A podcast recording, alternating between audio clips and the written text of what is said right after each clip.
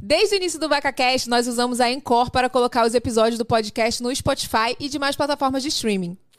Se você também sempre sonhou em ter o seu podcast, a dica é começar a usar a Encore agora mesmo. A plataforma é do Spotify e por lá você consegue fazer tudo pelo seu celular e sem pagar nada. É possível gravar, editar e publicar rapidinho. Além disso, com a Encore você consegue publicar o seu podcast com vídeo no Spotify. Baixe o aplicativo ou acesse encore.fm para começar.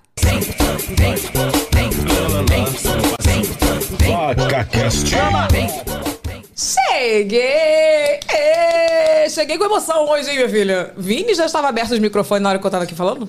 Tava? Não. Cadê o... Ai, que eficiência, hein? Gente, esse horário novo de meio-dia, vocês estão gostando? Comenta aí que a gente quer saber, tá? Olha, minha convidada de hoje é muito especial. Inclusive, já rolou choro aqui, a gente já conversou, já rolou emoção. Mas antes de eu chamar ela, bota o vídeo dela aí, Vini. Mais de 3 milhões de seguidores chamam ela de Rai. E isso mostra o trabalho poderoso que faz nas redes sociais desde 2009. Alagoana de nascimento e campineira de endereço, ela mostra que a liberdade é você estar onde e como você quiser. E hoje aqui no VacaCast vamos falar de tudo: cabelos, namoros, religião, paleta de cores neutras e essa paixão pelo canto que a gente não conhecia e nem sabia que amava.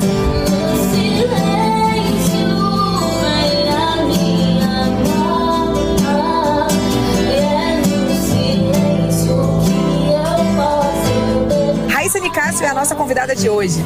Vem! Ela chegou com muito entretenimento. Esse é o. Raíssa Nicásio! Sensacional! Gostou do nosso videozinho? Gente, eu amei. Eu fiquei super emocionada quando assisti. Gente, que fofo. Tá vendo? Estamos fazendo nosso trabalho direito, Marcela. Bem direito. Bem direito, bem direito. Eu falo pra ele que quando o convidado não elogia o vídeo, a gente não ficou bom. Fala assim, hum. É. Que música é essa, gente? Do fundo, do nada. Eu fiquei curiosa com uma coisa. Em 2009, o meu primeiro vídeo no YouTube foi em 2012. Ah, é?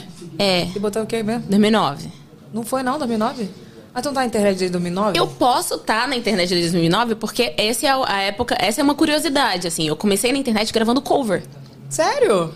Cover, na época. Então provavelmente em 2009 já tinha um cover. Já. Tu não quer virar esse mico pra cá, não? O quê? Não tá esse fio aqui te perturbando, não? Tá perturbando aí, não, gente? você, não, câmera? você, ó. que ele, ele tá te cruzando assim, ó. Ah, tá bom. Tu que sabe, mas se quiser, deixa assim mesmo. Ah, não, tudo bem, tudo bem, tudo bem.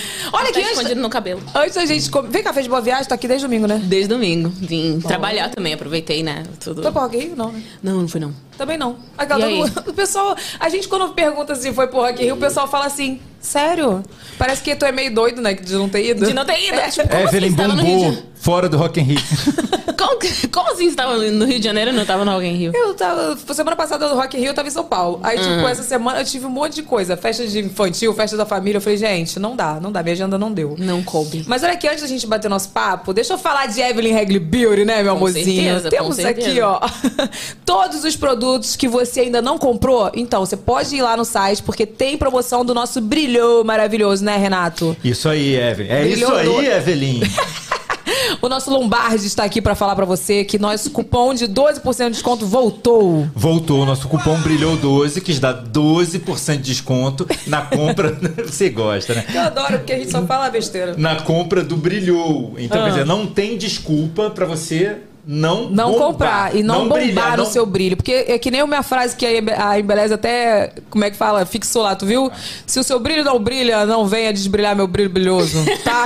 Então você compra o seu brilho. Poeta. Essa é muito boa, né? Poeta! Poeta! Gente, é isso aí, anota. Vou fazer uma música. Cara, a minha Embeleze fixou meu comentário, eu fiquei me sentindo tão brilhosa. Olha aqui, se você não conhece o, o Brilhou, ele é um óleo corporal maravilhoso que não transfere, pri- principalmente pra você que usa roupas brancas. verdade. depois que ele seca, você bota assim, ó, fica maravilhoso. Serve pra corpo, pra pele, pra usar na make, o que você quiser. E o cupom é o, é o que tá na tela aí, ó, é só apontar a câmera do seu celular pro QR Code que tá na tela, é Brilhou 12, você vai ganhar 12% de desconto, beleza? É, mas olha só, Beleza, lembrando Creuza? que tem outras promoções rolando lá no site também. Tem tá? mesmo, inclusive, ó, toda a minha make é Evelyn Regli Beauty hoje, ó, Balmy Bloom. Tá linda. Na Blush super naturalzinho, Nossa, né? amo. Não, porque antigamente a gente, de manhã, a gente já usava aquelas Tava maquiagens assim, né? Pá! Agora eu tô assim, ó. Zen. Toda, toda zen. Mas é isso, gente. Tem QR Code na tela, aproveita aí. Mas vem cá, então, 2009... Você, você acha que foi cover? Eu acho. Deve ter um vídeo de 2009 lá mesmo. Não, não sei se não tiraram de, de lugar nenhum, não. Mas porque foi assim que comecei no YouTube. Quando. Eu acho que era mais isso que tinha no YouTube, né? Tinha muito cover, tinha muito vlog também. É? Vlog já tinha, tu acredita? Vlog que vlog raiz que eu falo de mostrar o dia a dia. Não lembro disso, Já sabia? tinha. O, o vlog pra mim foi depois, quando eu comecei a, conhe- a seguir a Tassi, Tassi Aliocolé.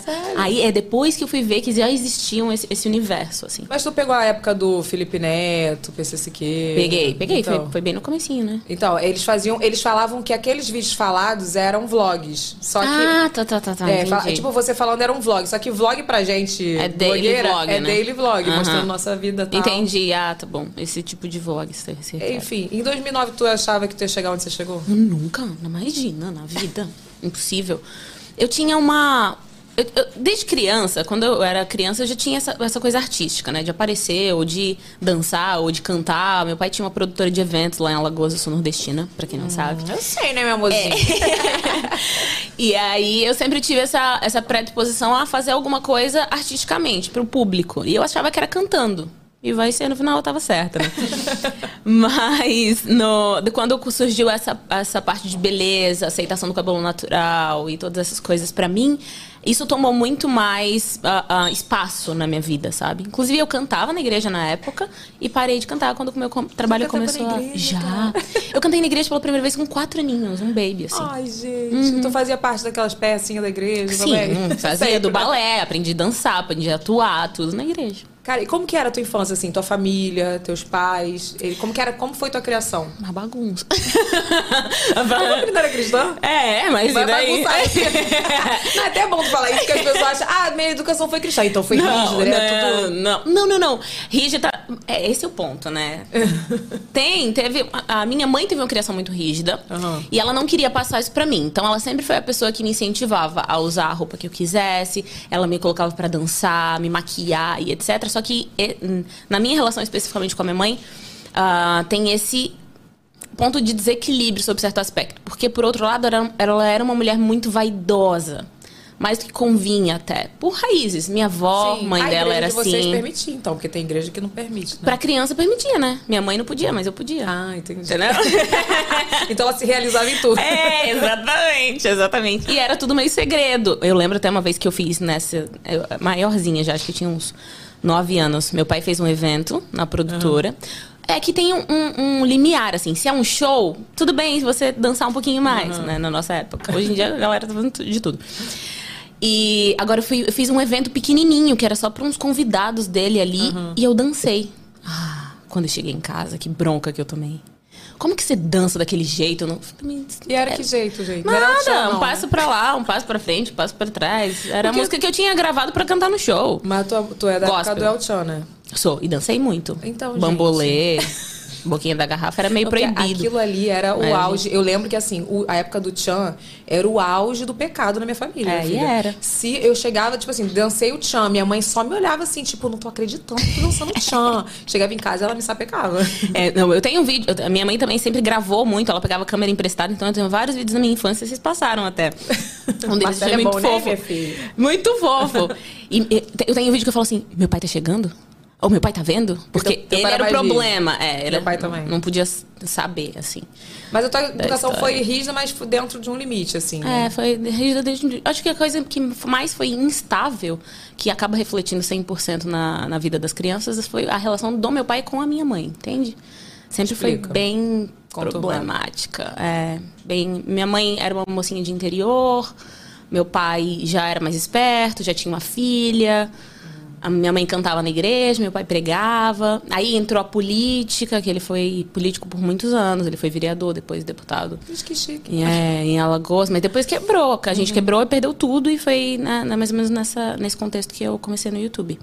Mas a relação deles dois acaba, acabava respingando bastante na gente, assim, desde, desde muito cedo eu tenho memória da primeira vez que eles falaram em se divorciar e eu tinha, sei lá, quatro anos de idade. Caramba. Ai, de, e, chamar a gente e dizer assim, ah, a gente vai se divorciar. E aquilo pra uma menininha né? de quatro anos de idade, tipo, era a ruína. Você já perde a estabilidade ali do relacionamento. Aí, quando eu fiz 12 anos, eles efetivamente se separaram. Mas até Com os meus... anos? Aos meus 12. 12. Ainda durou bastante. É, durou bastante. Mas aos meus, do- da- dos 12 até os 16, 15, 16, ainda ficava aquele limbo. Ah, eles não estão juntos, mas eles se encontram. Uhum. Ah, não estão juntos, mas, sabe? Isso é muito, muito ruim. Eu acho que os pais, Reflete, se eles né? soubessem o quanto isso. Eu acho que uma, uma questão, por exemplo, que acabou refletindo muito foi que eu não tenho. Quando eu vi a minha mãe se sujeitando a estar. Oh, mãe, desculpa. Mas ela sabe que eu falo sobre isso. Mas quando eu via a minha mãe se sujeitando a estar disponível, assim, eu criei uma casca grossa pra isso, sabe? Tipo, eu nunca dei um beijo num ex. Falava assim, não encosta. Ah, então foi bom. É. Foi bom, por um Foi bom, só foi que bom. tem, tem alguma. Quando você ah, radicaliza essa ferida, Sim. de tipo, ah, eu sou muito desapegada, tem uma raiz ali, É, entende? verdade, de verdade. trauma. A verdade é essa, É verdade. entende? Mas assim, tu morou quantos anos em Alagoas? Nossa, foi é uma, uma bagunça. Falei que minha vida é uma bagunça. eu, eu morei até os 12. Foi quando eles Depois, Uhum. se separaram. Aí vocês vieram pra Campinas, foi isso? Meu pai veio para São Paulo primeiro sozinho. E aí, na nossa adolescência... Na verdade, assim, ó. Até os 10 anos, eu morei em Alagoas. Quando meu pai quebrou, perdeu tudo, que foi nessa fase, começou a, a história do divórcio, que durou até os meus 12 anos. Nessa fase, a gente veio para São Paulo. Eu morei numa cidadezinha chamada Cosmópolis. Com, Já ouvi falar, mas com- não onde é, é, é bem pequenininha. Com meus tios. Minha mãe ficou em Alagoas por alguns meses. É. E eu morei, com 10 anos eu já estava longe da minha mãe. E meu pai estava nessa cidade, mas ele não deu muita. Não dava muita assistência, gente. Então, nós fomos cuidados pelos meus tios. Mas foi tudo de boa, Uma assim. benção. A minha tia foi uma mãe, assim, maravilhosa. Meu tio também, a minha tia Sueli e tio Zé. Eu aprendi muito com eles. Ela foi, sempre me tratou com muito respeito, com muita inteligência. Ela falou, você é muito inteligente. Eu amadureci muito. Muito cedo pra amadurecer, mas eu amadureci muito naquela fase. É, foi uma então, mudança, não né? desperdiça. É, Deus não desperdiça as nossas experiências, não. É verdade. Eu, Vem cá, eu tenho essa percepção. Tu tem contato com seus amigos de, de Alagoas, não? Tenho, sempre que eu vou lá, eu falo com eles. Ah, porque ficou muito tempo, né? Cara, Muito. até ah, foi 2010. o meu o ensino funda- o final do ensino fundamental, que quando você tá ficando adolescente, né, quando você tá ficando adulto, né, ali no comecinho, foi ali com eles. Então eu tenho amigos de infância vários.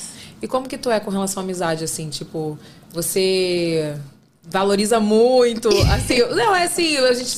Tem uma, eu tenho uma separação, gente. É, tem os. Você amigos. ranqueia seus amigos, Evelyn? Com é certeza. isso? Com certeza. É isso, Isso é Evelyn? saudável, isso é saudável. A gente, tem colegas. Quantas estrelas nós temos, A gente Evelyn? tem.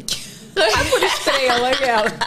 Não é por estrela. Renato, Renato tá apontando aqui que ele tá entre 3 Cadê e 4. vocês? Cadê vocês? Quero ver vocês. Olha, Tô só a cara da derrota, cara. Renato tá com três. minha, né? Renato, só. Tá com Só? é meu meu ranking, meu ranking é favelinha. cinco. Meu ranking é cinco. Três é bom. Três tá bom. Vini tá com dois. Tá? Porque tá muito. Se tá todo muito. o microfone ficar mudo, você já sabe. tá muito, tá muito ausente. Não, não, tô zoando. É porque, tipo assim, a, a gente tem uma separação, não tem? Tipo assim, tem os amigos. Sim. Ainda mais solteira, eu, eu, eu tinha muita separação. Sim. Meus, minhas amigas de balada, por exemplo, minhas amigas da igreja. Sim, Né? é. Mas não dá pra misturar, né? É muito Não, diferente. dá, na verdade. Não dá nem pra apresentar, às vezes. Ai, não, essa... A Nayara, tá, a minha amiga tá aqui. A Nayara tá a- Gente, Nayara tá aqui. Nayara, eu vou te chamar aqui já já, porque eu tava morrendo de saudade de você. É. A Nayara, ela, ela é aquela pessoa que eu penso assim, putz, mas a Nayara, ela é maravilhosa. Ela Qual é ranking da super Nayara? aberta. Ah, ela é bem. Tá, tá lá em cima. Tá lá em cima. É, a Cinco, gente é cinco ami- estrelas, cinco ela é estrelas. aquela Quatro estrelas, amiga. cinco. Ela é aquela amiga que te- falou assim: hum, essa menina vai ser crente, porque a gente se conheceu nesse contexto, né? Ela ouviu falar de mim, foi num trabalho. Ela ouviu falar de mim e falou assim: cara, não vai dar pra conversar com essa crente. ela teve. Eu sofri Nossa. preconceito. Como que se chama isso? É, intolerância religiosa. Intolerância religiosa. Mas a Nayara é muito assim, a Nay. A Nayara é meio doida, né? Ela, ela, Doidona. ela tá mais tranquila agora. Mas foi bom, é, foi bom. De Deus tinha um propósito. É, sempre tem. E aí eu quebrei as pernas dela e não vive sem mim, né? Então a Nay tá com cinco estrelas. Cinco estrelas, Tá, mas certamente. enfim, então eu te perguntei sobre seus Mas amigos. sim, eu Como que tenho é? um ranking. Eu não, não sou uma pessoa de muitos amigos, não. Eu tenho muitas. Eu tenho ciclos sociais, né? De trabalho, um amigo de, sei lá, comer alguma coisa. Mas, de modo geral, eu sou muito família, né? As Eu pessoas, também. os meus amigos, que são amigos, que eu chamo de amigos, eles participam da minha vida com a minha família. Da- com a minha mãe, com as minhas Sim. tias, com meu irmão, com a minha cunhada. Olha aqui, vocês não podem reclamar do ranking de vocês, não, porque é isso que ela falou. Os amigos bons participam do ciclo da família. É. Carnaval, vocês estavam onde? Na minha casa com a o quê? A família. Então, ó, então a Ah. história. Então, ó, a Eu história, daria cinco pra você. A história de cinco Não, é que estrelas é tô charme. Isso é charme.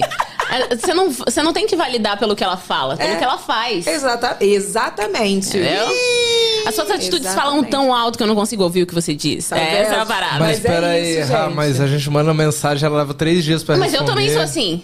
Então, A Nayara o que vive ela faz, o que ela faz é pior. Fala comigo, fala comigo. Não, Isso não é termômetro de Não. amizade. É, não é, me não é. salva, eu tô numa situação de perigo. Não, nunca ligue. Eu não posso ser a pessoa do contato de emergência. Ah, ai, eu também não, sabe, eu sabe aquele não. meme que fala, se você, pra você ganhar um milhão agora, você tem que mandar mensagem pra uma pessoa, ela não vai te responder nas próximas Não, 48 horas. Não perder. Eu Já não liga pra outra pessoa. Não vou te Eu já acusar. tenho ali Não certo que eu vou mandar essa mensagem que meu milhãozinho tá garantido.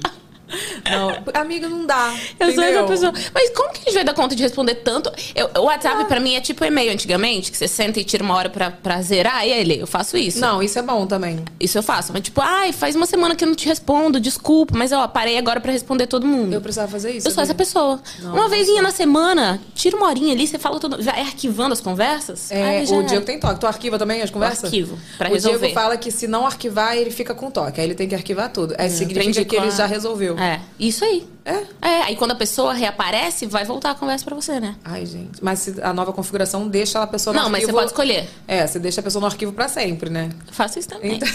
tu tem fixados no, Instagram, no WhatsApp? Tem os grupos de trabalho. Eu tenho também um grupo trabalhos que só tem eu no grupo, no caso, pra eu mandar os meus próprios trabalhos pra mim mesma. E Suiane e Diego, tá, tá vendo? Eu tenho ordem de prioridade de amigos. Por quê? Raca vai ficar puta quando ela vê que ela não tá fixada. fixada. Por quê? Tava fixada lá, tomando poeira, não mandava mensagem, desfixei. Entendeu? Aí eu vou- Ocupando ainda, né? Porque só dá pra Isso. fixar três, pô. Eu vou, é isso. Eu vou fixando por ordem de quem tá mais me chamando. É isso aí. Aí Suiane tá, tá mais me Gente, chamando. então eu devia estar fixa. super fixado. Não, você nem precisa Não fixar. precisa, sua Porque notificação tu já é tá ali. constante. Tipo, vai lá, pá, lá, lá. Cara, ele me manda mensagem pra nada. Eles faz presente. pensa? Mentira, não Manda, é manda, verdade. manda. Amor, assim. é amor. Não é verdade isso. Eu só mando coisas re- que são importantes. Vamos voltar aqui, vamos voltar aqui. Vem cá. Quando você saiu de Alagoas e foi pra São Paulo, o que mais tu sentiu falta, assim? Meus amigos da escola. Nossa, eu achei que eu ia morrer, não ia viver mais sem eles. Porque eu sempre fui muito festeira, né? Nessa época, eu já não, quando os meus pais se separaram, a gente é, perdeu um pouco o vínculo com a igreja. Eu tinha fé, eu ia alguns domingos, mas eu não firmei um- uma base, assim, né? Mas aí se afastaram também?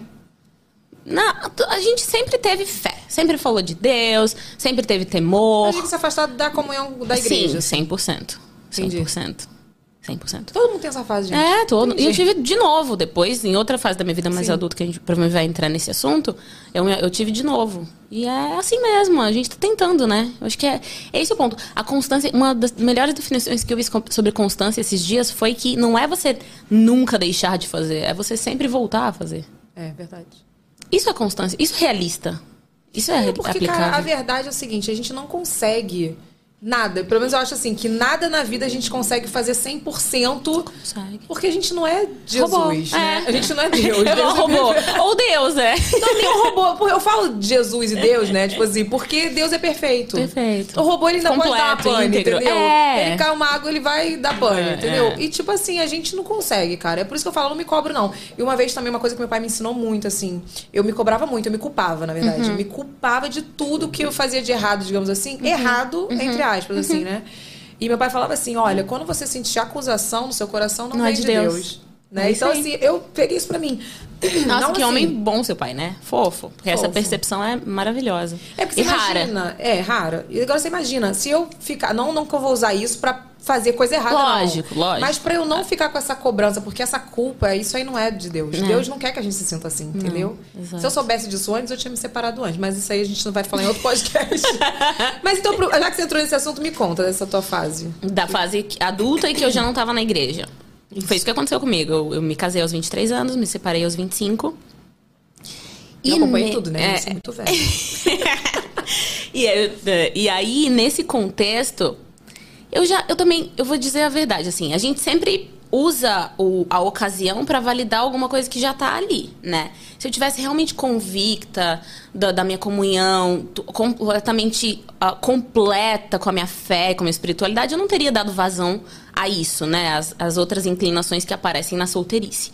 Mas a mulher que se separa, que, que criou uma expectativa, que tá ali, ela tende, pelo menos principalmente da igreja, isso com certeza absoluta, ela tende a tirar o atraso, de dizer, nossa, eu fiz tudo certo até aqui. É, essa é a palavra. Você, te- você teve uma vida reta, de modo geral, e você falou assim, mas cara, eu fiz tudo certo até aqui e me enfiei nessa lama, tô me sentindo sozinha desse nível, eu vou preencher isso com, com o que vier pela frente. E foi essa fase que eu tive, assim, eu tive uma, uma ah, eu não me senti acolhida pela igreja nesse contexto. Eu não tava, ninguém me ligou pra saber como eu tava sábado à noite. E eu uso o sábado à noite como símbolo porque é o dia mais solitário. Principalmente pra mulher é, recém-separada ou divorciada, mas pra mulher solteira sob certo aspecto também. Né? O sábado à noite, sexta-feira à noite, beleza, final de trabalho, vamos juntar uma galerinha ali. Nossa, sábado é muito ruim mesmo. Sábado à noite rola um, um- Se você não tem pra onde direcionar a, a sua mente, rola uma solidão zona, assim, sabe? Gente, se tá ruim pra Raíza Nicasso, imagina pro resto da população, hein? Não, Nossa, eu tô me bem. deu uma... Meu agora brilho eu acabou. tô bem, eu tô bem, eu tô bem, agora eu tô bem. Acabou, Raíza. isso já eu, passou, eu uso, Renato. é. Isso, nossa, o brilho acabou, Raíza. Pelo Desculpa. amor de Deus. Não é a intenção, eu quero colocar o brilho de todo mundo pra cima. Mas eu quero ser verdadeira também. Eu quero, eu quero me mostrar vulnerável, humana, porque eu acho que é assim que a gente tem que tratar ah, ah, uns aos outros, né? Tipo, tá tudo bem, suas feridas são as minhas, são parecidas. Acho que a gente tem que ir por esse caminho. E, e eu queria, eu queria muito que tivesse tido uma pessoa com mais experiência, mas como eu tava indo contra, como me posicionar de dizer, ok, gente, eu entendi que é isso que tem que acontecer na minha vida. Ninguém me apoiava, ninguém me apoiou fora de casa, né? Tipo, não, não, não. Na- ainda mais quando a igreja rola um, um, um certo ego, uma vaidade das pessoas que estão à sua volta aqui. Ah, mas eu apresentei você pra essa pessoa. Ou, mas eu fiz o seu casamento. Entende? Não, eu acho que é uma cobrança. O divórcio, pra quem é da igreja, é uma cobrança absurda. Essa, essa tua ânsia que tu falou assim, ah, a mulher, quando ela é da igreja, ela tem uma ânsia quando se separa de viver o mundo. Eu não acho que é só da mulher da igreja, não. Eu acho que quando você se separa, tem Isso essa. acontece, é. Acontece porque você fica tentando se reafirmar de várias formas. Exato. Como mulher, como É. pessoa, Tem mostrar razão. suas vontades, porque no casamento você acaba que você vai se ali. É, É, exatamente. só que eu acho que o casamento, na, eu só posso falar dessa experiência, né? Que, mas o casamento, quando você tá debaixo de uma ordem religiosa, é mais peso. ainda. Sim, sim. Porque o que ele dizer assim, você não vai sair com essa roupa, volta e troca, você tem que trocar. Ou fazer o escarcel e sua vida vira um inferno. Entendeu? Tipo, a mulher tem que ser submissa. Pelo menos era uma perspectiva bem retrógrada, mas era o que regia a maior parte das coisas. Então, desde o dia que eu pisei na, na minha casa, eu sabia que eu tinha feito uma coisa muito séria. Eu tinha cometido um erro muito grave. Tu já sabia? No dia Tu que eu sentiu? pisei. Eu, Eu senti, também, não, eu vi, eu vivi, eu vivi. Eu vivi mesmo, assim. Eu não, eu não. Eu sempre vou falar da minha parte, do que eu errei. Eu era muito imatura quando eu decidi casar. Eu queria seguir ah, os próximos passos da minha vida. Eu tava começando a ganhar dinheiro. Tava com quantos anos você falou? Eu casei com 23, mas eu conheci com 20. Foi isso. Eu conheci com 20 e eu, eu queria viajar com meu namorado. Eu queria fazer as outras as coisas que não podia. Eu queria morar sozinha. A menina da igreja com 23 anos não pode morar sozinha. Isso é um escândalo. Hoje acho que, acho que menos. Mas na minha época era um escândalo. Eu queria morar sozinha. Então eu queria seguir com alguns passos que não, não tinham nada a ver com casamento, mas com um amadurecimento natural da vida de uma mulher, né? De uma pessoa. Só que na, na minha cabeça não era uma possibilidade seguir com esses passos, senão através de um casamento. Por mais que eu fosse independente financeiramente. E é muito difícil ah, as pessoas entenderem, conseguirem entender isso, porque falam, mas Rai, você sempre foi muito madura, muito lúcida. É, eu era madura em muitas áreas da minha vida, financeira, de trabalho, mas emocionalmente, né? No relacionamento, na área emocional, não. Na afetiva, não era madura. Não pra E isso. também com a base cristã tudo fica mais difícil. Por quê? Eu digo, porque tem uma cobrança, né? Uhum, Então social, você meio né? que se cobrava, Sim. né? E ainda mais na internet, um relacionamento que eu, que eu divulguei, que eu falava, e disso, daquilo, daquilo outro. Eu acreditava, eu entrei genuinamente, assim, é, em tudo. Mas eu sei, hoje, eu, assim, eu não tenho, eu não guardo nada, Evelyn, assim, de rancor, de dor, de... Eu, eu entendo que eu amadureci, serviu para um propósito, eu consigo falar disso para outras pessoas, sabe? É, dizendo que, tipo, tá tudo bem, vai passar. A única marca, usando as palavras que o meu pastor Cristiano usou comigo, foi a única marca que você tem sobre a sua vida não é de divórcio, mas é do sangue de Jesus na sua vida. É a única marca que você deve carregar. E tá tudo bem, assim, eu sei que ele tava também lidando com, com muitos traumas e muitas coisas difíceis que foram difíceis pra ele também em outros aspectos. Depois que eu entendi isso, aí um panorama geral, que as pessoas não agem necessariamente contra a gente, mas em favor delas mesmas. Depois que eu, que eu agarrei essa ideia, tudo, o significado das coisas mudou completamente pra mim. Sabe? As pessoas não te magoam, na maior parte das vezes, não é porque elas querem te magoar, mas elas querem se proteger de alguma coisa que você tá Depende acusando nelas, né? É, de modo geral. De modo, De modo geral. Não, tô zoando. Tô falando no teu caso, assim. É. Mas é óbvio que tem casos e casos, né? De Sim, separação. sim, sim, e você tá falando do seu caso. Eu, eu acredito que também foi uma- uma- um misto, né? De falta de amadurecimento, a cobrança do Social. social, tudo. E foi muito exposto na época, né? Sim, Vocês não postavam tudo e Sim. era. Lindo, vamos falar a verdade, era a coisa mais linda, todo mundo se inspirava. E aí, quando acaba, você tem- você tem a cobrança da igreja, do- dos fãs, né, dos seguidores e. A sua sobre você mesmo. A sua, o que mais, exatamente. mais difícil pra mim foi me perdoar. Foi me perdoar. O que, eu, passei um ano fazendo terapia sobre isso, mas eu falei, cara, eu, eu, eu sou uma pessoa inteligente. Como que, eu me, como que eu sabia o que eu tava fazendo e fiz? Foi o que foi mais difícil pra mim, aceitar que eu tinha me colocado numa- nessa posição, que eu não tinha a- o- percebido outros caminhos além do casamento, sabe? Ou de ter cedido a, a, a minha própria pressão de, cara, mas eu já falei tanto sobre isso, como é que eu vou sair daqui agora? Tu não acha que é falta de amadurecimento também? Claro, uma menina, né? Tipo assim, porque hoje eu penso também, eu falo assim, pô, eu saí de casa com 16 anos, praticamente. Pedi pra ser emancipada, pra poder trabalhar em São Paulo, pra poder cagar, né, meu primeiro casamento. Aí, tipo assim, hoje eu penso, pô, Evelyn, pô, não É, que precisava, cabeça! né? É, exatamente. É falta de amadurecimento total. Não E, eu- e aí, da, da parte religiosa, o que eu tenho levantado a bandeira e proponho, e vou fazer isso assim, pro resto da minha vida é. Pastores e líderes religiosos levem tão a sério o começo de um casamento de uma menina que se aconselha com você do que com o final que vocês levam. Porque ninguém leva tão a sério a- o início desse relacionamento quanto leva a sério o divórcio. Que a é galera, difícil. eles só querem fazer casar. Ai, casa logo, porque tem que transar, né? Não, porque- É, porque aí vem naquele versículo, é melhor casado do que viver Ver abrasado. abrasado. É. Pô, e não é assim, não é, gente. Ca- não é para levar tudo pra, da letra, né? Exatamente. Paulo nesse contexto estava dizendo que ele tem um dom de não casar, de celibato. Ele tinha esse dom, mas nem todo mundo é assim. Então, já que você não tem esse dom, encontre alguém que faça Encontre sentido alguém. e se não case, é tipo, não é case com a primeira pessoa É. que você vê na sua frente, porque é melhor você casar do que dar. Exatamente. Entendeu? É, É tipo isso isso. aí. É, A ferida emocional é mais, ainda mais difícil de curar, né? O sexo em si, na época da Bíblia, já era o próprio casamento, né? Essa, essa, essa era a ligação espiritual que acontecia. Que acontece, no meu ponto de vista, hoje. Né? Mas depois dos ritos religiosos, ahn, a, a, a ferida emocional se torna ainda maior, né? Porque você tem a ligação com aquela pessoa e fora as promessas que você fez diante da sociedade.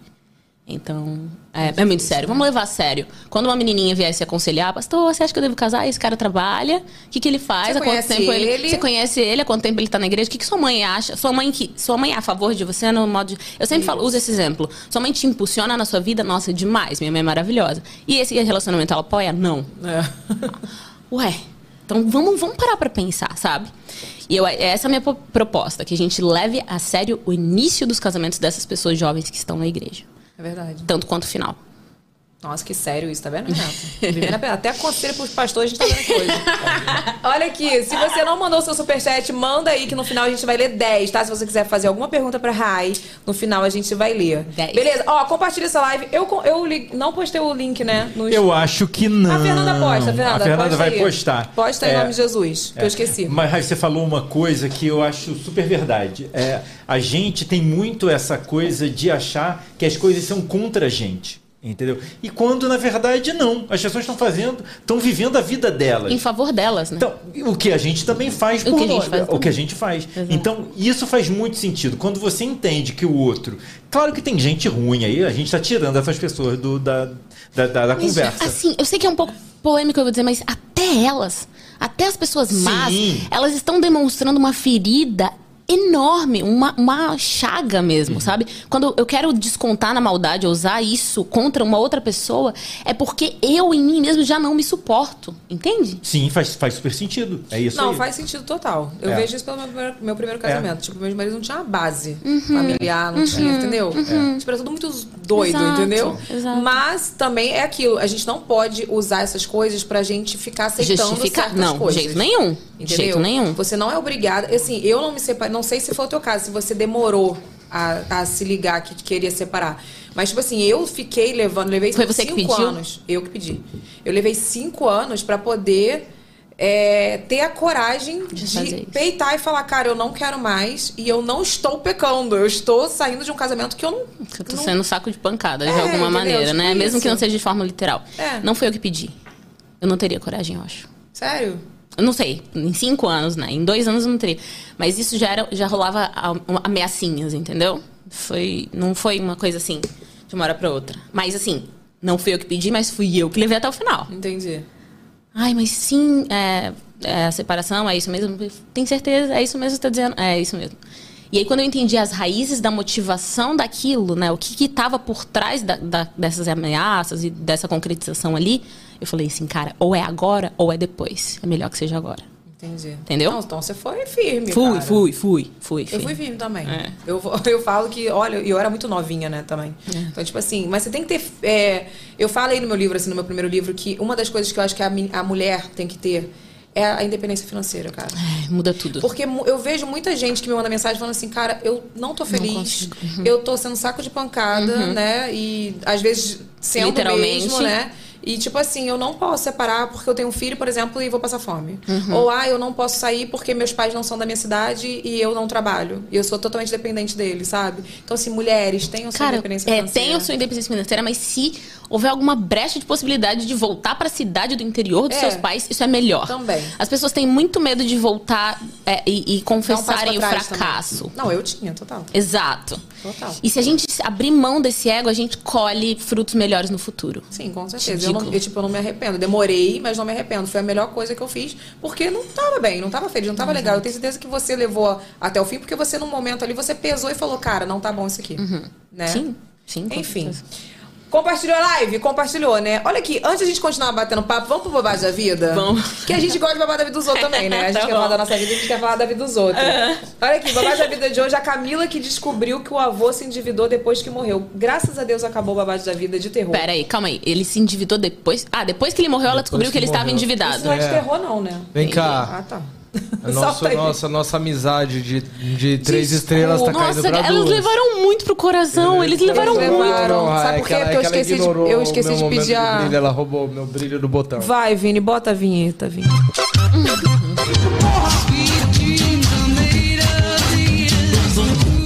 Tu lembra desse meme? Não.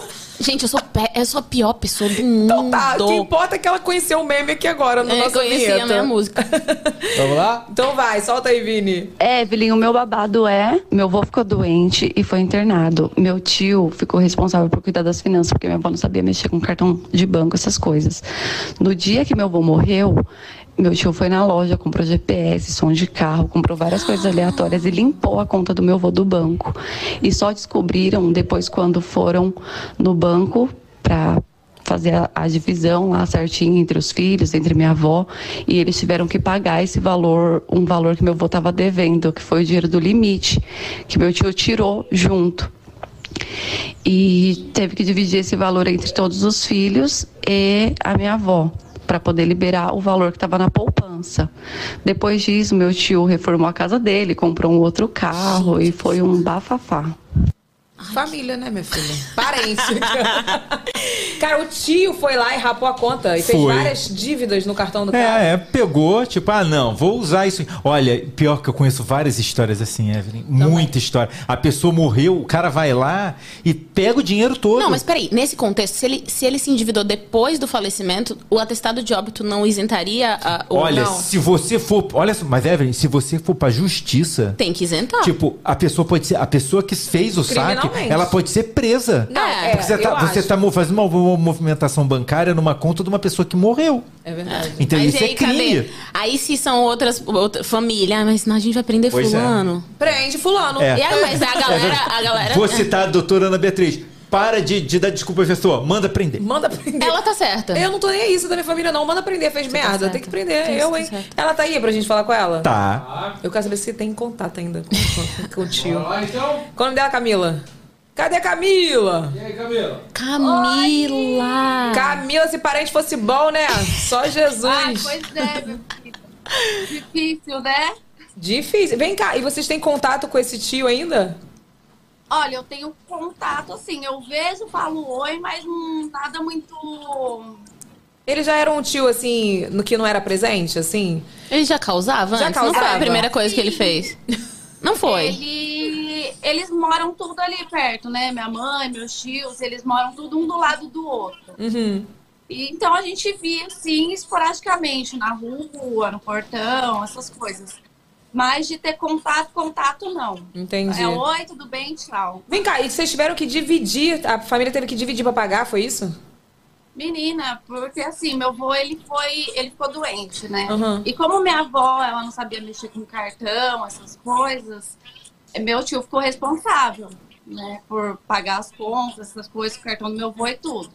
Isso, enquanto ele E tava aí, doente. quando- Isso, ele tava doente, Tá. internado. E meu tio ficou responsável por essa parte, porque minha avó não sabia mexer Aham. com cartão, com cartão de banco, essas coisas. E aí, quando ele ficou acho que um mês e pouquinho internado, e meu tio fazia tudo certinho. Aí no hospital eles deram alta pro meu avô, mas eu acredito que foi para ele para casa mesmo para se despedir, porque ele não ia ficar bem. Aí quando a gente foi buscar ele no hospital, aí quando a gente voltou, a gente foi comprar uma coisa que ele precisava, aquele colchão casca de ovo para não dar ferida é, cadeiras de banho, essas coisas. Só que a gente marcava tudo, porque a gente, a gente tinha esperança de que o avô fosse ficar bem. E a gente ia ter que prestar conta de tudo que foi gasto no cartão dele, né? Porque meu avô, ele sempre foi muito correto com tudo dele, assim. E quando a- gente comprou as coisas, aí meu tio foi no banco, tirou o extrato falou assim: Camila, olha pra mim esse extrato, porque eu não, eu não sei ver direito isso aqui. Eu falei, tá. Aí eu vi quanto tinha no banco. Falei assim: ó, isso aqui foi o que gastou, esse aqui é o que ele tem na conta, e esse outro valor aqui é o limite Hum. do banco. Aí ele falou assim, tá bom. E aí meu avô teve alta na terça, na sexta ele voltou pro hospital e no sábado ele faleceu. Aí no sábado a gente tava no velório, meu tio chegou com um GPS de carro, chegou gente. com um de carro. E assim, na época, os carros não tinham GPS, celular era moderno, essas coisas, então só tinha GPS. muita cara de pau, né, cara? No velório. Não, no velório, não tem nem. Olha. Não deu nenhuma disfarçada, né? Ele Não, o que, que ele pensou, né? Tipo, ah, depois que falece não é mais roubo. Tem gente que acha que depois que a pessoa morre não precisa mais pagar E nada. esse tio era filho dele, do seu avô? Filho do Nossa, meu que avô. safado. Olha, teu pai vai puxar teu pé, viu? Ele vai puxar teu pé. Se é que ele já não Menina, puxou. Eu sei que foi um, foi um babado grande, porque daí quando foram no. Passou um tempo que foram num banco para ver inventário, essas coisas. Ah, O, gerente do banco falou que não ia poder mexer na conta da poupança porque meu avô tava devendo pro banco. olha isso. Meu Deus, Aí eu falei assim, como assim, devendo pro banco? Ele tinha dinheiro, ele sempre foi certo com as coisas dele, ele nunca, né? E aí o gerente falou que só ia poder mexer, é, só ia poder mexer no dinheiro da poupança se quitasse a dívida que ele tava com o banco. E quanto que era a dívida? Então, tu lembra? eles- Oi? Tu lembra de quanto que era a dívida? A dívida do banco era mais ou menos 7 mil reais. Olha, mas Na gastou época o foi- homem, né? Gastou com Foi, vontade. Isso foi em 2010. Eu tava grávida do meu filho. Nossa, Sete 7 mil, era, 80 mil. Era 100 mil. É, porque 7 Aí- mil, né? Antigamente. Ele limpou a conta e para poder liberar o dinheiro da poupança, Tinha que pagar. o banco, é, o banco descontou o dinheiro da poupança que ia ser dividido entre os filhos e minha avó. E aí o que sobrou da poupança. Então, ele ainda ganhou dinheiro. Na conta de cada um. Ele ainda ganhou dinheiro E ainda, esse ele- safado? Ganhou. Ele ainda ganhou Ele dinheiro, ficou com a então. parte dele ainda. Ganhou! E aí só descontou uma pequena parte de tudo que ele tinha tirado. Olha, tio. Pilantra, Se tu eu. fosse meu tio, tu ia ver só, meu filho. Porque eu não tenho essas coisas, não, hein? Eu não falo com ni- metade da família, não fala. Ah, eu sei- E tá disposta a não falar com a outra metade. Tô disposta. a gente, a gente até, até brincou assim na época. Falou assim: meu avô deve estar revirando no caixão de ódio. Com certeza estava. Ele nunca, Não, mas não liga não, porque ele não vai Oi? encontrar, ele não vai encontrar, ai que horror, fala isso, ele não vai encontrar com o vô. O pai ele dele. vai pra baixo. Menina, foi, foi babado mesmo. Gente, as pessoas são muito cara de pau. Eu, assim, eu fico só pensando como que a pessoa consegue fazer isso com o pai, né? É. Tipo assim, com a mãe também. Porque, poxa, sacanagem. Com a família Com a família si. toda, os irmãos, Mas, mas fazendo isso, tudo. tipo, o pai morrendo ali, o cara vai e compra GPS. Olha. Uma frieza, né? Não, Frio. ele reformou a casa dele Ah. e comprou um carro depois. É. É, com o dinheiro que ele Falei pra herdou. ele, nossa, a fonte aí tá boa, né, filho? Aí ele, não. Camila do deboche. é. Aí eu- ele, ai, não, não tenho dinheiro, não, não sei o quê. Eu falei, ah, não, esse dinheiro É do seu pai. Eu falava, é do o seu pai, né, safado? do meu vô. É, isso aí. E ele não assumiu, não? Nunca. Nunca Imagina. assumiu, né? Assumiu. Você ainda falou oi pra ele? É, eu não Oi? falo. Vocês Ainda- falam oi pra ele ainda, né? Ele tá, fi- ele tá É, fingindo é. que vocês não sabem também. do Mas, gente, aconteceu. olha, eu vou falar uma coisa pra você. A gente até falou sobre isso semana passada, que foi um, um programa bem pesado sobre abuso, né, infantil. É, as pessoas, é, qualquer coisa que a família faz errado, as pessoas acobertam, Acobertam. cara. Sabe? Tipo assim, isso só acontece porque as pessoas acobertam. Porque, Exato. tá falando sério, a gente tá zoando aqui, contando o, o caso, tudo. Mas, cara, qualquer coisa errada que aconteça, não importa se é alguém família. pra expor, né? Exato. Não importa se é família. Tá errado, Você tem que pagar. errado, é isso aí, entendeu? é isso aí. Por isso que acontece, que o povo fica passando justa. pano. Se tu passando pano, hein? Fala com ele, não. Ah, sim, mas eu posso te falar uma coisa? Eu acredito que tudo que a pessoa faz, ela Colhe. acaba pagando. Com certeza, isso você não tem a que dúvida. Ah, com certeza, isso Com é. Ele certeza. já, ele já começou a pagar, viu? Ah, então tá Uhum. bom. Que bom saber disso.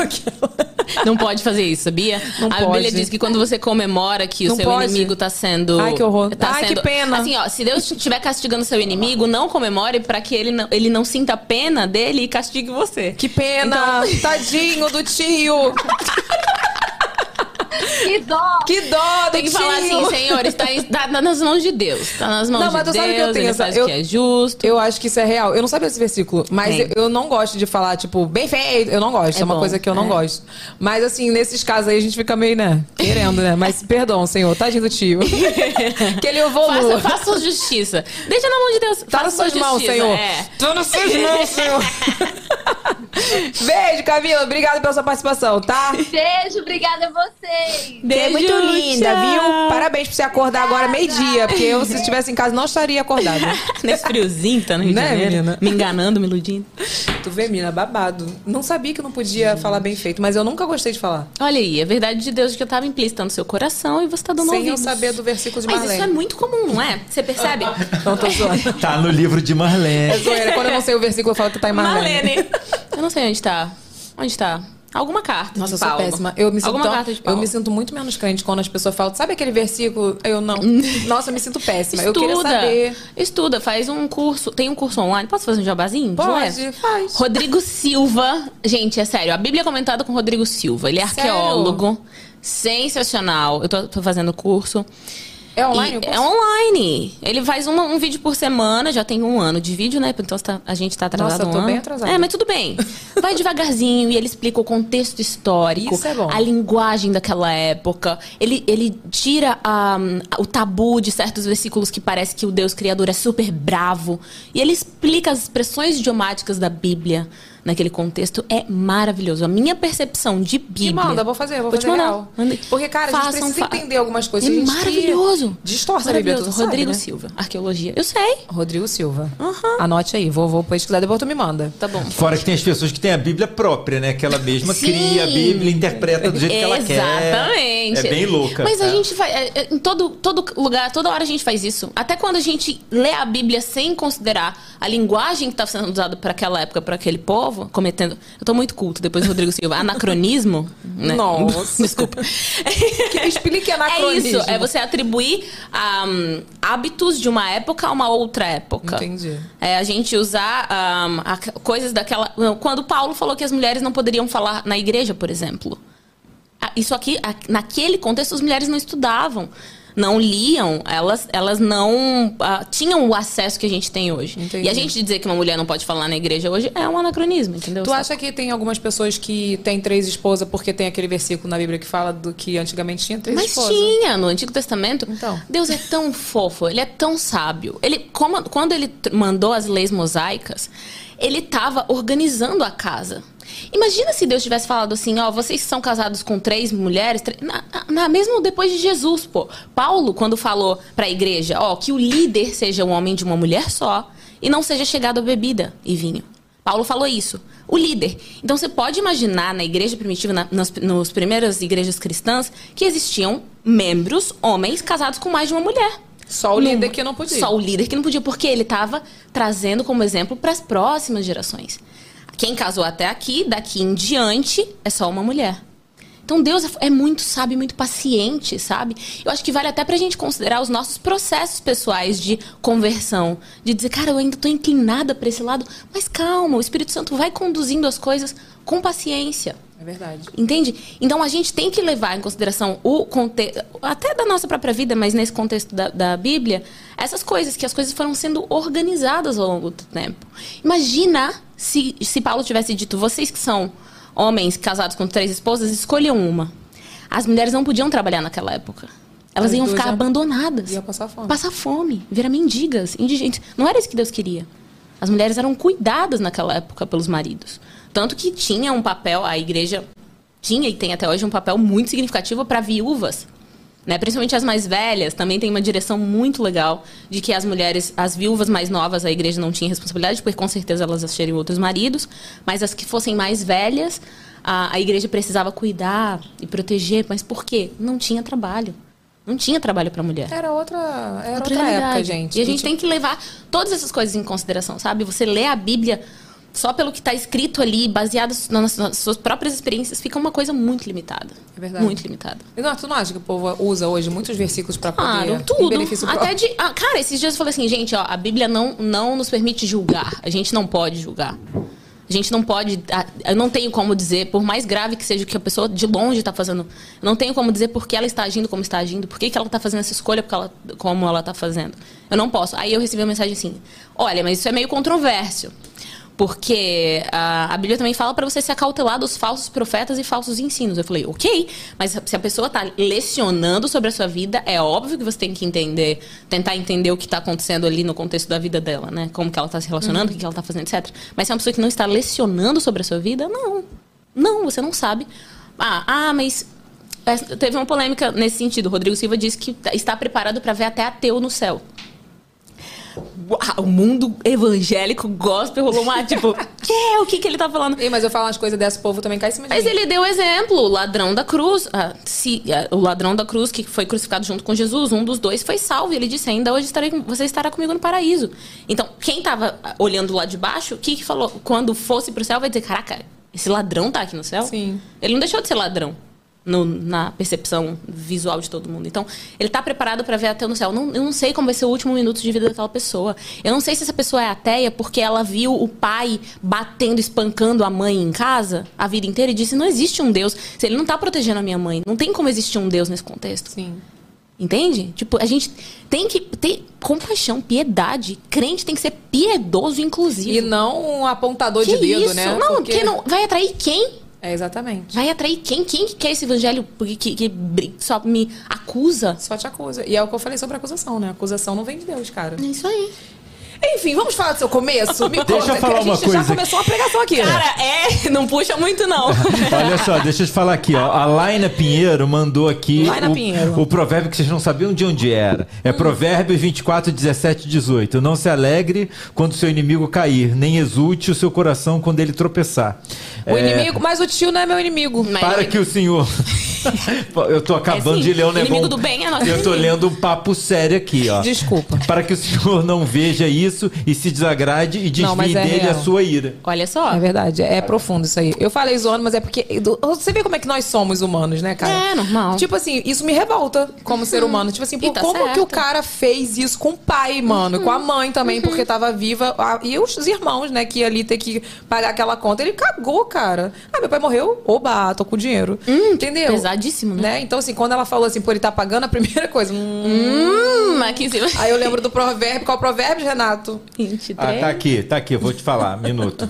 Já esqueci. Ah, Esse Provérbios, provérbio aí. 24, 24, 17, 18. Agora eu preciso. Quando eu fizer. Hum, não, Senhor. Provérbios Senhor, tem 24, misericórdia. 17. Fala do Mas é livro da pecado não falar Marlene. tem misericórdia? Eu também não vou falar Não. tem misericórdia, não. Falar assim, tá na tua mão. É, pode ser. Entendeu? Não, mas sabe o que, que é? Também tem outra parte da Bíblia que diz que a medida que a gente usar será a medida contra nós. Quando, quando a gente julgar, vai ser. Então, eu Isso aí eu sei prefiro, bem. eu, prefiro, sinceramente, pedir sempre misericórdia. Porque quando for a minha vez, não é porque é bondade, não, é inteligência. Olha. Porque quando for a minha vez, ele vai dizer, cara, não, ela pediu misericórdia pra todo mundo. Vamos ter Vamos ter misericórdia misericórdia dela. dela. Entendeu? Então não importa. Eu falo assim, tem misericórdia. Alcança com misericórdia. Jesus já vai- era malandro, hein? É, lógico, eu sou inteligente, tá escrito. Não falou que tinha que ser por bondade. Pode ser É por, inteligência. Pode ser por estratégia. É. Tá parecendo BBB isso aqui. Senão não teria deixado colocado, colocado lá, ó. Ó, se você fizer isso, você vai ganhar isso em troca. Deus conhece a gente. Não, Ele é sabe que a verdade, gente é tem verdade. Nossas, nosso jeitinho. Isso é muito real. Mas enfim, me conta do seu começo. Tudo começou com o seu Big Shop? Com a sua transição Não. capilar? Não, ou foi com Big Shop, né? Foi com a transição capilar. É, com a transição capilar. Isso desculpa. sim. Big sim, sim, Shop. sim. Eu, eu acho que são as duas coisas a mesma coisa. Não. Quer dizer, elas fazem parte de um grande processo. Uhum. Como Mas são coisas diferentes. A transição capilar é o processo que você decide conhecer o seu cabelo, ou aceitar o seu cabelo, usar o seu cabelo natural, finalmente. E eu uso a expressão conhecer o seu cabelo porque muitas meninas da nossa geração não fazem ideia de como é o cabelo, porque desde muito pequenininha já alisavam, progressiva e etc, etc, etc. E a transição capilar é esse momento que você decide a se livrar das químicas e entender como você lidaria ou lida com o seu cabelo de forma completamente natural. O Big Shop é o grande corte, que é aquela hora que, Ah, é verdade, que verdade. aquela ponta tá lisa. Nossa, eu desse teu você vídeo. É, então. É isso aí. lembro, não faz muito tempo que eu passei o Big Shop, não, faz. Dois anos. Não faz dois anos ainda. Um ano, Raíssa. Eu Ó, vi aqui. um Um, ano. ano. Tá eu lá. pesquisei. Maravilhoso, É, eu pesquisei. mais que eu. Faz um ano, é. É, Mas é o seu segundo já, né? É o Big Shop é o primeiro, segunda transição. Ah, segunda transição. segunda transição. Porque eu não fiz Big Shop na primeira transição. Ah. Eu fui cortando devagarzinho, entendeu? Entendi. Big Aí Shop não é o corte mesmo. Corte mesmo, tipo, lá tira tudo. Eu vi um vídeo que você fez com uma menininha, lembra? Ah, minha É, é, prima, era disso que eu ia falar. Ai, É, meu Deus, é, esse vídeo chocou a internet. É. Trocou, foi pra várias palestras do Raíssa, Todo mundo que não entende quando a gente trabalha, que a gente trabalha nesse segmento, a gente sabe é, é, é, que muita gente não leva a gente a sério, Sim. né? Tipo, ah, isso é uma frescura. Bobagem. Ah, negócio Falar de com- cabelo, Falar de ah, cabelo, cabelo bom, de cabelo, bom, cabelo. cabelo ruim. Ah, É. que bobagem, que É. Uhum. mimimi tudo. É. Toda vez que eu tenho que explicar pra alguém que quando você fala que uma pessoa tem cabelo ruim, isso não é um mimimi, eu pego o link do seu vídeo Ah, e mando pra pessoa. que Não, honra. E eu faço isso Por isso que ele é muitas tão grande. vezes. Eu faço isso muitas vezes. Sim. A pessoa, ai, Ninha, é, então um minutinho. Vê, vê essa menininha aqui. É Aí mando, você fala. A pessoa, é, é, Não é, uma delas, vou até desmonta. falar, a minha mãe é Aham. uma pessoa é, é, complexa. É, então, É uma pessoa da geração dela. Exatamente. Ela é da geração dela que acha tudo frescura. É. No dia que eu mostrei que ela falava, ah, mas isso é frescura e não sei o quê. Eu mostrei o vídeo pra ela, ela parou. Se desmontou. E falou, caramba. É, né? Eu falei, é. Você tem que mostrar pra ela agora o vídeo do trailer da Ariel. Ai, gente. lindo, Nossa, né? lindo eu quase chorei. das crianças se emocionando de ver a Nossa, princesa. meu Deus, meu coração Eu me se emocionei. Eu ia estremeceu. falar esse agora, viu? A gente perdeu essa oportunidade de botar esse vídeo aqui, né? Eu ia falar Nossa. Muito bonitinho, cara. Todo muito mundo tá na... É muito lindo. Foi... She's black, Choque. she's brown. Ela é, tipo, ela é negra. Sim, ela é, ela é marrom como eu, assim. Cara, Ai, foi lindo. incrível. E rolou uma polêmica na época que a Disney avisou que seria aquela sabia que cantora. tinha avisado. Não, Sim. vocês viram que o, o vídeo teve. A gente vive num mundo muito estranho, cara. Escroto. É, ele tem, ele tem, Caído. ele teve recorde de dislike. É, foi. Na Dislike época, no vídeo. Porque a Não, agora, Agora, no agora. trailer. Eu vi. Agora? No trailer, Foi. Raíssa. A gente, esse mundo não tem jeito. Não tem Deu jeito. tudo errado, Raíssa. Deu tudo errado. É. Eu sei, foi desde a queda. A Eva comeu o fruto proibido. É, foi lá, Adão, aí deu o Adão na, errado. conversa dela. É por isso que a gente tá colhendo os frutos disso. Que bosta, hein, Eva? Caraca, Francamente, hein, Eva? É. Mas eu, só. tenho, eu tenho uma tia que fala assim: quando eu chegar no paraíso, eu encontrar essa Mas tal será de que a Eva. Eva vai estar lá? Cara, eu acho. Eva, tu. Ela, lá, ela, pagou- pô, ela foi a primeira mulher a sofrer as dores do parto. Acho que as vai, né? cólicas. Ela deve Ela ter se deve se arrependido mais é. do que a gente.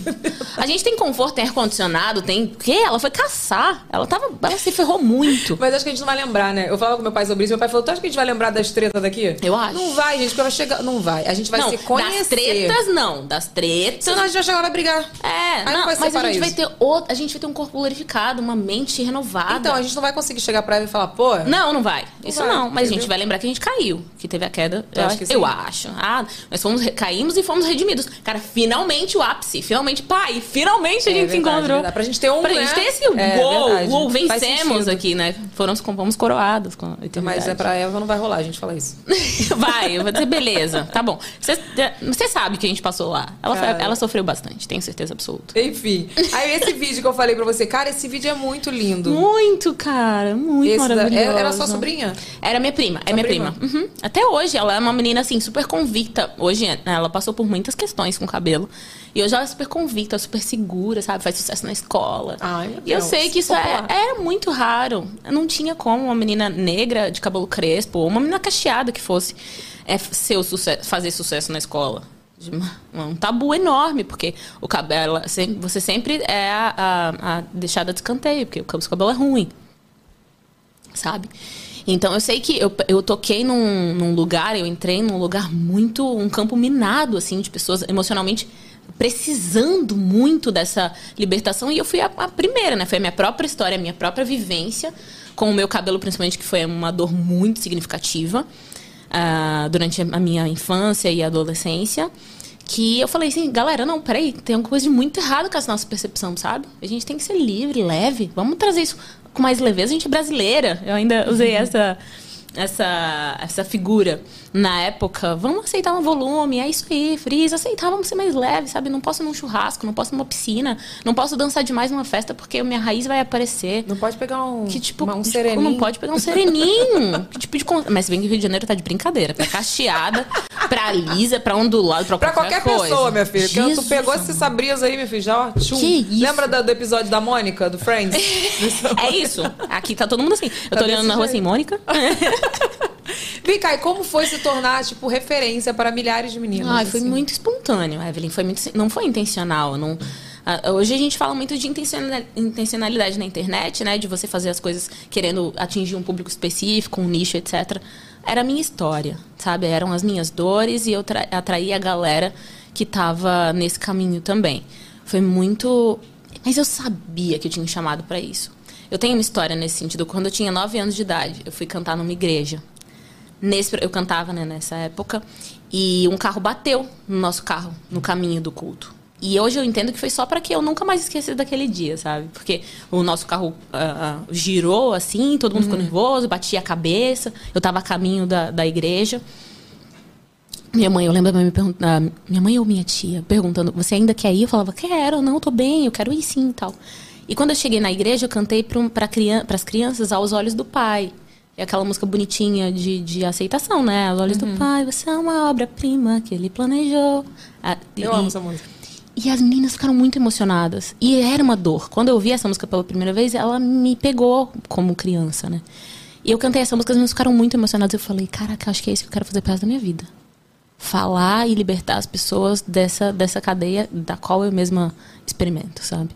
Eu tinha nove anos, eu não sabia como isso ia acontecer, mas eu sabia que ia acontecer. Tu sabia, tu tinha Sabia. essa certeza. Não tinha como. Não tinha. Eu, eu- eu- minhas amigas, uma não usava, antes de YouTube, não gostava de usar calça, não gostava de usar short porque não gostava das pernas. Eu fiz ela usar, sabe?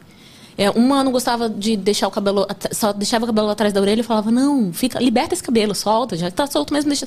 Eu sempre fiz isso ao longo da minha vida, né? Eu tenho essa característica de tirar o melhor de você, sabe? Sim, eu consigo ver. Eu acho, por exemplo, em você, eu acho um absurdo tanto que você é autêntica.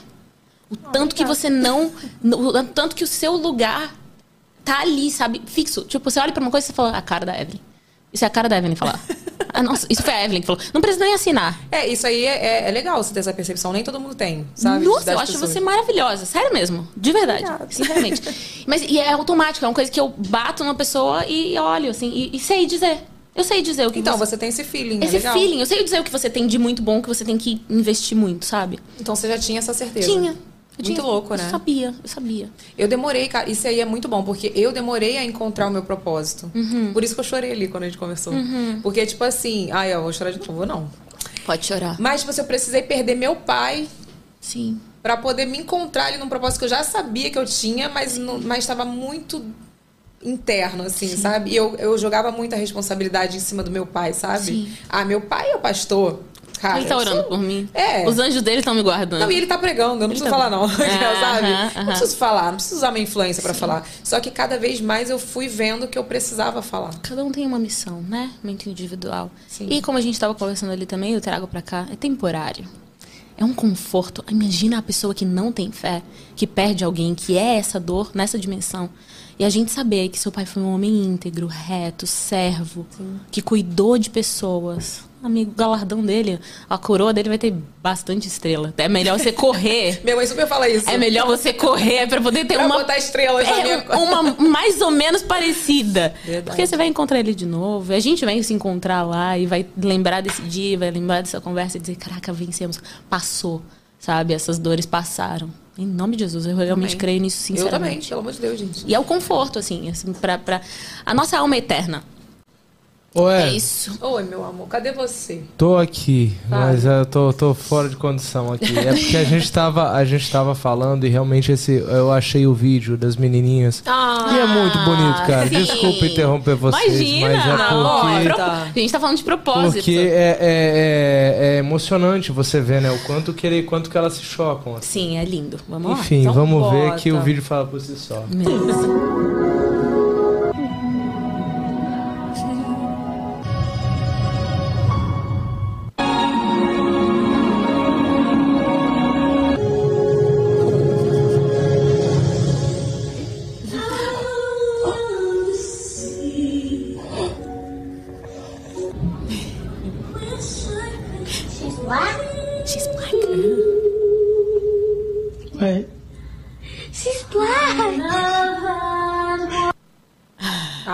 Sério, não dá pra ver esse vídeo e não se emocionar, né? É, é forte, É né? muito forte, é muito. E a gente, se a gente para um pouquinho pra olhar o outro, a gente percebe, sabe? Que, que existem umas dores ali profundas, assim. Principalmente nessa área, né? Com Um- certeza. Você acha que é um peso? É, uma- é um peso essa responsabilidade que você traz, tipo, com, com essa tua missão? Evelyn, o que não é difícil nessa vida? Fala pra mim. Eu posso, eu posso devolver essa pergunta. Tipo, você acha Comer. Que é um... Você... Só comer, que é fácil. Vai, vai de um jeito que é absurdo. Mas né, não, uma coisa que tem significado, uma coisa que Sim. tem significado. É, é fácil, Evelyn, pensar que você tem um filho e uma, um- uma pessoa, um ser humano que vai ser formado por você em todos os aspectos. Cada exemplo, cada vez que você se destabiliza emocionalmente, aquela criança está te observando, é fácil pensar nisso. Então, se a gente for levar em consideração. Nada que é significativo é fácil. Nada, não conheço. É verdade. Não conheço. Muito, E como muito você lida, assim, com essa, responsabilidade? Cara, eu sou uma pessoa. Eu, não- eu não. Acho que eu, eu lido não pensando muito sobre isso. Sabe? Aí você lida leve. É. Porque se eu ficar pensando que. Eu, eu, se eu ficar considerando as minhas imperfeições para o que as pessoas. No, com as pessoas estão inspirando, se inspirando em mim e ainda assim eu sou imperfeita. Se eu for levar essas coisas em consideração, eu não faço nada. A gente, né? Sim. Não faz nada. Mas a- as pessoas opinam muito sobre o seu cabelo? Essa é a pergunta que eu ia fazer. Eu, mu. Foi por isso que eu, eu primeiro perguntei Foi- leve. ela foi Primeiro doei a pílula, né? Ela Primeiro mandei. amaciando. Doses homeopáticas, entendeu? Hoje menos, já teve um, um tabu muito grande em relação a isso. Mas é como eu, eu disse, assim, eu fui numa uma palestra lá para alguns empresários e tudo, todos os movimentos sociais significativos são como um pêndulo. Eles, ele puxa muito para um lado depois puxa muito pro outro lado. E o que eu quero dizer com isso? A gente tava puxando pro tem que ter cabelo liso, você é feia se for cacheada, ou crespo, etc. Nana. A gente puxava pra esse lado. E a gente puxou pro, pro lado oposto, dizendo: não, não, eu aceito meu cabelo do jeito que eu quiser, ele é lindo, ele é maravilhoso. Mas a gente ficou nesse lugar aqui um tempão dizendo: tem que ser cacheada. Se você não aceitar o seu cabelo natural, você tá negando suas raízes. Nanana. E esse pêndulo tá soltando pra gente chegar realmente no ponto de equilíbrio no eixo dele que é que você, é ser... você entender o que faz sentido para sua vida e para sua rotina. Eu tenho em favor de mim é que eu sempre trouxe essa mensagem tá? Eu falava do cabelo natural porque era uma coisa que me demandava energia tempo e me, me fazia escrava Uh, ter, não gostar daquele cabelo, né? Naquele, naquela época. Mas Sim. a gente é de fase, né? De processo, as coisas vão passando. Eu sou mulher, uma, uma, a gente quer se mudar, que a gente quer ver uma cara nova. Inclusive, uma das pessoas que não era nem cacheada veio falar pra mim assim: Ah, mas cadê seus cachinhos no evento, presencialmente? Eu falei, ué, tô vendo seu cabelo aqui, tá cheio de mechas. tá cortado recentemente, você foi no salão fazer esse cabelo do mesmo jeito que você tem liberdade, vontade de fazer coisas no seu cabelo, eu tenho vontade de fazer no meu. Cara, e a gente é assim, né? Tipo, eu, gente, eu tava loura, demorei seis meses para ficar loura, desse, assim, né? Praticamente, porque para chegar mais, claro, você vai... Vai devagar, é. Do nada eu já mudei, Chega. entendeu? E daqui a pouco eu já enjoei de novo, é, e é assim. É assim. E assim, e todo né? mundo tem que ter essa liberdade. E aí, falando especificamente do cabelo crespo e cacheado, né? Da mulher negra, em modo geral, já tem tanta pressão social em cima da mulher negra, de tantas coisas. A gente vai colocar mais uma de ter que assumir o cabelo natural se é uma coisa que ela não, não quer. Acha que é mais prático, acha que se sente mais bonita. Que que é isso, sabe? Vamos não. tirar os pesos, tirar as armas e ser leve. Não, e tem uma. Tem também uma. As pessoas são muito imediatistas e muito radicais também. Radicais. Tipo assim, eu vi alguém falando na internet pra Camila de Lucas na época que ela tava no BBB que ela não podia usar lace, por é, exemplo. Ah, eu fiz um você, vídeo sobre isso. Se você está fazendo, se você está usando, você está querendo fazer a transição capilar, então aceita seu cabelo. Não, não usa lace. Gente. Não, não tá certo. As outras é. pessoas podem usar. Exato. Né? Tipo, Exato. Uma mulher branca pode usar. É, mulher branca pode usar a hora que ela quiser. O que, ela quiser. Vermelha, amarela, né? Tá tipo, tudo bem. cara. Mulher negra. Muito não. louco isso. Mas a gente tá entendendo. A gente ah, falando tá disso, também. a gente tá falando disso aqui e a gente tá entendendo. E eu vejo muito isso que você falou, que teve um movimento muito forte da progressiva lá Exato. atrás. Depois teve um movimento muito forte do uhum. aceite seu cabelo e tal. Uhum. E, tipo, as pessoas começaram a ficar loucas com isso. Porque tinha gente que não queria. Não. Cara, não, pô, não quero. Mas será que eu tenho que fazer isso? Sim. Se né? sentia pressionada, né? Se, se sentia pressionada. É, mas eu sempre falava, gente, ó, Big Shop mesmo, pô, cortar o cabelo curtinho. Tinha menina que cortava o cabelo Joãozinho, curtinho mesmo, assim. E era uma decisão muito radical e as meninas se sentiam pressionadas a isso. E eu sempre, uh, mesmo dentro desse movimento, com, com na, na, fase de maior força nesse sentido, falava assim: não faça. Não corte o cabelo se você não se sente confortável isso. Não é isso que você quer fazer. Não faça por causa dos outros, sabe? E a gente sabe, né? Quando a gente tá decidida, quando a gente quer, é uma coisa que vem muito de dentro de você, 100%. né? É, o cabelo é só a, a materialização do que tá acontecendo dentro, assim, sabe? É, exatamente. Uma coisa saísse, assim, de você. E vem cá, como foi a decisão de ter o cabelo liso novamente? Foi difícil? Não, foi, foi, foi, sabe quando? Foi depois de fazer tranças. Eu fiz umas tranças pro meu aniversário, eu amei aquelas tranças. Meu sonho, da trança. Eu amei, você vai ficar lindo, você vai lá. E eu é não, prático. Sabe que eu nunca botei? Por causa ah. do Mega. Eu tenho é, que tirar o é, Mega tá. e botar, né? É, eu tô de tic-tac, né? Então eu faço. Aquela, já vão um papo de cabelo aqui, do nada. E pode ficar quanto tempo de trança? Olha, tem meninas que ficam dois meses. Tem, tem gente que fica bastante tempo. Eu não consegui ficar muito tempo, não, porque eu sempre coloquei tranças muito longas e pesadas. Aí pesa, né? Pesa, pesa. Quebrou um pouquinho ainda. Aí eu descolori. Começou assim. Eu fiz trança. Aí eu falei, nossa, que legal, amei mudar. Quero... e fiquei sete anos sem tocar no meu cabelo. É muito tempo. Eu não toquei no meu cabelo por sete anos. Aí eu fiz trança. Ai, que legal, não. Ah, vou descolorir agora. Descolori. Gente, é muito louco. É, e foi assim.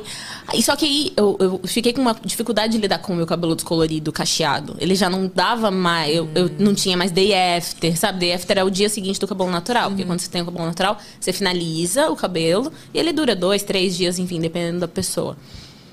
E eu não tinha mais, sabe? Meu cabelo estava sendo difícil para mim. E aí eu falei, ah, vou fazer uma escova. Ah, viciei, né? Se eu tirei. Se estava sendo difícil para mim aquela fase com o cabelo descolorido, eu fiz escova e estava sendo muito mais prático. Eu vou já não estava tão. Vou ficar de escova. Aí a escova voltou a ser um peso. De, acho que um, uns dois anos depois. Porque aí eu, eu queria voltar, eu queria focar nos meus treinos da academia, e com o cabelo escovado. Não dá. Sem condições. Porque eu saía pingando de lá. Eu falava assim, não, mas eu não, não vou ser refém disso aqui. Vou cortar. Aí corto, sabe? Ai, é muito louca. E agora eu tô nessa fase, assim, que eu consigo as duas possibilidades. Eu tô com. ah, hoje eu tô com trionda, né? Mas se eu lavar e finalizar, fica caixinho. Então eu tô com todas as possibilidades disponíveis. E era isso que eu queria. Ter, Entendi. fazer o que eu quisesse. E o Big Shop? Como é que foi essa decisão? Foi assim? nessa. Hum. Vou te contar. Eu fiz harmonização facial. Harmonização facial, a cara inteira, né? Tá bem natural. Não, eu tirei, né? Ah, tirou? Eu fiz a harmonização. Mas tá ótimo, tá não tem ótimo. é mais. Não, não, eu, eu, eu fiz uns retoquezinhos assim, mas como eu fazia antes? O que aconteceu? Com 24 anos eu comecei a me cuidar. Normal, botox, preventivo, Preventivo. nananã, aí botar um, um ml, dois mlzinhos, nananã. Aham. Aí eu tava mexendo gata maravilhosa, no auge da beleza. Paralisou a cara, mentira. Se eu. é, Foi? Foi isso? Eu não conseguia, cus- não conseguia cuspir. Ah, não acredito. Eu Mas com. Botox errado. Com botox errado, na cara inteira, né? Eu só tinha feito botox na testa na vida. Foi treinar depois do Botox? Só pra saber. Se eu fui treinar. Joguei, assim. Como Porque assim? não pode treinar depois do Botox. São Não, não seis não. horas depois. Não, não fui não, eu Tá. sei, eu sei, pô. Foi desde 24 que eu faço isso. Não, pode deitar, tipo, depois sabe disso, sabe disso? Não. Não. Faz Botox, tem que ficar em pé e não pode treinar. É, e não pode... ca- ca- Seis horas, eu acho. É, eu sei, eu sei. eu sei. Não fez, não, né? Não. Foi não errado não. mesmo. Foi- não, não foi errado, não. Era o estilo da pessoa que fez. Entendi. Não é que isso. Ah, mas não foi erro, não. Porque tem o, o- a Não paralisia posso, não- errada mesmo. Não, não foi erro. Não foi. Foi erro Foi erro ruim meu. que tu não gostou. Foi erro meu. Meu, de tapar um buraco de outras coisas, com certeza. Ah. Que eu tava tentando descontar em alguma coisa. Aham. Com certeza absoluta. Foi erro meu. Não foi erro do médico, não foi culpa de ninguém. Tanto que quando eu postei o vídeo da harmonização facial, eu botei um antes e depois, algumas pessoas comentaram. Mas eu gostei, tava bom. Mas aí, então, eu fiz a harmonização facial. Coloquei, fiz a cara inteira. Mas eu fui lá assim, ó, já tô me sentindo bonita. Se eu fizer, eu vou me sentir mais bonita ainda. Entendi. E não Tem foi isso que foto? aconteceu. Tem, pô. Tem. No YouTube eu coloquei um vídeo da harmonização facial, tem um antes e depois, lá no. Acho que no, no meio do vídeo, talvez. Aham.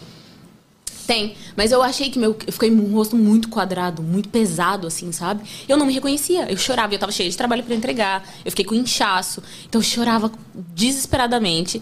Tipo, Deus me perdoa, eu estraguei a minha cara. O que, que você fez? O que, que eu fiz, né? O que, que eu tava procurando? é ótimo. não, Que é, que o que, eu que eu fiz? Você fez tudo direitinho. E eu fui lá e estraguei e tal. E o Big Shop foi nesse contexto. Eu fiz sessões, acho que umas quatro sessões de hialuronidase, né? Pra ir Pra tirando tirar. progressivamente. Mas eu tava numa, numa ansiedade de me ver eu mesma. E o cabelo tava me atrapalhando com os treinos. Eu tava assim, eu quero me ver, eu quero, eu quero relembrar, tipo, resgatar minha identidade, sabe? Tipo, eu não me. Eu acho que eu tive um- algum nível de disforia de imagem depois da, da harmonização. Sinceramente, eu não fiz, né? Não tenho um diagnóstico nesse pode- sentido, mas tem uma eu- possibilidade. pode ter uma possibilidade. Eu, eu sofri bastante. E cortar o cabelo foi dizer assim, ai, sou eu, sabe? Tipo, tirar aquelas pontas Entendi. ah, daquele rosto que pra mim tava. Não, é que do jeito que eu falo, parece que, meu Deus. Não, Não, eu vou ver a foto Muita "Ai, gente. Raíssa." Não, não, não. Ah, teve gente que nem reparou, sabe? Eu recebi pouquíssimos directs sobre isso. Não, do, é que eu tô contando como eu senti. Mas isso é muito real. Quando É. eu fiz a, a, a primeira rinoplastia, eu me olhei e falei, meu Deus, o Que que eu fiz? Tudo bem que tava ruim mesmo. né? A gente sabe, né? Os erros médicos, tudo que, tudo que aconteceu. Mas, Deu um assim, problema. Deu ruim. Eu olhei eu falei, meu Deus. Quando as pessoas falavam assim, e Michael Jackson, eu falei, não, não é que possível, raiva. não é possível. Mas tá. Ai, que filho da mãe! Não deixa ele fazer isso, não. Ele faz, cara, vou fazer o quê? Né? É Por isso que você não tá com muita é assim. estrela.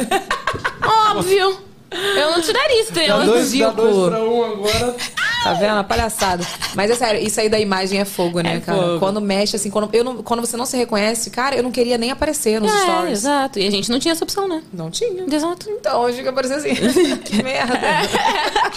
não, e as pessoas falavam, e assim, eu já tava vendo ruim, não sei se Aham. aconteceu isso contigo. E eu fingindo que nada estava acontecendo. Eu falei, não, gente, tá maravilhoso, eu tô me amando. Ah. Ah. assim, puta que Não, eu não consegui. Não consegui. É, Sério? Eu entreguei Tu falou mesmo? pontos. É, porque eu não falei para as pessoas na hora, né? Eu, Foi fazer depois, Eu bloqueei o- o- a harmonização facial nos comentários. Para as pessoas no comentário. Não quero ninguém falando disso. não quero saber. E aí os directs que eu recebia, kkk, o que, que você fez na cara? Aí eu ignorava, né? Entendi. Era Ai, assim. cara, era é fogo. Mas eu so- sofri, sofri, sofri. Aí minha médica maravilhosa me salvou. Mas Foi lá tirando. E tirando, né? E ela falava assim: tá bom, Raiz, não tem mais o que tirar aqui, não. Você tá... Era do jeito que. Eu falava, não, eu tô vendo, doutora. Tem coisa assim, resolve pra mim. Aí você fez Big Shop de novo. Aí eu fiz Big Shop de novo, né? por De novo, não. Na verdade, É, foi, foi o primeiro é, Big Shop. exato, exato, exato. E aí, como foi? Você conseguiu se Amei- ver? Amei. Eu, meu cabelo curtinho. A Nayara via reagindo nos meus stories. Ai, tá linda, maravilhosa. tá bonita." Eu amei meu cabelo curtinho, cacheado. Eu não esperava também, porque, ah, eu- você tem um rosto longo, um negócio de, de visagismo, né? Rosto longo no cabelo, no cabelo curto e tal. Só que meu cabelo curto e volumoso eu achei muito elegante. Eu, eu explorei, foi essa fase que eu mais explorei cores, sabe? Eu, eu, tava, eu tava muito feliz, tava me Não, o cabelo tá lindo, vai lá pintar. Eu É tirei. Maravilhosa. O cabelo tá lindo, eu vou lá estragar ele. É, Peraí. é, isso que, é isso que eu tô fazendo agora, né? É isso que eu tô fazendo agora.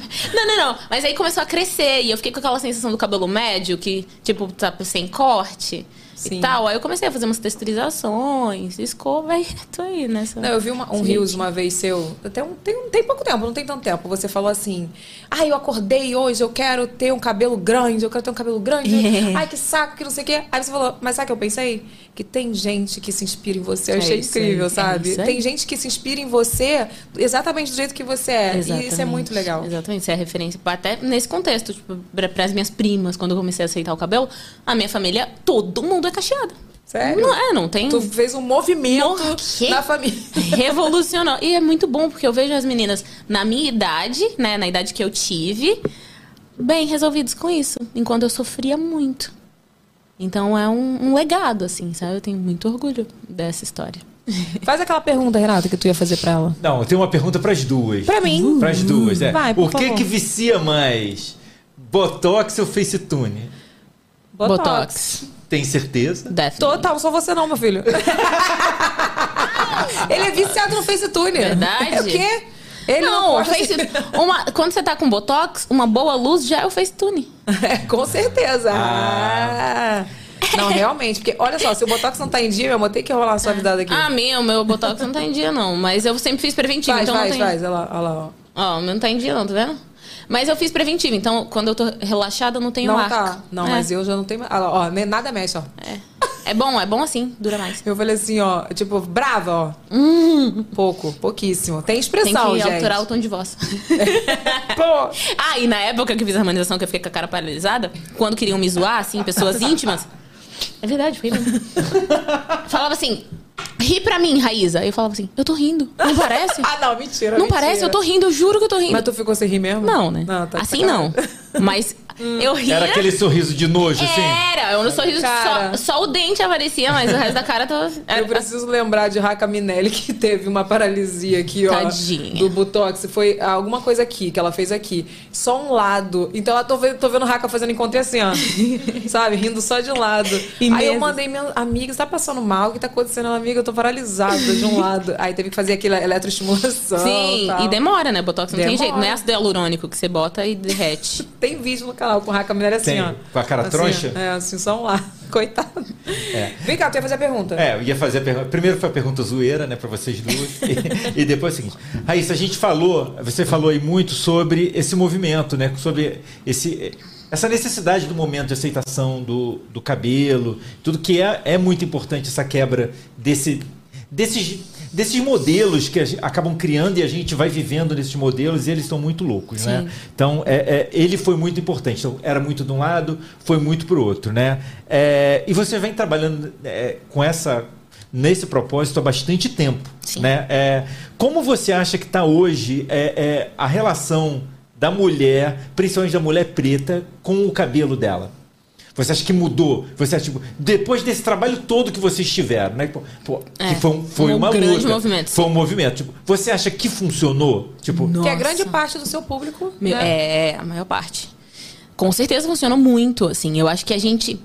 É, é isso, é exatamente como eu descrevi. Rolou essa coisa de meu cabelo, minha bandeira, sabe assim? Eu me- de se posicionar. E tem mulheres. Gente, é impossível uma mulher negra ou uma mulher cacheada também, uma mulher crespa, contar a história dela sem passar. Aí eu, foi na época que eu alisei o meu cabelo, ou então aí foi na época que eu fiz meu Big Shop. O cabelo é parte da nossa história. Não tem como, sabe? Não dá pra fugir disso. Então, eu sinto que sim, hoje a gente tem muita possibilidade, né? A internet tá aí pra isso. A gente tem muitos tipos de mulheres negras. Não é, não tem só a mulher negralizada Naomi Campbell e não tem só a menina ah, com cabelo naturalmente cacheado como a Raizane Cássio em em 2016 em Brasil. Nossa, eu me comparei. Não, não foi essa a minha intenção. Pelo amor Ai, de desculpa, Deus, hein? gente. Tem a Beyoncé também, que usa laces e peru... Agora eu coloquei a Beyoncé, não vou pra ficar pior. Mas é, eu acho que hoje a gente tem muitas possibilidades. Eu acho que as mulheres ainda elas, elas conseguem decidir e assumir o cabelo ou alisar e peitar isso aí, entendeu? As mulheres estão se tornando empoderadas o suficiente. As Pra mulheres escolher, negras, pra pra fazer a própria escolha, né? Acho mara isso. E você acha que a sua. Porque é todo um. Quando a gente vê, quando a gente. É porque pra gente é muito claro isso, né? Tipo, a gente, a gente vive essa situação é, é, de, de conhecer, de, de entender o que as pessoas estão falando o dia inteiro. Mas você acha que, tipo, além da mulher, tipo. Existe algum, alguma melhora social? Social, certamente. Social, tipo, por exemplo, tipo, você tem, tem não só o seu, mas outros vídeos que as, crianças, que, que- as crianças são sofrem bullying na escola, sim. é, é, é, sofrem bullying geral, sofrem da própria família em relação a uma coisa que, tipo, que não tá errada. Sim.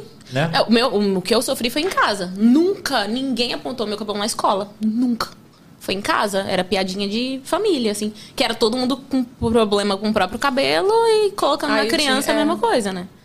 Se eu for parar pra pensar, será que meu nariz foi isso também? Porque todo mundo é narigudo na minha, na minha família. É, Claro, provavelmente. Deve ter sido isso. Provavelmente. Menino, mas todo mundo. Eu chegava, as pessoas faziam assim, ó. Perdi o ar, É, sabe? eu Cara, sei. eu cresci com É, eu isso. sei. Eu e bem aí, sei. Então, aí hoje eu olho e falo, gente. É isso. Mas tudo é isso. Pô, mas Nem era isso tudo. Nem era isso tudo. Né? Você era, todo- Gente, você era, sério, você era muito olho- bonitinha com outro nariz também. Obrigada. O Renato sempre fala isso pra mim, tá vendo?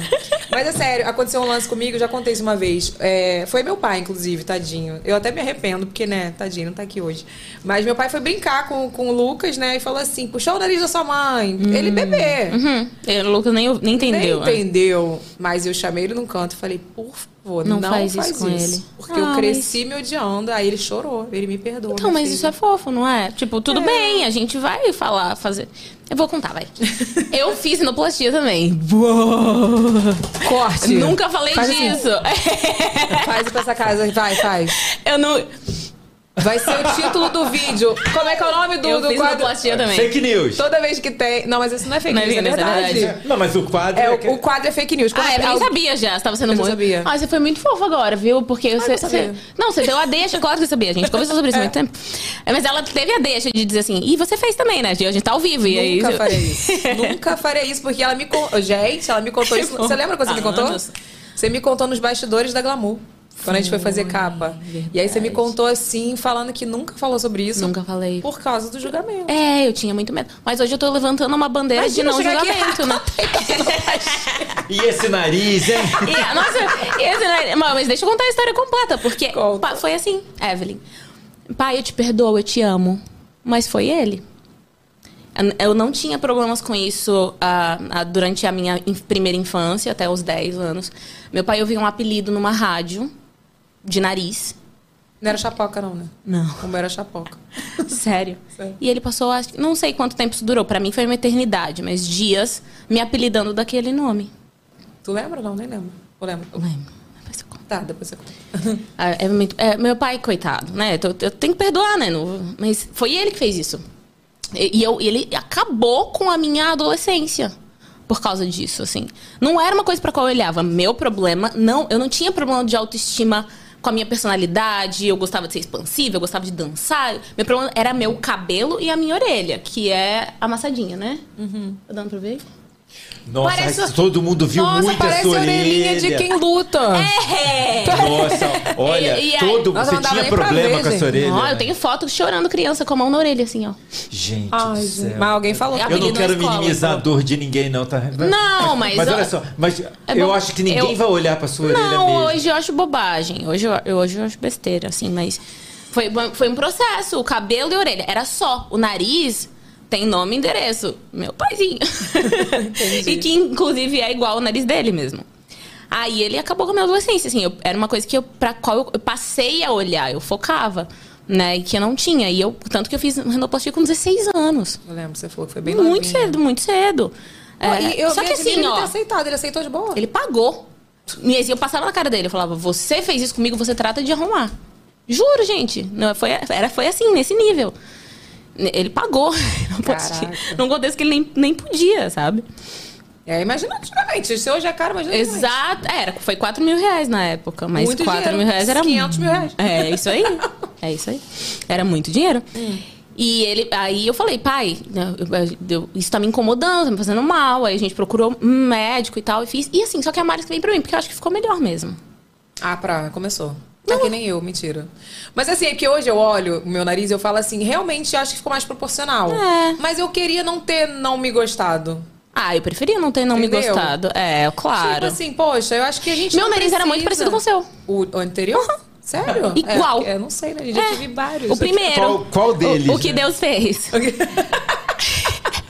Era assim, batatinha assim? Era, batatinha. E, e, mais baixinho aqui, né? O seu era assim também, não era? Mais fininho aqui era, e mais batutão. É, batutão, assim. Então, mas... Era igual da minha avó, cara. É, minha avó era preta, né? Sim. Tipo, minha avó... Eu era... Eu, tipo assim, eu puxei o lado da minha avó, a uhum. cor e nariz. E feições. A uhum. minha irmã puxou o cabelo da, e eu puxei o cabelo da minha avó materna, Sim. que é branca. Sim. Minha irmã puxou a cor da minha avó materna branca com o cabelo da, da parte da minha avó que é preta. Entendi. Uhum. Entendeu? É, mistura, é, mistura. É mistura, é, Brasil, né, Brasil, gente? É, aconteceu. E aí, depois disso, eu fiquei bem resolvida, gostei, achei que foi ótimo. Tipo, beleza, passou por essa questão. Até que no YouTube começou muito essa discussão. Mas a Risa fez? A Risa fez inoplastia? Por que começou Risa... essa... Não sei. Não lembro como foi que foi a partir daí. Mas como eu não falava sobre isso, porque eu não me sentia pronta para falar sobre isso, eu não me sentia pronta para enfrentar as críticas em relação a isso. E eu acho que eu também me sentia meio culpada por ter feito, talvez. Sabe? Entendi. Mesmo eu tendo começado no YouTube com 19 anos, eu, eu acho que eu me sentia meio culpada por ter feito rinoplastia. Mas você fez antes? Muito Entendeu? antes. Não é, não tinha. Mas quando ficava essa. E eu nunca levantei bandeira de, de não fazer plástica. Minha bandeira era é a Ivy. Minha bandeira é outra. Minha, minha bandeira. bandeira... Isso não está na pauta de Jesus. É, é, isso aí. A minha bandeira foi era a aceitação do cabelo natural, porque era a minha dor. Eu tinha até medo de tocar nesse assunto assim de aceitação do seu, dos seus traços, das suas feições, etc. Eu tinha, eu falava assim, não vou falar disso não, eu não tenho moral não. Entendeu? Entendi. Mas o cabelo tinha, pô. Claro. E aí, mas aí o que, que aconteceu? A internet, as pessoas. Internet, né, minha gente? Uh, começaram a fomentar, e aí, aí, aí, uh, ela fez ou não rinoplastia. E, como eu não falava sobre isso, os comentários passaram a ficar mais agressivos no meu direct. Tipo, você não vai resolver, não, esse nariz do jeito que tá? Entendeu? Você não precisa fazer uma, uma secundária para resolver do jeito que tá? Sério? E aí eu fui fazer consulta eu queria fazer uma rinoplastia secundária. Mas eu tive a sorte, bem entre aspas, porque o médico não foi muito gentil, mas de, a, apesar de tudo de ruim que ele falou, ele disse, mas ficou bom. e quando ele disse, mas o seu primeiro médico ficou bom, tipo, você não tem muito. Dá para melhorar, mas você não tem muito do que reclamar, não. Aí eu falei que eu vou passar por uma, uma cirurgia. Com anestesia. Com anestesia. Apagar, cortar, pra melhorar um, o que tá bom. É o meu caso. Tipo assim, eu fiz três. Eu fiz uma a primeira foi. Deu tudo errado. Eu uhum. fiquei sem respirar. Não, uhum. não fiquei sem, sem respirar na primeira. Ficou torto uhum. na primeira. Na segunda, fui corrigir a primeira com o mesmo médico. Eu fiquei sem respirar. Mas, de um lado. Evelyn, mesmo médico, cara? Me, como é que eu sabia que era erro médico, gente? Mas pelo amor de Deus, ficou torto, você ficou sem respirar. É, aí eu fui. Não, pra piorar, tu não sabe. Tu, quando quando isso aconteceu? O pior. Não, quando isso aconteceu, eu falei, eu vou bater nela. Como que ela foi corrigir o negócio com o mesmo Não, você não tá entendendo. Pra piorar, eu fui corrigir a rinoplastia e ainda fiz o silicone. Aí. Esperta pra olha caramba. Olha como eu sou esperta. Aí que foi deu a Você tinha meu WhatsApp. Cara, eu era. Você podia ter dado um oizinho. Né? É, podia. Ei, olha, eu não sei o que aconteceu. Aí fui fazer a terceira. Aí a terceira, o que aconteceu? Aí ficou bom. Aí, não, aí fiz a terceira. O médico falou, ele olha pra mim e fala: você precisa de mais uma, a quarta, pra hum, ficar perfeito. Hoje, Falei, perfeito não, não existe. Não vai ficar. É. Falei, não existe. Agora eu tô respirando. E eu ganhei uma coriza que não passava, né? uhum. né? Ficava tipo assim, eu tô aqui contigo do lado da meleca, caía assim, uhum. assim, meleca assim que eu digo, uma coriza, né? Então, assim, corrigiu isso também na, na, na, terceira. Eu falei, o quê? É isso aí. Eu vou passar por uma quarta cirurgia para melhorar o quê, gente? Não, nada, tá ótimo. Agora eu já voltei a respirar, tá ótimo. Muitos anos depois, e nada a ver com o que a gente tá falando de rinoplastia, mas dessa coisa de vencer o perfeccionismo, né? Porque era uma coisa que me aprisionava muito. Eu sempre fui muito perfeccionista em tudo, no cabelo, na estética, nas roupas, em todas essas coisas. E quando eu entendi, quando eu me lembrei que na criação Deus disse e viu que era bom, está escrito em Gênesis e viu que era bom, eu passei a aceitar o bom como suficiente. Percebe? quando a gente olhar para um, projeto, pra um trabalho, para uma ideia e falar assim, isso é bom.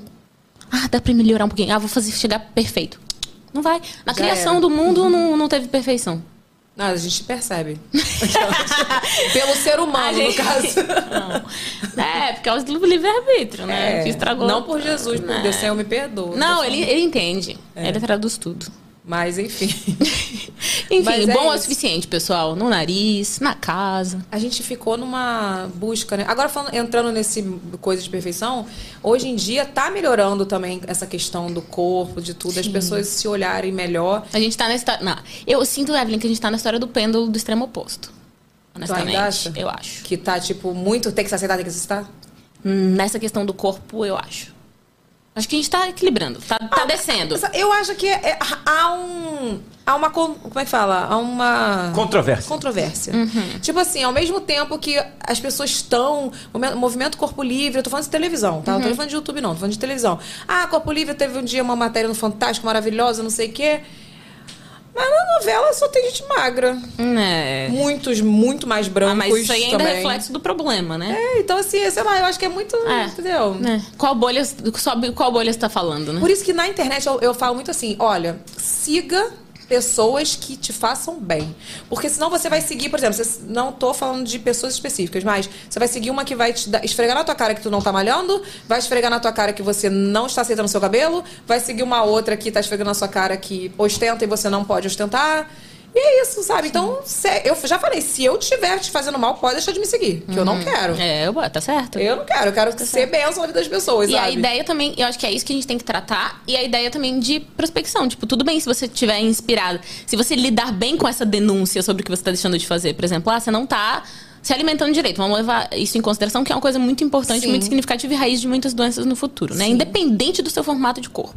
Não importa, não é disso que a gente está falando aqui. Tô falando de alimentação né, Saudável. saudável. Se você assiste uma pessoa que está te denunciando ali, uma pessoa que está comendo de modo geral, e você fala assim, caraca, ela tá fazendo isso e eu não, e isso te inspira a fazer a mesma coisa, beleza. Sim. Né? Não que te- esteja te acusando, mas se não, está coberta de razão. Sim, e procurar certeza. ajuda profissional. Porque isso é um, um ponto muito importante. Eu descobri que eu tenho endometriose. Caramba. Acho que vocês Quando? esqueceram dessa parte da fala. Ai, esqueci a É que nós estamos em março, que é o mês no combate à endometriose. É março? É Ih, março. Tá sabendo aí, aqui, É, Pedro? pois é. Nossa, tá melhor que eu. Eu descobri que eu Quando tenho você endo- descobriu? Eu descobri. Não sei. Foi nessa. Faz. Não faz um ano, eu acho. Foi na. na- é, foi. Tu tinha muita cólica pra mim? Que, Evelyn, eu, eu passei a minha vida inteira vivendo uma menstruação difícil. Minha mentalidade era essa. Ah, tem muita cólica, eu tenho muita cólica. Muita Tipo, cólica. já de- sabia? Tipo, de chorar. Quando ia, de, de ficar de vir, já cama. ficava? É, já. Eu ficava. Eu tinha. Minha TPM era 15 dias antes da, da- Era duas semanas com uma dorzinha, com um mau humor extremo e tudo fora ah, do, do, do equilíbrio. Aí eu sempre fiz, mas eu sempre fui bonitinha ao médico todo ano, fazer ultrassom e nada, assim. Nada, Nunca nada. descoberto. Nada. A, a médica que cuidava de mim dizia: Não, toma esse remédio aqui, é uma cólica forte, é uma cólica forte. Mas nunca investigou. Eu não sei qual. qual eu fiz. O, o meu diagnóstico foi através de uma ultrassom. Só que foi uma ultrassom. Eu tô te falando isso porque, é, teoricamente, não é difícil. Não é pra ser. Pior que a Anitta falou que tem esses dias e parece que foi difícil de achar também. Sério? É. Mas, enfim. É quando, gente, ó, tá com cólica muito forte, fluxo muito intenso, não é normal, tá? Não é. Não é pra você ficar doente na sua menstruação, não. Nossa, mas eu ficava. E vou te falar, eu não ficava doente, mas eu ficava mal também. Eu to- tipo assim, eu já sabia que ia vir, porque eu já senti umas pontadas de dar uns pulos assim. Eu já tomava um remedinho, eu já sabia que ia vir. E, É. não, e não investiguei, não tinha. Não tinha. É, então, mas eu passei muitos anos investigando e não tendo. Muitos anos mesmo. Ai, meu Deus do céu. Não, mas tá tudo bem, você se alimenta bem. é- a- porque o, a, qual a solução da endometriose? O meu médico foi impecável em achar. Sabe como foi que a gente descobriu? Eu tava. Eu nunca tinha pensado, eu falei, cara, eu nunca fiz exame, acho que eu tinha 28 anos, 29. É, foi- acabei de fazer 30, eu fiz em abril, né? Que neném, gente. Ah, 30 já não é tão, né? Assim, Eu vou fazer 39, a amiga. gente já tá. Ah, sério? Sério, Botox. Maravilhosa. Viu? Tem um dia. em dia. Maravilhoso. Então, eu tava. Pensei assim, cara, eu tô, tô quase fazendo 30 anos, nunca investiguei minha fertilidade. Pensei, tá, gente? Pensei, pensei, não falei pra ninguém. Será que eu faço isso? Eu falei, acho que não, né? Não quero ter filho agora mesmo, tá tudo bem. Ó, tem que investigar agora. Então, Congelar os óvulos. aí a minha tia. Eu falei, eu fui. No outro dia eu liguei pra ela. Ela falou assim: sonhei com você. Como assim? Bom ou ruim? Se for ruim, não me conta. Que eu... Não, conta, eu quero saber, porque tem que orar, né? É, como foi o sonho? Ela falou: sonhei que você, eu olhava pra você e dizia: se você quiser ter filho, vá ao médico. Juro. Sério? Se você quer, já que você quer ter, já que você quer ter filho, vá fazer o seu tratamento. Era isso que ela dizia. Evelyn do céu, meu mundo caiu, porque eu só pensei. Não foi uma oração, não foi um pedido, não foi nada. Eu pensei. E ela teve. essa- ela já teve outra, sabe? Ela tem esse dom de coisas que aconteceram assim. E aí eu só pensei, eu falei, nossa, pronto, não posso ter filho, meu Deus, nananá. E tipo, rolou esse desespero. Conversei com um médico especialista em fertilidade e ele falou assim: não, você tá perfeita. Você tem muito, muita reserva ainda. hum, seus exames de sangue, você tá perfeita. E eu falava, mas tá bom, mas dá pra gente ver. Aí ele ficou suspeitando de uma outra coisinha lá, que no final realmente não significava nada. Ele falou: vou te mandar pra esse cara de ultrassom aqui, que ele é excepcional. Vamos lá. Aí esse cara de ultrassom eh, investigou e falou assim: você tem pequenos focos de endometriose. Eu falei, ah, caraca e tal. E, e o remédio pra endometriose hoje é anticoncepcional, né? Que não é bem um remédio pra tratar a endometriose, mas pra te aliviar dos sintomas. E eu não queria fazer isso. Não tô precisando tomar anticoncepcional. É, tem muitos outros efeitos além disso. E eu já convivo com sintomas há muitos anos, então entre lidar com sintomas e tomar anticoncepcional, eu preferia lidar com sintomas.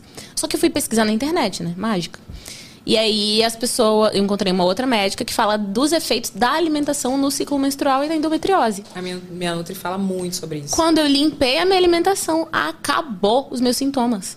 Eu, não, eu, eu esqueço quando eu fico menstruada, não percebo, não tenho cólica, não fico Gente, de é TPM. tudo. não, a alimentação é tudo. A saúde intestinal também, né? Tipo assim, 100%.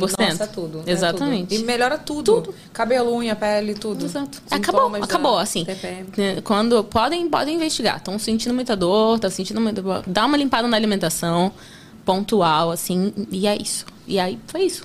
E aí você descobriu, mas agora tá. Foi alimentação. Não tá tratando até. Não, tá Não tem tomando- tratamento de endometriose, né? Não tem, é não tipo tem. paliativo, Você né? faz, é, paliativo, ou você faz uma cirurgia pra engravidar.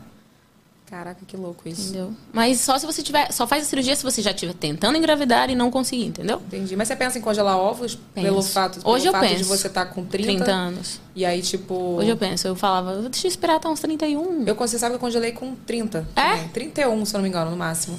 E foi muito bom ter É, feito isso. Então, eu quero fazer isso. Porque, cara, a gente não sabe quando a gente vai querer ter Exato. filhos e É. tal. E assim, a gente tá num momento que a mulher, ela demora mais até, né? Exato. E assim, tipo, quanto mais você deixa, depois os ovos, né? Mesmo. É aquela idade É. do, do... Eu acho que eu fiquei um pouco confortável com aquela ideia de você tem muitos, porque ele disse você tem muitos. Mas eu quero sim, agora que eu fiz 30 anos, eu acho que é hora de, de pensar nisso. Fico alerta também. Se É. você quiser ser mãe, procura saber sobre isso, que eu acho muito importante. Olha aqui, vamos mover o jabá? Vamos, deixa eu te falar uma coisa. Vamos trazer Fala, o amor. Paulo aqui pra falar disso? Vamos, cara. O Dr. Vamos. Paulo, ele é mara. Inclusive, eu já fiz um vídeo há muito tempo atrás, quando o Lucas nasceu, ele tirou essa dúvida. E ele fala sempre sobre isso. Mulheres que não, às vezes não casou ainda, Sim, não tem um parceiro, sim, né? sim, sim, que é o meu e caso. tipo, é, ou tem até um parceiro, mas não quer engravidar agora porque tá no momento auge da carreira. Cara, congela, Congela. os ovos, É, os ovos é. ou embriões pra quem já tem Tem parceiro. condições, né? Melhor. É, eu congelei, foi muito bom, cara. Luca Iné. Luca foi descongelado, gente. Foi descongelado. Quando ele faz birra, eu falo, descongelei você pra isso? Posso fazer um, um- Antes do momento de jabá, posso fazer meu momento exaltação? Ai, meu aqui? Deus, pode. Câmera no Renato, por favor. Câmera. Aí a gente tem aqui um momento exaltação, porque. É. Vou botar o nome gente- de Momento Exaltação. Vai. Desde que a gente começou a fazer esse projeto, que a, que a gente fez e que a Evelyn tá tocando isso aí, eu, eu tenho a oportunidade de conhecer, de, de, re- de rever, eu já te vi algumas vezes, mas de conhecer e de poder conversar com pessoas que eu tenho uma imensa admiração. Que, em outras palavras, ele é muito fã. É, E uma delas é você. Eu Ah. acho você incrível, incrível mesmo. É, primeiro que eu acho você uma das influenciadoras mais lindas que tem nessa internet. Ai, eu me lembro que ah pronto, eu me lembro uma vez eu encontrei você a primeira vez no EBSA. Eu sei, eu Caraca, tu foi no EBSA? foi, foi. Eu sei que eu abri uma sei porta e do nada estava lá. Sabe quando a- a- a- tem uma luzinha na pessoa? Pá! Estava, eu abri a porta dei de cara com ela. Eu, eu falei, gente, essa, Ai. essa pessoa nem devia estar Ele aqui, fala isso né? pra todos? Não. Não. Não. Olha, Fique atento que quando não tem momento exalta samba, Tá faltando alguma coisa pra você. Mas essa é uma parte pequena. Tipo, quando eu abri a porta e vi a Raíssa, eu falei, gente, que, Ai, que, para. que, que linda. Eu acho Não, que eu falei continua. pra você. Eu falei pra nossa, mas você é linda e demais. ele fala mesmo. O Renato é, o Renato é muito americano. Ele é maravilhoso, um amor. Eu Ele falo que Renato é americano, porque Renato, americano é assim, do Elogia nada eu tô muito, né? Do É. nada, nossa, you're beautiful. É, é Beautiful hair, Você- beautiful look, é. outfit, não sei o quê. Mas olha só, ela tava super destoando. ela tava bem destoante. Destoando do quê? Do Renato? ambiente. Ah, vai cagar, Renato. Enfim, deixa, joguei, joguei. Mas esse não Santo. é o principal. Eu acho que você é. Você tem um posicionamento. As pessoas podem até não concordar com você, mas eu acho que você é uma pessoa que tem um posicionamento que não é um engessado, mas, é, mas você vê uma coerência no que você faz. entendeu? Tipo, os seus conteúdos, é a bandeira que você E fez. uma constância, né? Uma constância. É, essa bandeira que você levantou do cabelo, de, de mostrar para as meninas, para as mais novas, que não tinha nada de errado. E como, como uma, uma mulher é, é, poderia ter um cabelo natural e ser deslumbrante como você. É, tipo, foi a, a gente viu agora o vídeo da, da Ariel, e é isso: é você ter um modelo de uma pessoa. tipo, Às vezes a pessoa não tem um modelo, não tem ninguém para olhar. e, verdade. tipo, Aí você pega, tipo, no YouTube, que a gente sabe que é, tipo, é diferente de TV, de, é outro público. outra- tipo, eu entro no YouTube e vejo uma, uma mulher. Como eu, né? Como você, Tipo, que é assim, normal, se que é uma pessoa comum. É isso, uma pessoa. Eu olho pra uma pessoa comum. É, é uma pessoa comum e que alcançou tudo que você conseguiu alcançar se- sem ter nenhum problema com o seu cabelo. Tipo, você teve muitos problemas com o seu cabelo. Mas porque naquele Antes, momento, né? olha, eu não tenho problema nenhum com o meu cabelo, eu tô aqui e tudo é possível. Cara, é, é fantástico. Ai, fantástico obrigada, mesmo. E eu sou Uma muito esse fã. enaltecimento. Ah, uh! Foi o meu momento de enaltecimento de novo. Juro que não vou Quer dizer, fazer era uma enaltecer só, né? nada. Eu sou meio exagerada. Porque- não, Você é falou, era uma palma e fiz É assim. uma só. Pra ele é só uma só. Mentira. Não, Porque eu só tá tenho três merecendo estrelas. muito. Quando eu falei que ia te chamar, ele falou: Ai, adoro. Ai, chama, que chama. bom, Foi. que bom. Muito feliz. É uma honra pra mim. Obrigada pelas palavras de verdade. é Não, um prazer enorme. Eu acho que você faz um trabalho muito. Você vem fazendo um trabalho é, é muito importante. entendeu? Embora muitas vezes as pessoas não entendam, ou, tipo, é um trabalho muito, muito importante que eu acho que. é, é, eu trabalhei com uma pessoa que ela escreveu um livro chamado Cabelo Ruim é o quê? Eu acho que você já deve ter até visto Eu esse já livro. vi esse livro. Já viu? E que é exatamente isso, tipo, como a palavra ela, é- ela tem um significado pejorativo. De que, que tem de que, que é Ruim por quê, né? por Qual que, que foi é a maldade ruim que ele aquilo ali? fez? É. O que, que tem aquilo ali de errado? Não tem nada de errado. Você pode até não querer. tipo, Aí vem exatamente. Você pode até não querer mais aquele cabelo. Uhum. Você pode querer outro, outro, mas ele não tem problema nenhum. É, tipo, e isso para uma menina, principalmente para os meninos também. Sim. Mas eu acho que para uma mulher, principalmente no Brasil, onde o cabelo tem um, um símbolo tão significado importante. tão importante. Tipo, um- um- uma pessoa se sentir inadequada desde muito nova. A gente falou disso. Esses Dolorido, dias, viajando, de, de, de inadequação. É, existem muitas maneiras, mas tipo, mas você pegar uma menina nova e fazer, pegar um, um- pedaço do que ela é e transformar ela naquilo é muito, é, é muito ruim. E você faz, e você faz, você fez um trabalho exatamente para tirar isso. É, é fantástico. É Ah, Eu fantástico. fico imaginando você mãe, gente. Sabe por quê? Esses dias o Lucas estava vendo alguma coisa na, na televisão. Aí ele falou assim: Mamãe, o cabelo dele. O cabelo era todo espetado assim, tipo o Sonic. Aham. Mamãe, o cabelo dele é engraçado. Aí, tipo assim, naquele momento eu, eu vi, falei aqui, eu preciso Eu falar sobre cabelo com insight. ele. É. Aí eu falei, filho, vamos falar de cabelo. Aí peguei um Fiquei livro. Aí peguei um livro que eu ganhei. De, foi, foi alguma fã que me mandou, viu? Olha, tudo que vocês me mandam, eu valorizo muito. E era sobre cabelos. Aí eu falei, ah, é verdade, filho, o cabelo dele é engraçado, mas é lindo, né? O cabelo dele, olha como é lindo. Aí eu falei, olha aqui, todo mundo tem um cabelo, um tipo de cabelo, olha o seu cabelo. Aí mostrei, ó. Aí botei, tava molhado, eu falei, olha o seu cabelo, ó. A gente bota pra cima assim. Aí a gente ele. pode botar É. pra, pro lado. E fui conversando sobre o cabelo. Ele é, mamãe, é muito bonito, né? Aí ele, olha esse. Aí era um todo encaracoladíssimo no Ah. livro, né? Ele, esse é muito bonito. Esse tem um monte de bolinha. É isso. Cara, e é isso. Hoje eu me sinto nessa obrigação. Eu É, você quando você tiver que fazer esse conteúdo. Eu nunca tive. É isso mesmo. Eu nunca tive é, esse, esse um sonho de ser mãe. Eu não, não tenho um sonho. Não tinha. Talvez eu tenha agora. Em 30 anos as coisas começam a mudar. Mas eu não tinha esse, esse sonho. Ah, o sonho da minha vida é ser mãe. Eu, eu sabia, eu, eu tinha outras coisas. Eu queria ter uma família, me casar, ir bem no meu trabalho, etc. Mas o desejo de ser mãe, ele vai muito para esse lugar, Evelyn, de construir uma pessoinha do zero. Vai vir, vai vir limpa. limpa. E aí você atenta às demandas emocionais, de curiosidade, tratando com respeito e inteligência, porque era isso que eu sentia falta na minha infância. Eu também. Eu era perfeitamente capaz, eu entendia tudo. Eu sei que as crianças são assim. Eu entendia tudo que estava acontecendo. Podia, você podia me dizer qualquer coisa, eu entendia. Eu tenho até um episódio que eu era bem pequenininha, minha avó estava trocando a linha acho que era vermelho, um, uma saia que ela estava fazendo, a linha era amarela e ela estava colocando linha vermelha de novo. E ela falou assim, eu falei, Val, por que, que a senhora está trocando a linha? Aí eu falei, ah, não, já sei, não precisa explicar, não. É para combinar, né? Ficar da mesma cor. E eu lembro que minha avó ficou chocada com isso, assim, tipo, nossa, olha como ela é inteligente. e, eu, e eu, assim, mas gente, isso não é óbvio? Não é óbvio? Porque a criança é uma, um adulto pequeno. Sim, e a gente trata muitas vezes a criança como, ah, ela não entende. Bom, não vou explicar imagina, isso, não. Imagina, é a você hora. me pergunta do cabelo e eu falo, é, é, é, É, engraçado. é engraçado. Ou seja, eu criei na cabeça dele ali Um ideal. um ideal que realmente ele é engraçado e é diferente. Aí eu falei, mas ele não é lindo? Aí eu fui expli- E a gente explicar pra ele que tem vários tipos de cabelo e que Exatamente. todo mundo é bonito e que todo Sim. mundo tem a sua particularidade. Sim, Enfim, expliquei pra ele. Deve ser muito prazeroso. Deve ser a parte Ah, eu mais amo. incrível. É difícil, não é, É, fácil. imagino. Você tem que ter os filhos ali. Eu falei, É. agora é hora de falar de cabelo. Vamos pegar o livro. Eu peguei o livro. É isso aí. Mas eu É acho muito que eu vou ter um prazer nisso, assim, de, de lecionar, né, nesse nível. Porque tudo que você fala é lei, né? Pra ele. Com certeza. Tudo que você é é lei pra ele. Então, Muito deve ser muito legal. Ai, gente. Vamos comer jabá? Que eu gosto é de jabá, meu filho. Vambora. Vini. Momento jabá. Não deixa eu esquecer o áudio, que eu já esqueci. Dez vezes. Já falei dez vezes o programa que eu vou esquecer e que eu vou lembrar e Isso eu não vai esqueço. acontecer nunca, Evelyn. Não vai. Vocês gostam de me ouvir falando, né? Olha aqui. Depois, o Renato tem uma passagem depois que ele vai te passar que você literalmente não vai esquecer mais. Tá bom. É uma surpresinha dele aqui, você vai lembrar disso. Olha aqui, o Momento Jabá de hoje é com a loja virtual Rei dos Anestésicos e o kit Hydra Gloss Premium. Que isso, gente? Bota o vídeo aí, Vini.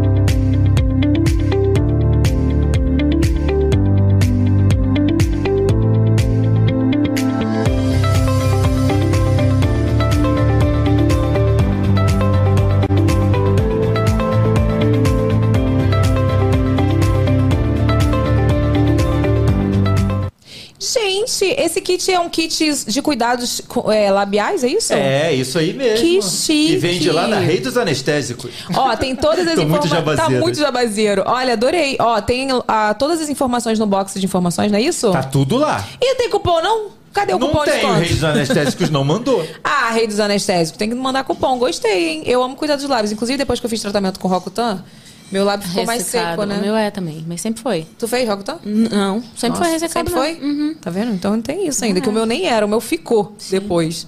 Mas enfim, tem todas as informações no box de informações, viu? É, Bom, a gente falou muito sobre Deus, sobre tudo, sobre. Eu quero saber hoje qual é a tua conexão com Deus. Ah, é tudo, né? A minha conexão com Deus rege minha vida, minha existência, assim.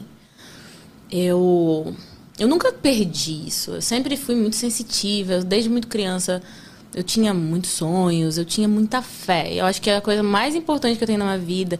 E essa essa ele falando, ah, eu tava destoando. Não é beleza, né, gente? Normal. Isso, é- sou- isso é a fala do Renato, ele é do- doido. Ah, Renato, Renato- Tava sim, Raíssa, estava Não é sim. beleza, né? Não é. É tudo, é tudo, é uma luz. É uma luz. É uma luz. É um... a- É o brilho de Jesus, é como o minha brilho mãe. do Espírito Santo. minha mãe eu é não filha tenho... aqui, minha filha, ó, tem um brilho de Jesus. É isso, não tem a O menor brilho de. Jesus adornado com uma beleza maravilhosa. Mas foi Deus que fez. Foi ele que A fez bicha é bonita mesmo, né? Menina, quando eu vejo ela pessoalmente, eu vejo que ela é mais bonita. É, é um problema. Obrigada. Ufa, ufa. Imagina você chegar, né? Ah, isso é diferente, né, na internet? Pelo amor de Deus. Misericórdia. Eu tenho pavor, minha gente. É sério, eu tenho medo. E já falaram que você parece a Rihanna? Eu acho, Quando gente, eu era sempre falei. adolescente. Eu faço aqui. E quando eu usava lente de contato, né? Mas... Exato, eu tive essa época, eu tive Tive também. Ano, mano. Anos. Eu tive essa época. Parei depois da pandemia. Uma coisa Rihanna, não é uma coisa Rihanna? Não sei. Bom, bom, excelente referência. Obrigada, obrigada. Eu vou acreditar nessas coisas aqui. É verdade, cara. Ninguém fala comigo que eu pareço com a Rihanna. Por favor.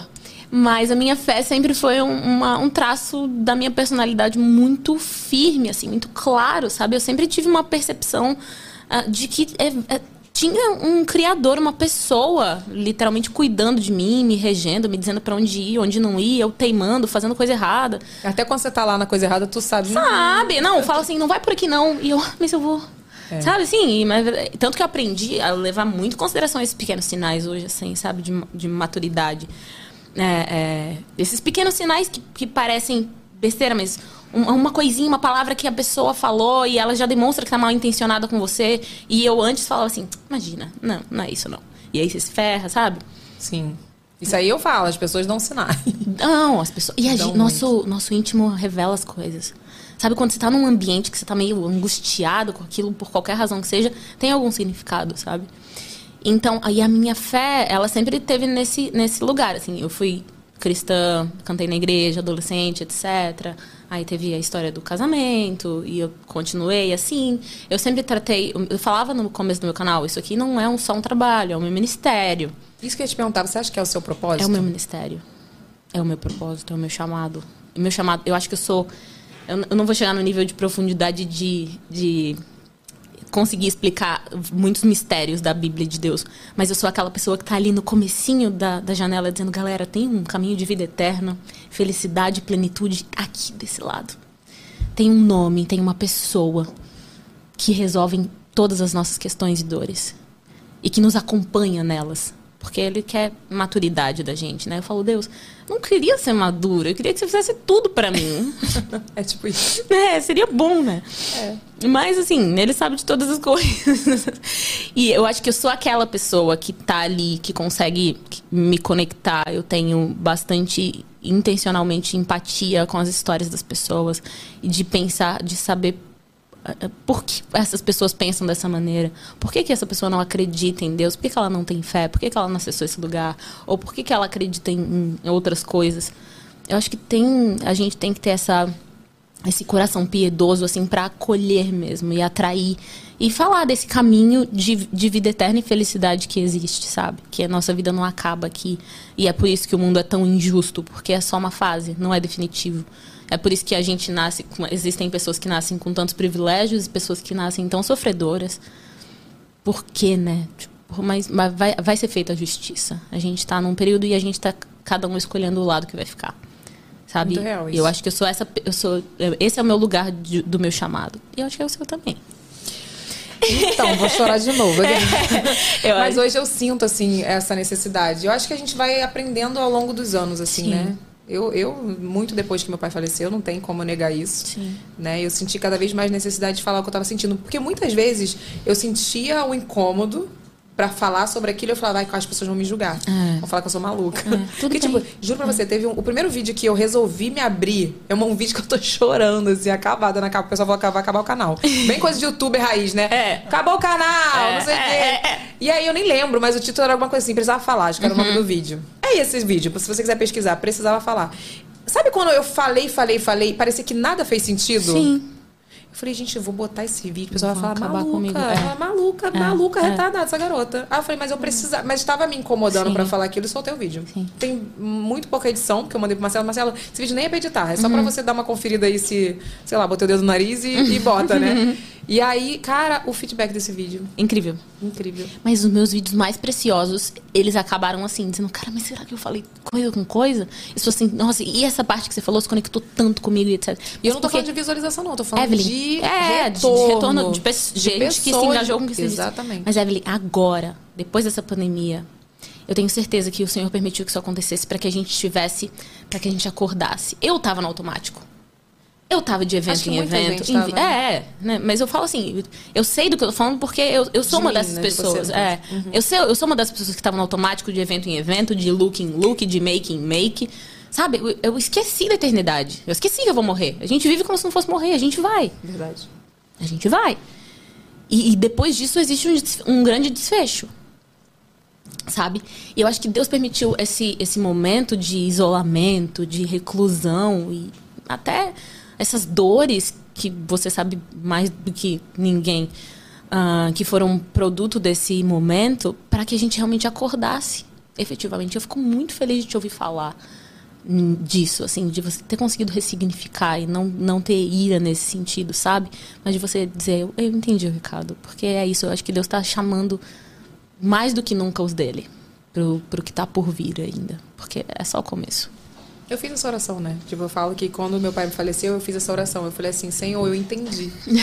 e é a oração mais difícil que eu Da fiz na minha vida, vida. Porque eu falei assim, eu entendi já. Amém. Eu entendi. Eu não, em nenhum momento eu fiquei com raiva de Deus, sabe? E eu sabia que meu pai, ele tava muito melhor que eu, né, meu filho? É.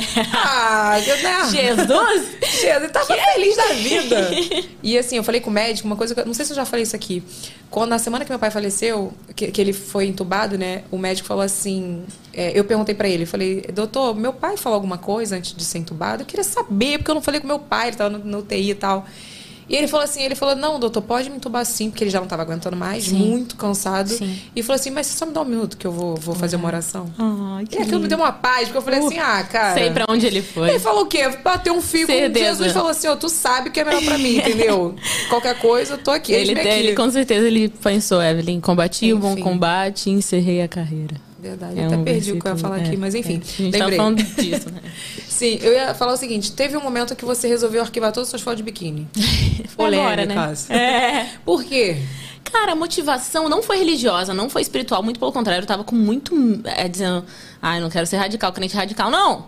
Eu não quero, eu não quero tomar decisões por pressão social ou pelo que as pessoas estão dizendo. Pela eu quero, igreja, pela igreja, não quero. Eu quero que o Espírito Santo me conduza, né? em- em que eu faça isso de forma genuína e intencional. Mas a- as razões. A primeira delas foi por causa de um vídeo do Paulo Musi, que ele disse ahm, que só merecia o corpo dele, quem aceitava a alma dele por completo.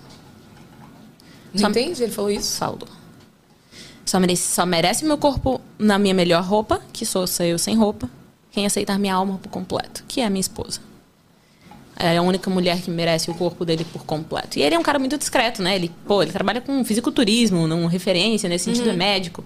Mas ele é uma referência nesse sentido. E quando ele falou isso, aquilo bateu em mim de um jeito que eu, eu- eu caí no chão. Não- não- isso não aconteceu, mas simbolicamente. eu fiquei, assim, muito constrangida. Aquilo me constrangeu de alguma maneira, porque o que a te- a gente tenderia a pensar, né? Isso foi como eu senti, tá, gente? Não tem essa coisa de, ai, nossa, não poste foto de biquíni, etc. Mas muita gente no, no vídeo comentou, cara, isso fez muito sentido pra mim também.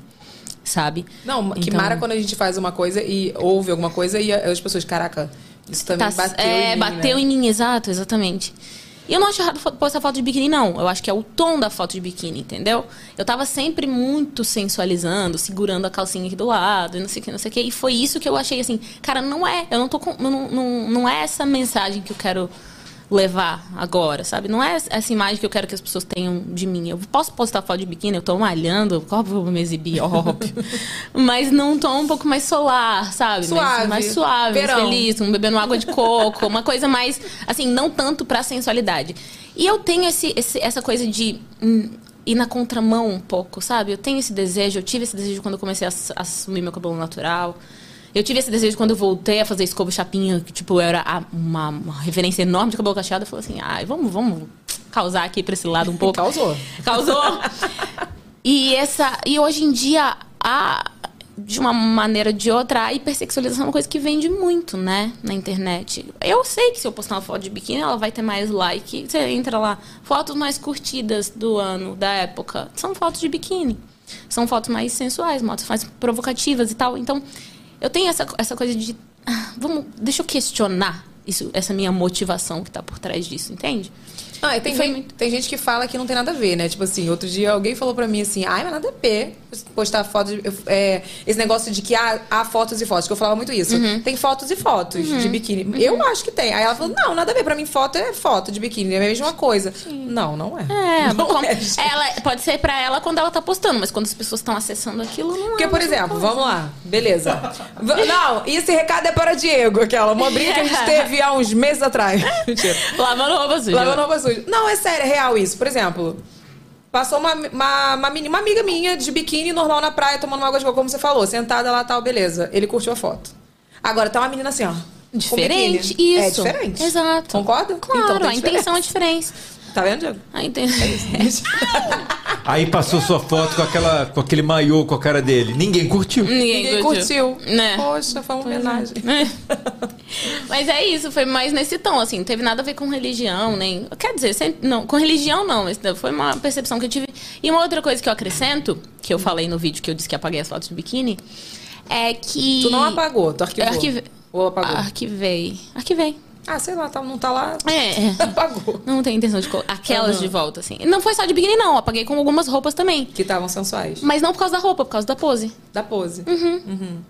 Que, é, que é, de- deram um quê a mais na sensualidade. Inclusive, eu quero falar de sensualidade, mas depois que eu concluir esse raciocínio. Porque esse, esse tema é muito bom. Eu. Eu pensei o seguinte. Alguma, algum contraponto em relação a isso, a pessoa poderia dizer, mas nossa, por quê? Como assim? Você está se, se vendendo a pessoa que aceita sua alma por completo? Você vai dar o seu corpo porque a pessoa está aceitando sua alma por completo? E eu falei, se eu não estava fazendo isso, gente, com likes? Eu não tava trocando. Não é melhor que eu troque que seja porque a pessoa me aceita por completo, com todos os meus defeitos, com todas as minhas virtudes e com tudo. Não é melhor que a pessoa seja premiada nesse sentido por causa disso do que por causa de likes?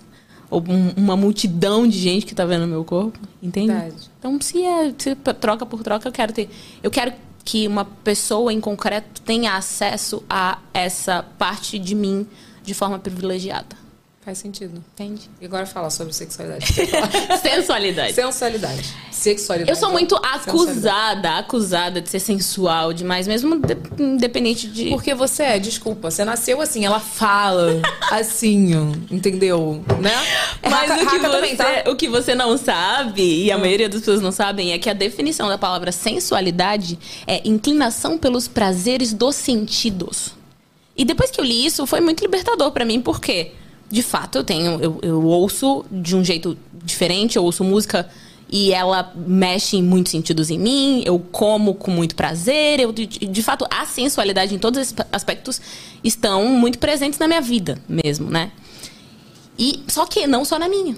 A inclinação pelos prazeres dos sentidos é um epidêmico. Todos nós estamos viciados ou em enrolar e os sentidos da visão no feed ou a gula através da alimentação. Gula é um tipo de sensualidade.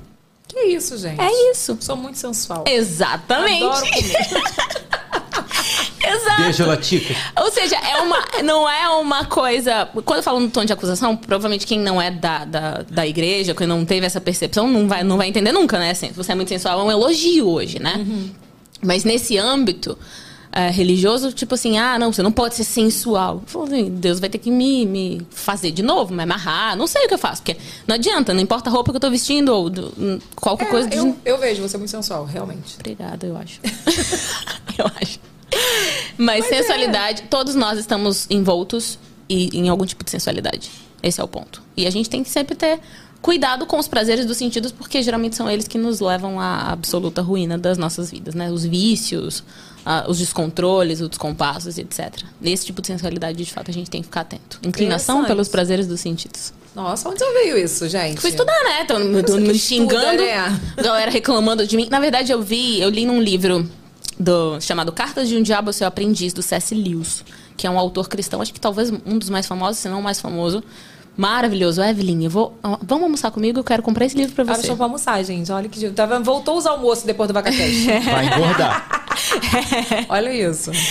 É, tem um livro chamado Cristianismo Puro e Simples, que eu su- super indico, que ele explica o panorama do- da, da caminhada cristã, independente de católico ou, enfim, as denominações religiosas de Legal. modo geral, mas qual é o sentido do cristianismo? Por que Cristo? Por que, que ele teve que morrer? Por que que, do que, que a gente está falando em cristianismo? Isso aí um, organizou a minha mente nesse sentido, esse livro. E o segundo livro que eu li dele foi Cartas de um Diabo Seu Aprendiz. E numa dessas cartas, ele falava sobre. Eu tô até adiantando que eu vou gravar um, um vídeo sobre esse, esse tema. Ele falava sobre a sensualidade de uma mulher que chegava nos restaurantes e sempre falava: Ai, você pode, por favor, tirar tal coisa desse prato? Ah, ela, ela, um, a sensualidade dela não foi num sentido sexual ou de comer demais, mas o oposto, de comer de menos. Ela tinha tanto orgulho, ela tinha tanto prazer em ser controlada e ser boazona, que isso também era um tipo de sensualidade. E ele nem explica a, a sensualidade nesse sentido, mas quando eu li a palavra sensualidade nesse contexto, eu falei, cara, peraí, tem uma coisa muito diferente do que eu entendia por sensualidade, né? O ela tá sendo sensual por ter muito, muito, por ser muito orgulhosa no- na sua alimentação? Sim, por causa disso, entendeu? Foi assim que eu cheguei nessa definição. Entendi. Me manda, que eu quero ver, que eu quero ler. Vou te mandar. Vem cá, tudo na sua vida é conteúdo? Ou você aprendeu a, a colocar um limite Não mais. também nisso? Quando eu tinha 19 anos era. Hoje você botou um limite, assim. Eu coloquei. E eu também não, eu não sou muito. ahn, eu prefiro viver a coisa e depois contar sobre ela, sabe? Eu acho mais, mais seguro Mas isso eu- eu emocionalmente. sempre fui assim, sabia? É? É, Eu não conto primeiro. Isso é bom. Isso é bom. Mesmo as dores, mesmo as, as coisas ruins ou boas, ou planos, ou qualquer coisa. Tudo. Tudo. Tudo. Isso é muito bom. Bom ou ruim? É, isso é muito bom. Porque te protege, né, emocionalmente. A gente. Eu tava pensando ontem com umas amigas de que, mesmo quando você começa a expor um relacionamento X. E aí a pessoa começa a ouvir comentários, ah, mas, nossa, mas parece, não, tá muito diferente de fulano, nossa, não, não esperava que ela namorasse alguém assim, ou não, não, não, não, não, não. Tipo, aquela pessoa, por mais conectados e sintonizados que vocês estejam, o comentário daquelas outras pessoas começa a intervir, sabe? Verdade. A, e a, a- a aparecer, mesmo uma relação, Eu já, falei- aconteceu você já com uma amiga? Isso. Isso eu ia falar sobre isso, já falei sobre isso. Antes, já falei sobre a Bia, por exemplo. Antes da gente brigar, Isso, é isso. o povo já falou Pronto. que a gente brigava. Pronto, não precisa nem mais. Entendeu? Eu acho. assim. Não foi sobre isso, já falei. Mas- ah, mas foi por isso que vocês brigaram? Mas, não. mas comenta. Mas também Começa. teve. Começa por aí. Começa, porque tipo, as pessoas falavam tanto. Não, porque, ó, tá Exato. fazendo isso. Alguma coisa tá acontecendo. É, foi isso. exatamente isso. Exato. Então, não, nem tudo na minha vida vira conteúdo. Na verdade, bem pouco da minha vida vira conteúdo. Mas eu tô sempre buscando insights.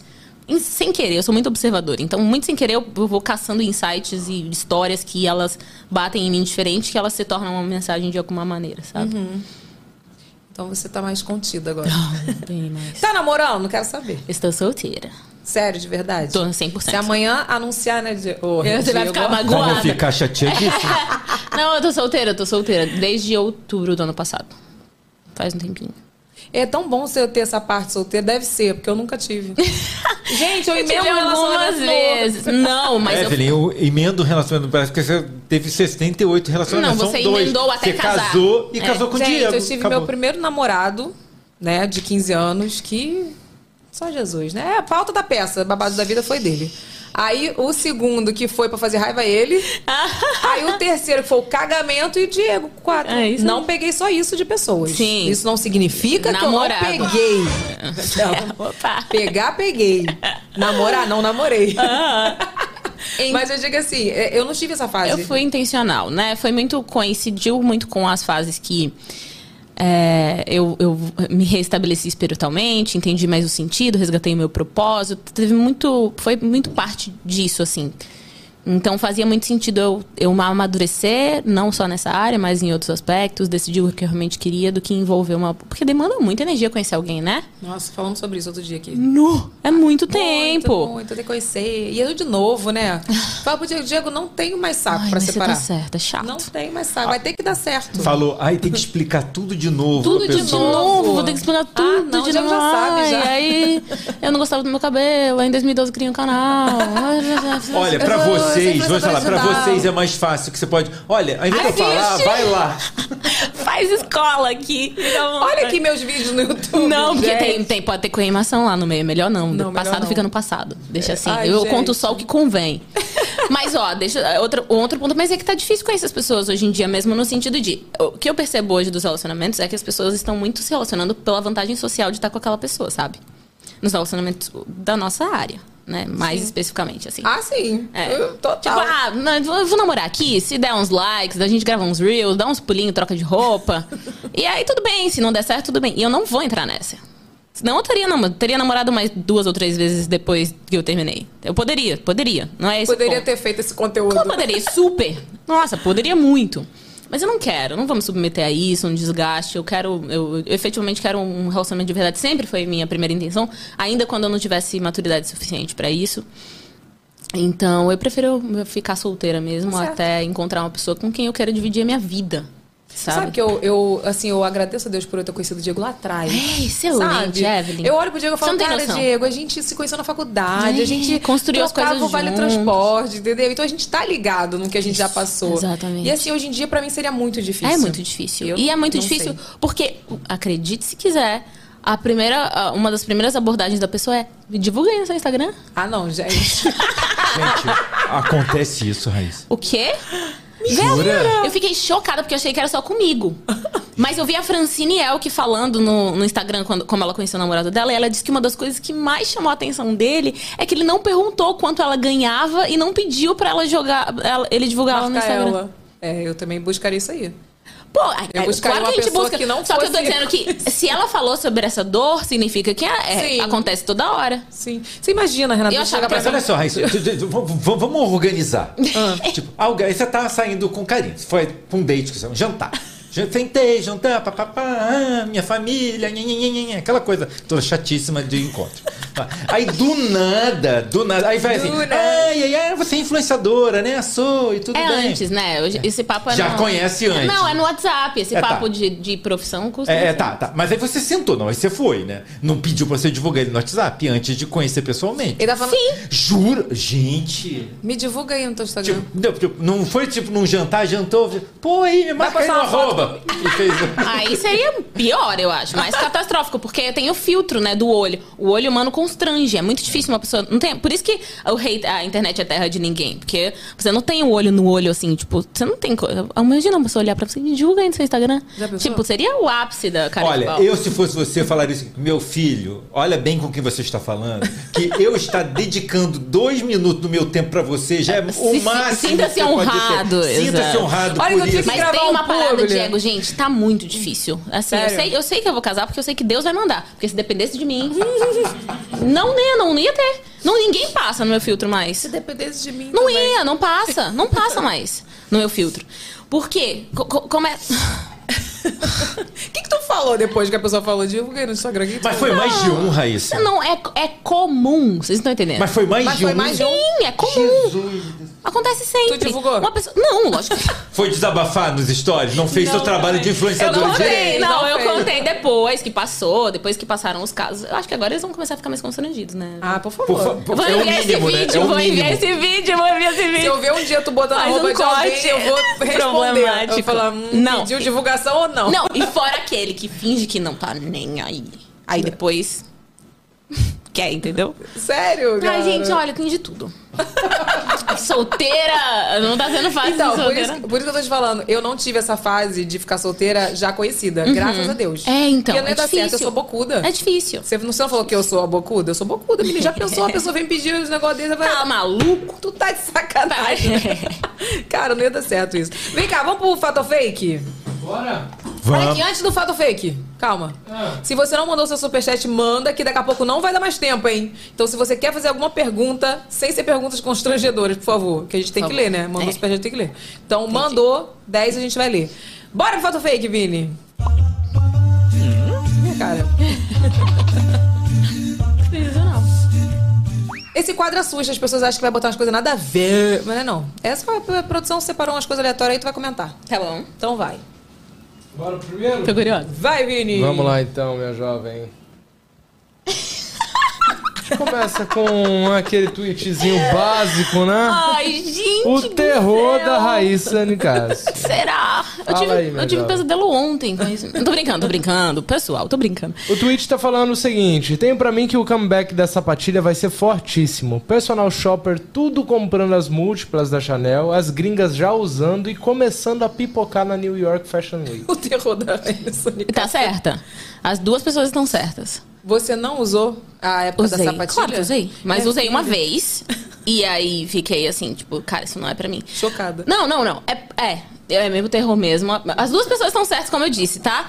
Ah, vai voltar, tá voltando com tudo. Tá tá tudo muito forte, assim, em relação à moda. Tá tá tudo muito permitido. Calça baixa, gente. Calça baixa. Calça baixa. Não tá com vontade? Eu tô. usando. Amigo, eu tô com barriga, né? É. Como é que eu vou Eu usar ga- calça? A barriga da gravidez está presente aqui. entendi, entendi, entendi. Mas dá uma vontadinha. Não. Não? Não. Gente, eu amo. Libertação, pra mim, tem nome, é cintura alta. Entendi. Entendeu? Porque, tipo assim, eu, ó, uma coisa Eu sou, que eu eu fiquei... sou fashion victim. Eu sou vítima, eu sou Cara. vítima da moda. Sou vítima. Mas a sapatilha não me pega. Eu não sou. A sapatilha eu tive uma fase fortíssima. Eu É? tinha laranja, rosa, de lacinho, sem lacinho. Nossa.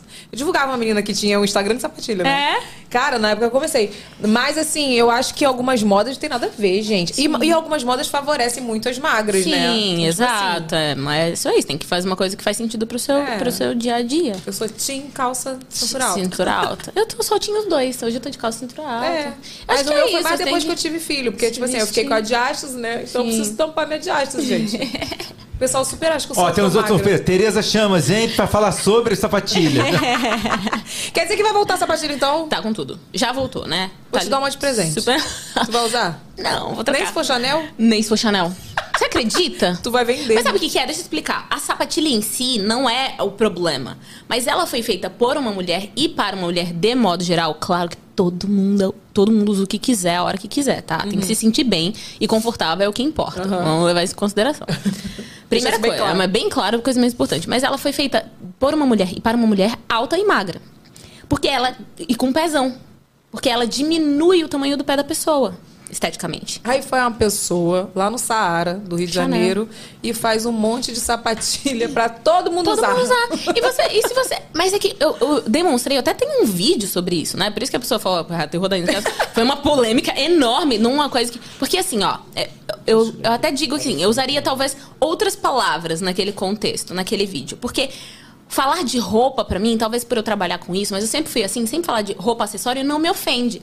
Você pode olhar pra mim e dizer assim, nossa, essa blusa tá horrível. Tá- não é uma coisa que tá em mim, eu tiro e é diferente do cabelo ou de qualquer Entendi. outra coisa nesse sentido. É uma coisa que você tá usando, não é É uma coisa seu. que eu tô usando e não é permanente. Uma hora eu vou, não vou gostar mais também, entendeu? Então, quando eu falei da De sapatilha. repente você nem comprou, mandaram pra você. Mandar, é, não- você nem Qual o título escolheu. do vídeo? Odeio sapatilha. Não, nome? o nome do vídeo é A Polêmica da Sapatilha. Ah, tá. Eu provoquei, né? Ah, é, Você viu, realmente. né? Eu falei- A, poli- a sapatilha. Não, eu, eu, eu botava pior. falava, Sapatilha nun- nunca usarei. Aí, tipo, o pessoal ia. Né? Não, mas é porque eu expliquei. Isso começou numa formiguinha no Stories. Ai, por que você não usa sapatilha? Aí eu fiz, sem querer, um excelente marketing de dizer: vocês não estão prontos pra ouvir minha resposta sobre isso. Ah. Boa, a galera ficou pirada. Tipo, eu não. não- todo dia era sapatilha. Falei, mas fala da sapatilha, Ah, mas explica por causa é, da sapatilha. aí mas quando solta o vídeo, pum, Ah. Exato, bombou. Mas explica da sapatilha, por favor. Mas Eu falei, gente, não, não posso falar mal de sapatilha. Todo mundo usa sapatilha. Aí foi assim. Cara. Mas foi, foi assim. Mas muita gente. Ó, Tem eu ganhei. sapatilha aqui dentro? eu ganhei muito inscrito nessa época, porque a galera se identificou muito. Tanto que ano passado pra cá, a sapatilha virou cringe. Lembra dessa história? Lembro, não. Do, do, nos do- né, ano passado, dois últimos anos. Então, assim, é uma coisa que favorece mais algumas pessoas do que outras, mas favorece como a mais. cintura baixa. Assim como a cintura baixa, assim como tecidos mais pesados, enfim, é isso aí. Mas que as pessoas são livres pra usar o que quiserem. E se vocês me virem de sapatilha, chamem Pode ajuda. pode chamem ajuda. Chamem ajuda. Eu, Eu não vou sei, eu tô ler em aqui perigo. o, o superchat do, do presidente da Associação dos Fabricantes de Sabra- Ai, Sapatilha. meu Deus! É verdade? Não, é. Não, tô brincando. Eu tô falando só da de bico redondo. Se você tiver uma de bico fino, pode mandar pra mim. Bico fio tu usa, né, safado? Ah, bico não dá. Porque é longa, né? Vai ficar mais, tipo, bico... Eu me sinto uma criança de sapatilha de bico redondo. Eu sou muito baixinha. É, a gente ficou sou. parecendo uma criança. E ainda, na época que, que bombou a sapatilha, era com aquela calça que a gente não dobrava a barra. É, realmente. Evelyn acabava com a gente. E batinha. Joga meu look aí pra vocês verem no Google. E batinha, e batinha. Batinha, batinha. Parecia que eu tava sempre grávida. Não é? Grávida e pequena. Grávida e baixinha. Gente, realmente. Mas eu tinha, uma, tinha um problema aí. Em dois, não, tinha contexto, não. Tinha um problema aí em 2008. Que, gente, eu não entendo aquelas modas de 2008. Um- Lembra Max Colar? Que a gente usava aqueles Usei, negócios aqui, ó. Usei. Menina, usei. o que que é aquilo? Usei. Tá voltando também. Tudo que é Max tá voltando. Max Bolsa, Max Colar, plataforma. Max Colar, gente. O que, que era Max Colar? Você pegava aquelas coisas, pareciam umas placas. Moeda, cheio de moeda. Cheio de moeda e tu botava ciclo. Olha, não sei. E Eu bi- ia ah, trabalhar. pelo bigode. Tudo era bigode. Na bolsa tinha bigodinho, Bigodinho, mustache. mustache. No colar tinha mustache. No brinco tinha mustache. Tudo era mustache. Meu pai. Bota o próximo aí, Vini. Vamos lá, então. Outro tweet da Mari. Ainda pensando nessa foto que não é a Esté e sim a Raíza Nicásio. Gente, eu ia falar. Ué, É a Esther. é a Raíza? é a, é a Esther. É a Esther. É. Não, calma aí. Ainda pensando nessa foto que não é a Esther. E sim a Raíza Nicasso. É, a você. Esther. É a Esther, não sou eu. Para, tá ridículo. Tô falando sério. Eu tô querendo enxergar. É tu mesmo? É a Esté! As pessoas confundiram. Tô brincando, sou eu. Gente, vocês, mas não parece, não parece. Não! Nessa foto parece. É isso, nessa época foi, olha, coincidência ou não, o, o- a gente cortou o cabelo junto. Cara, A gente cortou o cabelo curtinho na igual. mesma época, ela passou por transição e etc. E aí todo mundo. Eu, honestamente, eu nem conhecia ela antes. Aí as pessoas ficaram me mandando, olha só, nossa, chocada, ó, a hype, falaram de você num canal X, numa fofoca. cara, mas nessa foto. tá- colocaram uma foto uma do lado da outra? Muito parecidas, muito parecidas. Mas Não, foi- igual aquela, aquela foi uma matéria. fa- Acho que foi uma fase. Lembra a matéria da Tatá e da Bu aqui? É, Tatá e Bu curtem praia. E não era E não Bu. era Não Bu, era. era outra pessoa, tipo. Cara. Mas eu quase peguei, Não, não, quase pegou. Fiquei. Nossa, mas olha é- só, ao vivo não parece. Não parece. Não Mas parece. não é, foi a fase mesmo. A fase que nós duas estávamos com o cabelo mais curto. E, enfim, foi a fase. É, e a gente não, e a gente já viu a Esté pessoalmente, então a, É. gente, a gente tem um parâmetro, pra, porque foto às vezes engana. Mas tem uma parada também de todo mundo morena de cabelo cacheado parece, né? Todo mundo gosta de falar É que igual parece. eu. Eu pinto o cabelo de preto a cara da tua cunhada. Isso. Gente, nada a Exato. ver eu com a minha cunhada. Tipo, morena de, de- Eu quero dizer de pele. Ou negra de cabelo cacheado, ou crespa de cabelo cacheado. Não tô dizendo que eu sou morena, não, tá, gente? Pelo amor de Deus. Porque aí vira um, um caos. Mas, tipo, a- a- as meninas com com a pe- de é, pele marrom, cabelo cacheado ou crespo Ah, parece- parece. são parecidas. É, E, é- inclusive, é as pessoas têm uma certa polêmica em volta disso, chamando, tratando como racista. A pessoa negra da outra, você tá sendo racista. Mas não é esse Não o caso. vamos entrar nesse Não, não, não, não, não Ó, é esse o caso. Não é esse Fique o aí o questionamento. Fica aí o questionamento, mas não é esse o caso. A gente tava muito parecida nessa fase. Tava mesmo. Muito, muito, muito. Próximo, Vini. O terceiro e último. Vinicius. Home sweet home. Simplesmente do nada jogaram o Instagram de Isso Raíza Home. Raíza home. Gente, essa casa, a gente tava falando sobre isso, né? Que ela é muito organizada. Olha isso, a casa é toda minimalista. Mas é uma coisa interna, viu? Assim, começa na minha cabeça. Eu sempre assim, desde. Ó, eu, eu ia. eu- minha avó sempre morou no interior, no sertão. Eu morava na capital, em Alagoas, Maceió. Minha avó morava em Batalha. E quando eu ia passar uns sete dias lá, eu pedia, vó, separa uma portinha do guarda-roupa pra mim que eu vou dobrar as minhas coisas, entendeu? Nossa, você sempre foi organizada assim. Criança. Não é nem. Não é, assim, se você for na minha mala agora no hotel, tá uma zoninha, mas tá tudo no mesmo lugar. Eu, eu não acho que eu sou a pessoa mais organizada do mundo, mas eu tenho alguns critérios, entendeu? Mas Pra você me gosta sentir- eu da gosto. organização. É. E na decoração é uma coisa que me dá paz, assim. Se eu tô me sentindo muito ansiosa, eu acho que tem muita coisa na minha cabeça, etc., eu, eu tiro tudo e vou passar aspirador na casa, sabe assim? Nossa, que libertador. É. Eu gosto de fazer faxina também, só que eu me arrependo. Sabe aquela pessoa que Faxina, se arrepende? Na metade. Na Na metade. metade. Ontem eu, eu comecei a arrumar meu quarto, né? Tirei as caixas, daqui a pouco eu olhei. Falei, meu Deus, pra que que eu comecei isso aqui, Mas eu me gente? arrependo também. Lógico. Mas é, é, se você consegue manter uma mínima ordem, eu acho que no seu no, no ambiente, isso é psicologia, viu? Isso é fato, é assim mesmo. Não, Tanto é. que a gente gosta de decoração, de tá, tá tudo bonitinho aqui, tá tudo. co-. Porque a gente, a gente gosta de, de padrões, né, na nossa cabeça. A gente gosta de ordem.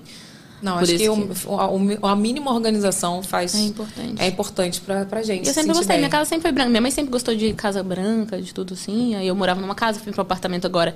Justamente porque eu sinto que na casa eu perdi essa. Eu perdi a capacidade de cuidar da casa. Sabe? Porque é casa, né? Dá É muito mais casa, trabalho do que dá. apartamento. Tem que ter e eu ajuda. tinha prazer. Eu, é, eu tinha prazer nesse tempo. Eu tenho ajuda no apartamento também. Mas eu não. Na casa eu perdi essa possibilidade, assim. Falava assim, cara, é tudo muita coisa De pra você cuidar, Eu né? quero, eu quero. Eu tenho o, o meu trabalho como influenciadora no Instagram e no YouTube. Eu quero lançar minha carreira de cantora. Tem um monte de coisa acontecendo. Não dá tempo de cuidar da casa também. Então, ao invés de ficar de facilitar a minha vida por ter mais espaço, etc, etc, complicava porque eu acho que, ai, um- uma infiltração ali. Sim, o piscineiro aí. também tem que- Aí, embora- Patrícia Ramos falou isso esses dias. Ela tá. Casa Ela, tá não. ela tá mora no meu condomínio, né? Ela, tipo, tá vendendo a casa dela, vai se mudar pro apartamento. E todo mundo questionou ela. Falou assim, cara, por- como tu vai sair de uma casa gigante É, todo mundo me pro questionou apartamento? também. Ela falou, gente, eu fico dois dias em casa.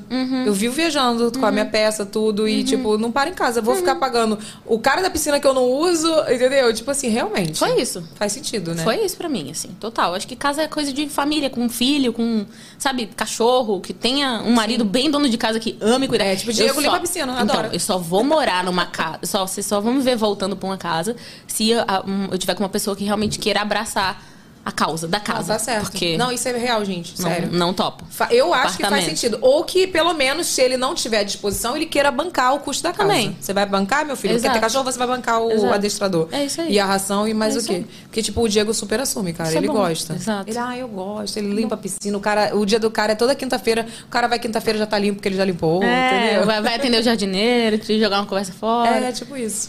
Mas vem cá, me conta essa carreira de cantora babadeira aí, minha filha. O Nossa, que, que eu tô é isso? tão feliz, eu tô super animada.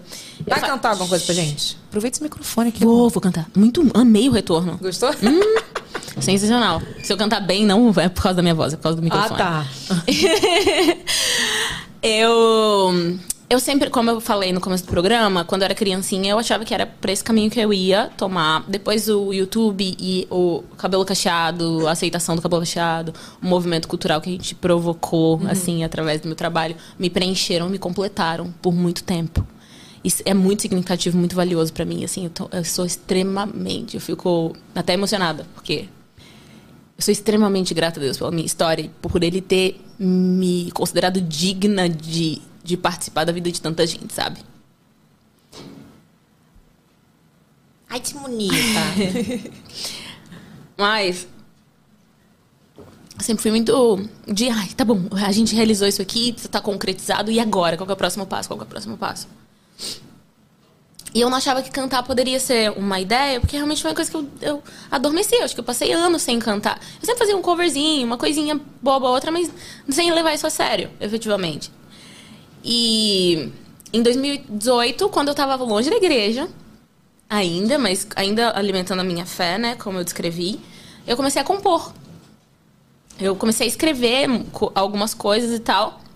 E depois da, da- que eu tive esse momento no ano passado de voltar pra igreja e tal, eu fui revisitar essas composições e falei, caraca, isso tá legal. Isso tá bom, dá pra ajustar, vamos mexer nisso aqui, eu vou lançar. E aí, desde o ano passado, eu tô com, com esse projeto, assim, seguindo, escrevendo. Porque, assim, quando a gente fala de compor, não é só o momento de você sentar e escrever. O que o conta, o conta muito o que você tá vivendo, o que você tá lendo, sabe? As coisas das quais você está sendo alimentada. Uma música, assim, não levar mais de um dia. ah, ah, a música mais rápida que eu escrevi, eu fiquei quatro horas sentada lá, tipo, de frente pra piscina, pensando, sentindo que tava com, sentindo sobre o que eu queria dizer, o que eu queria falar, sabe? Então, você tem que estar com a cabeça mais vazia. É, é difícil ah, associar a composição e essa esse trabalho que a gente tem que fazer de estar sempre falando, feliz e produzindo, entregando, porque é um- uma coisa que pede muita energia, Tu tem que sabe? se dedicar Você consegue né? entender o que Sim, eu tô querendo sim. dizer?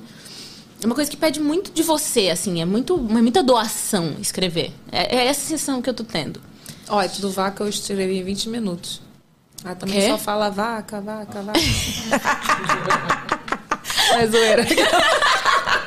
Entendi. Eu escrevi em 20 minutos. Primeiro porque Não, era a as história. minhas letras são Primeiro- longas. Primeiro, porque era a história que realmente aconteceu, da mulher que dava em cima do Diego no Facebook. Uhum. E segundo, que o desfecho da música é vaca, vaca, Entendi. vaca. É isso. Entendi. Foi 20 minutos. Não, as minhas músicas são longas. São longas. É, tanto. Ontem eu tive história, que cortar né? elas. É, eu tive, ontem a gente foi. Eu vou gravar aqui no Rio. E Spoiler. Olha, é por isso que você já está aqui desde domingo? É por isso que eu estou aqui desde Ah, domingo. amorzinho. E aí, ontem eu, a gente tava conversando sobre uma coisa, eu tive que tirar uns pedaços de umas coisas e tal, assim, a gente tá reeditando a coisa, mas eu tô super animada. Eu posso garantir, sem pretensão nenhuma, que é uma coisa muito diferente do que a gente conhece no, por arte no Brasil, assim. Eu vou te Sério? mostrar depois que a gente cantar, eu, eu depois que- eu canto pra você, depois que passar o programa. Não, mas você pode cantar agora alguma Tá coisa. maluca, não, da minha música? Da Não. sua não, mas canta alguma coisa. Tá bom, eu canto. Mas vamos cantar pra encerrar o programa. Ah, então tá. Então no final, pronto, já damos spoilers aqui. A Raíza vai encerrar cantando, aí eu vou falar tchau. Segura a audiência até o final, hein? Isso, tá vendo? Ai, gente, que babado. Não, Mas eu tô ansiosa porque eu vi você fazendo. Você cantava pra gente em evento. Não, pra gente, sem câmera. É verdade. Em, em coisa que a gente tava. É verdade. É, e fazia umas coisinhas ali. nos stories. Tava sempre ali, mas eu achava que eu não tinha capacidade de compor. Honestamente. E tudo bem, você não precisa compor pra cantar, tá, gente? Mas é que eu queria que fizesse. Eu não queria cantar por cantar, ser mais uma cantora. é, é, por, porque, por ego. Consegue Sim, entender? sim, tipo, sim. tipo ah, eu vou, eu vou sentido, can- eu vou- né? eu já vou aproveitar minha audiência e vou lançar uma. Eu não queria isso. Não, não estaria errada. Não seria pecado, não teria nada de errado nisso. Mas não era o que eu queria. Eu queria levar uma mensagem como tudo que eu faço. Sabe? Então cara? suas músicas contam uma história. Contam histórias, exatamente. Contam as minhas histórias, basicamente. E histórias que eu consigo perceber também no, no mundo, assim. Vem cá, me fala. Uma qualidade e um defeito seu.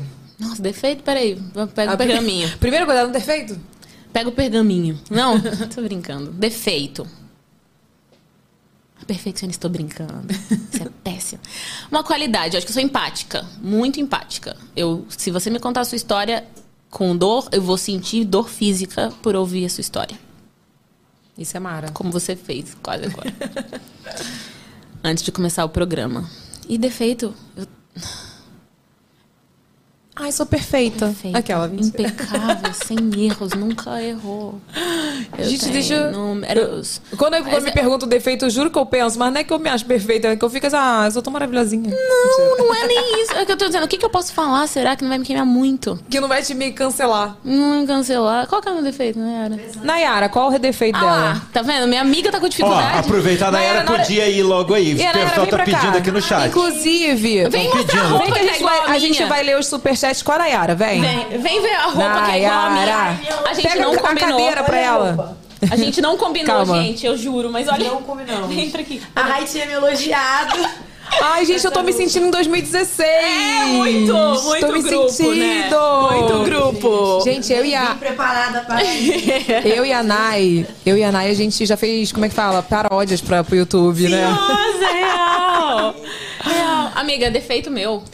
Tô pensando, mulher. Ó, que fofo. Eu acho que, Aqui, ó. que perfeccionismo é um defeito. Não, mas eu tô curada. Tá. É. Tô pensando. Tô curada, é ótimo. Não, é, era doença. gente. Juro que eu não sei, Rai, Ah, calma. que linda, amiga, te amo. Eu tô tentando pensar, juro, calma. Deixa eu pensar um defeito. Minha de paleta não Raíza. combina com o mundo. Eu tenho um defeito da Raíza. Vai. Fala. É o feed dela não é todo cagado.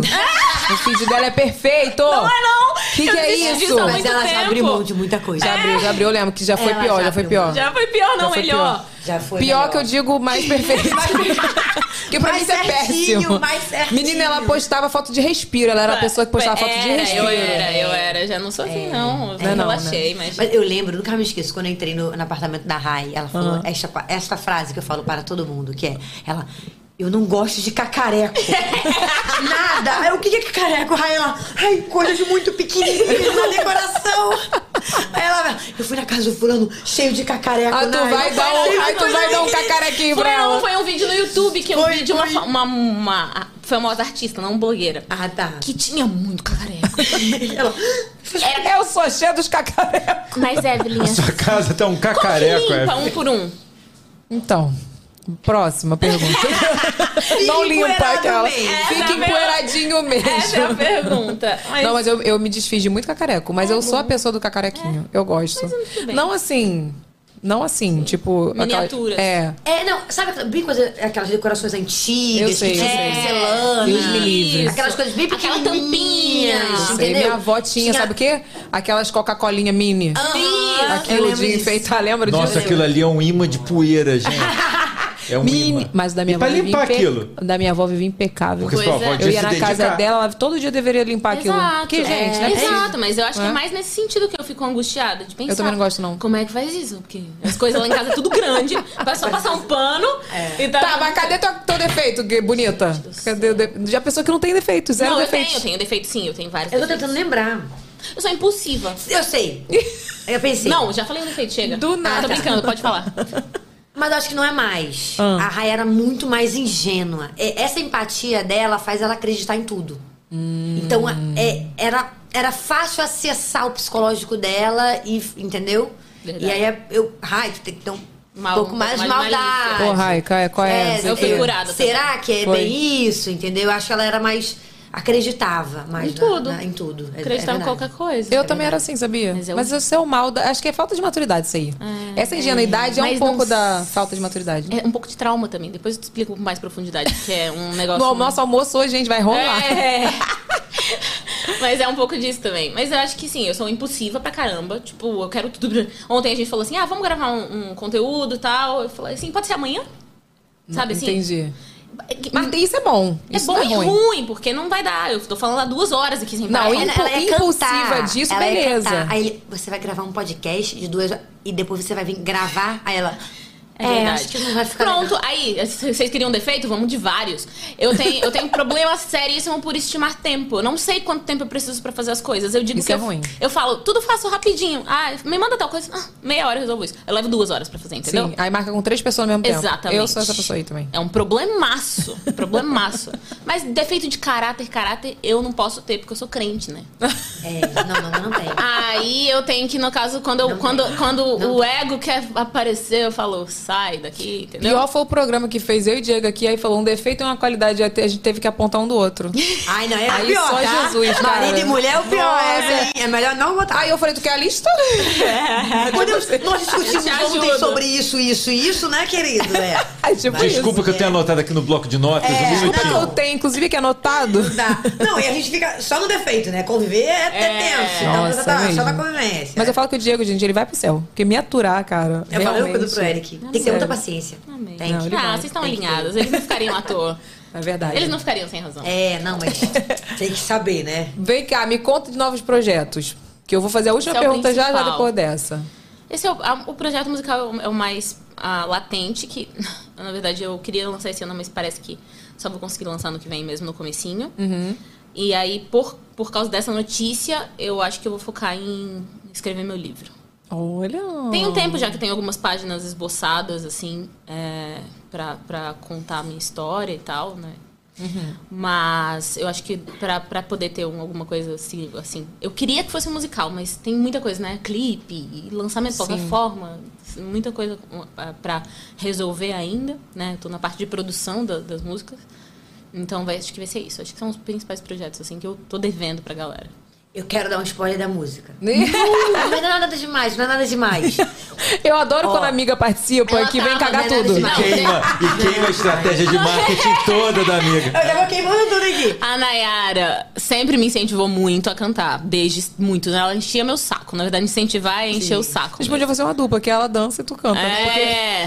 Ela vai ter que fazer Mas, isso, amiga, tu vai ter que dar uma melhorada na dança. Não pode ser a dança Não que tu fazia pode, antigamente. eu já tem tô, que mas ser, ela tá me ensinando. Tem que ser a dança dos panos. Ela tá me ensinando aqui. Também não. Vai ser um meio termo. Meio termo, meio termo. Mas as músicas da Rai é sentimento puro. É tipo, você escuta ela cantando e ela, sabe, interpreta tal. É, um, é uma música, é exatamente o que você falou, é, é tocar o coração da pessoa, sabe? E não, não, é muito, não é muito pro lado gospel, não é, praticamente. Mas ela canta para as pessoas como eu, que não, não cresci no, no, no, no meio gospel, não, não tenho esse lar cristão, né? Sou bem por fora disso. E eu escuto ela cantar, sabe que te hipnotiza. Ah. De tanta verdade que Viu? tem Eu tenho na- minha primeira fã. Sério. Não, eu falei pra ela, eu falei, Rai, as músicas, eu tô arrepiada, sabe? Porque é muita verdade que ela, que ela canta e eu fico. Cara, vai, vai tocar as pessoas. Amém. O que você falou Mas, é ô, verdade. ô, dona Nayara, Hum. seguinte, você acha que Deus uniu vocês dois a, a, À não, toa, nunca. Porque assim, eu vou falar uma coisa que eu nem sei se eu podia falar aqui, mas eu vou falar porque eu conheço você há muito tempo, eu vou falar. Uhum. eu conheci você muito, assim, descrente de tudo. Muito. E eu vejo como você mudou, É. sabe? Tu acha que foi à toa que botaram vocês Não, dois uma no caminho da outra? E uma, assim, sempre ajudando a outra, assim. É. A, a, a, Rai fala, Nayara, você me ensina muito. Eu, Rai, você que me ensina É, muito. verdade, é verdade. É você o tempo Sempre todo. muito construtivo. E, e o que ela falou da nossa amizade foi muito verdade. Quando eu vi a Rai pela primeira vez, que falaram, vai gravar o canal top. Aí, ele- aí ele é crente. Aí eu, ai, crente. tipo, ai, eu não vou nem conseguir, conseguir ser amiga dela, porque eu não. Eu, Nossa, ela deve ser uma chata. é, não, eu pensei, é chato, porque eu não. não a, a minha família inteira não tinha convívio nenhum com a igreja. Então, A Rai me conta coisas do meio, assim, que eu fico. O que, que é isso? Aí ela. não, então, quem foi criada, assim, então, zero, zero, Entendi. zero referência de tudo. Então, quando eu, eu achava, eu pensava, não, essa menina só vai falar de Jesus pra mim e eu vou ficar, tipo, olhando pra cara dela, tipo, não, não, não acredito, entendeu? Quando eu conheci, foi tipo assim, caiu por terra tudo. A simpatia, a empatia, ela querendo me conhecer, querendo saber da- do meu lado, e eu, é, até na mesa você sempre fa- faz isso.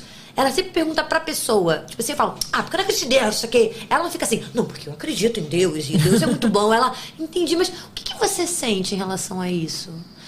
Quando você tá passando por um momento difícil. A o que Rai que tem você- o dom, né? Aí tu fica. é, eu não sinto, não. É, eu não. Aí você começa. Se eu não sabia que né? eu tinha falta de fé até a Rai faz- falar comigo. Eu, nossa, ai, deve ser muito legal ter fé. Mas vê como é que ela tem um chamado? Porque, por exemplo, ela, ela tocou em você. Tem. Eu já tinha percebido, por exemplo, já te falei isso aqui Sim. agora. Mas eu falei assim, eu não, antigamente eu não exercia esse, ministério Aham, mesmo. é ministério. eu não falava, eu sentia, via alguma coisa, mas eu não falava. Hoje eu já falo, entendeu? Hoje eu, eu já. não, mas com cuidado, óbvio, né? Sim. Eu converso com a pessoa, tudo. O, o melhor que tem pra fazer, pra você tentar convencer alguém, ou você querer só abrir o olho da pessoa, é com um exemplo. Sim. É, em vez de você ficar. Ah, porque o que, que eu vejo, né? Ai, meu Deus. Olha o cancelamento vindo. Olha o Gente, eu vou sair cancelamento. dessa cena porque... Não, não, mas calma, Rai, fica aqui pra me ajudar. O que, que eu vejo da- da- desse cenário, né, da, da, da galera muito cristã ou evangélico, católica? É muito dedo apontado. É. Então, ou seja, a pessoa que não tá lá, ela não quer fazer parte disso. É tanto. Essa E nem hipocri- ser apontado. É, você fica, eu não quero, não. Porque, sabe, você chega pra pessoa, olha, então isso você não pode fazer, isso. A, vê o quanto que eu já. Tem coisas que eu achava normal e hoje eu já não acho. E, e ela sempre falava pra mim, não naquilo do é isso, é isso, tem que ser, Nayara, não, não sei o que. Ela, não, Nay, não concordo com você em relação a isso, mas um dia você vai perceber. E eu veio com aquela cabeça, um dia você vai perceber. um dia, Um dia você vai perceber. eu, a Raíssa já me falou sobre isso. ela já, a- já tentou abrir meus olhos sobre isso. Então, ela foi indo assim, ó, e até hoje ela vai cumprindo um papel. Todo mundo que conhece ela, meus amigos, todos, a maioria, ninguém é da igreja, né? Ninguém. O Eric, que também é agnóstico, ele senta e fala: Eu amo conversar com a Rai. Cara, a Rai traz um- uma, uma paz, ela, ela conversa, ela te escuta. Porque a pessoa que não acredita em Deus, ela tem vários porquês ela não acredita, vários. Só que a maioria das pessoas não querem saber, porque, ai, tu não acredita em Deus, sai. Aí você, por que você não, você não acredita por quê? Aí você começa a ver a E de onde você acha que a gente veio? Tipo, você vai entender. Ah, entendi. Aí ela começa dando outras histórias. Mas você sabia que isso, isso já aconteceu. Quando ela começa a falar da vida dela, isso já aconteceu comigo. Tu fala, isso já aconteceu contigo. E tu, já. Não, e eu superei, assim, tudo, assim. Pra mim, a história dela, a vida dela é um exemplo. Tudo, tu- é, e tudo que eu acreditei, que mais tocou no meu coração, foi da vida dela, não foi da minha. Foi ver como ela reagia. a Foi o tudo. exemplo É dela, o né? exemplo, como ela Verdade. reagia. Quando foi com o divórcio. Quando você já publicou o vídeo, né? Falando que É, você- é. o seu processo de acreditar em Deus passou por isso, né? Isso, entendeu? Então, tipo assim, é, tudo foi um, envolvimento que, cara, to- me tocou e é engraçado que eu toco outras pessoas. Muito, Não, mas é assim, meu amor, é eu uma deixa eu sementinha. Você, É. gente, eu me abolo um pouco. Deixa eu falar de você. Eu sempre vi isso na Nayara. Existe uma, uma percepção de graça comum e graça salvífica. São duas vertentes da graça de Deus. Duas percepções sobre a graça de Deus. A graça salvífica você tem que, ou a graça especial, você tem que aceitar ela. Eu aceito, eu reconheço Jesus como meu Senhor e Salvador. E aí você passa a exercer a sua vida a partir dessa graça desde então. Mas a graça comum é aquela graça de uma música que você ouve, da pessoa falando que ah, tá triste, tá sozinha, tá se sentindo abatida, mas parece que tem saudade de alguma coisa que não sabe o que, que era, e não é uma música gospel, e a pessoa tá falando de um buraco existencial do tamanho de Deus no coração dela, sabe? E essa graça comum eu sempre vi muito forte na Nayara. Eu achava, ela teve uma vida, um- uma história de vida muito complicada, familiar, também, né? Assim como na maior parte de nós.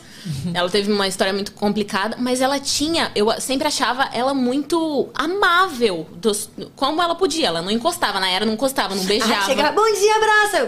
É, ela era muito assim, Ela gente. não é mais. Ela já, é já fui um roommate carinhosa. dela em evento em São Paulo. É, ela- ela é toda assim, ó. Ai, tá, tchau. Não, você viu hoje? Deixa eu, te- eu vou te dar um abraço. Tipo, É. a Nayara é, deu eu um nunca daria, eu abraço. nunca- mas é verdade, eu nunca faria isso. Ela era assim, apesar de toda essa É verdade. rispidez, eu conseguia atravessar essas coisas e perceber que tinha um coração bizarramente grande É, ali, eu- sabe? O coração tava gelado. tava levemente Tava se protegendo. Tá igual o teu, Renato. É, tá Tava se protegendo, tava se protegendo do mundo perigoso. Do nada. Do, Do nada. nada. É o nosso meme. Então eu já vi a graça de Deus agindo na Nayara. e Eu tinha certeza absoluta que era uma questão de tempo. E é. E se tem uma coisa que ela me ensinou muito mais ainda é ter paciência. Porque tem umas coisas que, eu, que ela falava que eu queria bater nela. que eu já tinha Imagina. explicado mil Imagina. vezes. Falava, Nayara, isso que tá me dizendo é muito grave, isso é muito sério. E eu queria, tipo, mas eu- ela me ensinava a, a falar assim, não, tudo bem. Esse não é o meu papel. É o papel do Espírito Santo. Se a gente, nós cristãos, a gente que diz que carrega a mensagem de Cristo, tem que vencer o nosso ego de achar que foi por conta. Porque eu sou muito boa, É, não, zona, pelo que a amor de Nayara Deus, tá, tá assim, transformada. Não, é o Espírito Santo. É, é- é- é um, um pensamento, é uma, é um momento de felicidade que ela veio e fala assim: cara, tô vendo Deus aqui. Coisa mais bizarra. Como é que eu tô vendo Deus aqui, sabe? Coisa mais, mais estranha, bizarra no sentido de não esperada. E a, gente, o nosso papel é isso que a Nay falou, ó, galera que é crente aí que tá assistindo. É um guia. É isso, a gente tem que dar exemplo e tem que ter paciência e tem que ter tolerância, sabe? Com tolerância. com Sem o dedo, pega Sem- teu dedo é. e guarda. Que olha, só Jesus. isso. Às vezes, principalmente quando tem programa assim que a gente fala sobre a palavra de Deus, não sei o quê, menina, tem um povo, menina, É, tu tem noção é. não. Não, eu Aí tenho. Aí eu falo, tu tá certinha, e eu respondo, que eu sou dessa, né? Eu sou, eu sou a crente abusada. Aí eu vou falar, eu- tu tá certinha você, tu tá lendo a Bíblia errada, hein? Beijo. Mas, gente, se a pessoa tá julgando, se a pessoa tá afastando aquela pessoa. Em nome de você Deus, eu não quero ser o Deus. Que ela tem que né, melhorar isso, você não, já não tá fazendo o seu papel. Uhum. Você tá pegando a- a- aquela tua toxicidade que tu deve ter em outros âmbitos da tua vida Total. e tá usando isso como uma desculpa pra atacar outra pessoa. É sobre isso. Agora Agora, eu vou cantar. Não, agora tu vai ficar aí, calma, que tu é? vai cantar, não acabou? O que, que é isso? Vai ser no meu programa. Aquela. Nayara, Eu amo ver ela ela já cantando. chegou botando. Eu ainda É. tenho uma pergunta, meu amor, que é a última pergunta de milhões. Tá rica? Olha, é assim. Não, vamos lá. Vamos lá. Eu já cheguei muito mais longe do que eu esperava chegar. Mu- Muito mais. Eu não era- nunca fui uma pessoa am- ambiciosa, não. Depois que meu- meus pais perderam tudo, né? A gente teve uma vida boa sob certo aspecto. A adolescência foi um caos. A gente não passou fome pela misericórdia de Deus mesmo. Mas depois que a gente começou a trabalhar, tava eu trabalhando, meu irmão, a gente com um apartamentinho ali, cara, eu tava muito feliz, tava muito realizada. Falou assim, cara. Depende do que você acha que é rico, né? Eu sempre falo isso. É, eu tava em paz, eu fiquei muito em paz nesse período, então eu nunca fui muito ambiciosa. E tudo que foi acontecendo foi providência de Deus mesmo, assim. Não, nunca não tive uma estratégia de dizer vou fazer dinheiro aqui, etc, etc. Só quando você começa a ter certos acessos, acessos, você percebe que tem gente que realmente, financeiramente falando, muito mais rica que você. Sim. Eu me considero rica quando eu vejo o, como eu consigo proporcionar conforto pra minha família hoje. Pra minha mãe, pras minhas tias que trabalham comigo, através de mim, pro meu irmão, pra minha cunhada. Eu me sinto rica assim. E honestamente, Evelyn, como eu passei por esse, esse período, né, que é de muita privação, entrar no supermercado caro hoje e poder comprar qualquer coisa que eu quiser, putz, eu sou milionária. É verdade. Bilionária. Nossa, palmas. Arrasou nessa resposta. Melhor respostas até hoje. É, que bom. Vai entrar É no compilado de melhor resposta. Vai ter, vai ter. Eu já falei que vai ter o compilado de melhores respostas da Rica. Tem gente que fala da graça de Deus, aí outro. De saúde, aí outro. O único que chegou aqui e falou. E você tá "Tô, vendo na cara da pessoa que a amado, hein, pessoa. Beleza? É, você tá vendo que na cara da pessoa que a pessoa é rica. É. Ela tá vendo, tá na cara Eu dela. tava aqui, ó. Eu vou esperar a Rai terminar. Aí eu. Ela é rica. Ela é rica. falar. Não, mas você entendeu tudo que eu disse. Total. Super entendeu. Bora pro superchat, meu povo do meu Brasil varonil. Me dá meu celular aí. Eu canto. É que eu amo ver a Rai. Ela vai cantar, ela vai encerrar cantando. Ah, quem tá aqui, gente? Luca, muito lindo. Meu coração. Ele tá uma fofura. Olha. Eu vi stories dele dormindo hoje. Falei, como que ela não amassou? Oh, gente, é Amassou. muito gostoso ele. Ele tá demais. Falando tudo. É.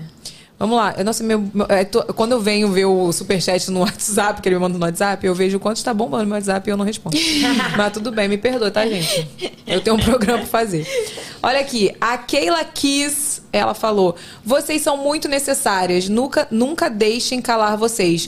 Gosto muito do ponto de vista de vocês. Conheci as duas enquanto morei em Maceió. Mandem beijos para vacas íntimas que estão na Itália. Um beijo, vacas íntimas! Um beijo, as íntimas, amém. Linda. Fofa. Ó, a Aline Farias, ela falou: muito importante ouvir a mãe, a mãe. A gente sempre tem sinais, só não presta atenção às vezes. É isso aí. Casamento é desafiador, muito. É, mas é muito bom Uhum. com a pessoa certa. Com a pessoa certa, é porque tá meio estranho aqui. Com a pessoa certa, faço dois anos hoje. Eve, você esqueceu meu direct do vídeo da B12. Uhum. Meu pai do céu. Manda pra produção do VacaCast em nome de lembra? Jesus, no manda, direct. Eu Manda lá no. VacaCast que eu, que eu encaminho pra Manda ela. no direct do VacaCast que a produção vai ver e vai me mandar em nome de Jesus, que eu esqueço. Tá, ó, a Keila Kiss mandou o versículo. Não esquecereis de chamar a vinheta Marlene 1237.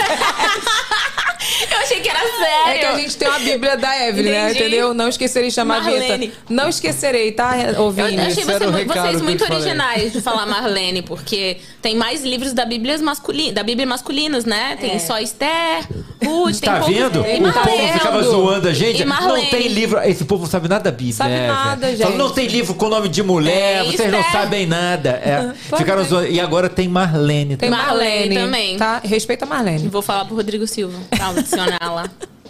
Andressa Barcelos, ela falou: Minhas youtubers das antigas, como foi pra Rai abrir o coração e falar sobre o abuso que ela sofreu na, inf- na infância? Ah. E como ela lida com as críticas que ela recebe por usar a pauta da mulher preta? Uhum. Tu sabe que eu não sabia disso? Vai um dar outro podcast, né? Vai Mais dar quatro outro- horas. Não, eu vou, eu vou tentar. vou Vamos tentar agendar a segunda É que ela fez duas. Ela pagou bem. Ela fez. Ela fez Ela pagou certo. bem. Uhum. Viu? Ela fez certo. O abuso. Qual foi a primeira pergunta do- em relação Ela ao abuso? botou- Que ela- como foi pra mim me abrir em relação Como a foi isso? pra Rai abrir o coração e falar sobre o abuso que ela sofreu na infância? Eu não soube disso. Se soube, foi muito pincelado. Uhum. Foi muito. Foi recente. Muito recente? Poucos meses. Que ela não, que ela Ah, divulgou É, isso. que eu divulguei. Acho há muitos anos atrás. É, foi, eu tinha não, seis sim, anos. sim. Isso quando... que eu quero saber. Quando você divulgou, porque eu não fiquei sabendo. É, eu não faz vi. muito tempo não. Uhum. Foi em maio. Maio laranja. três meses, Abril, maio. quatro É, foi isso mesmo. Uhum. Eu sofri quando eu tinha seis anos. Foi um abuso não... é, um aliciamento, né, que se chama, né? Quando não, o abuso em si, né, a relação sexual não se concretiza. Mas eu sofri um abuso quando eu tinha seis anos de idade, bem bebezinha. E eu sempre soube que eu ia falar sobre isso. Eu só não sabia quando. E eu senti que poderia ser agora, sabe? Pra poder libertar e, e dar coragem pra outras mulheres falarem sobre isso, porque muitas feridas emocionais que a gente carrega é por não ter tratado dessas coisas. Por não ter perdoado, ou por não ter conversado, ou por, por não ter sido acolhida. Tem muita coisa que envolve esse assunto. Vocês fizeram um podcast recente sobre isso, né? Tem muita coisa que envolve esse assunto e que carregam até sobre como. a- sobre como é muito pesado, mas sobre como você escolhe os seus parceiros ao longo da sua vida. Assim. Até isso é, é refletido, impactado. Tá com frio, né? Não, tô, tô, tô nervosa. Nervosa. Ah, tá. É, a Nayara sempre fica nervosa com esse assunto.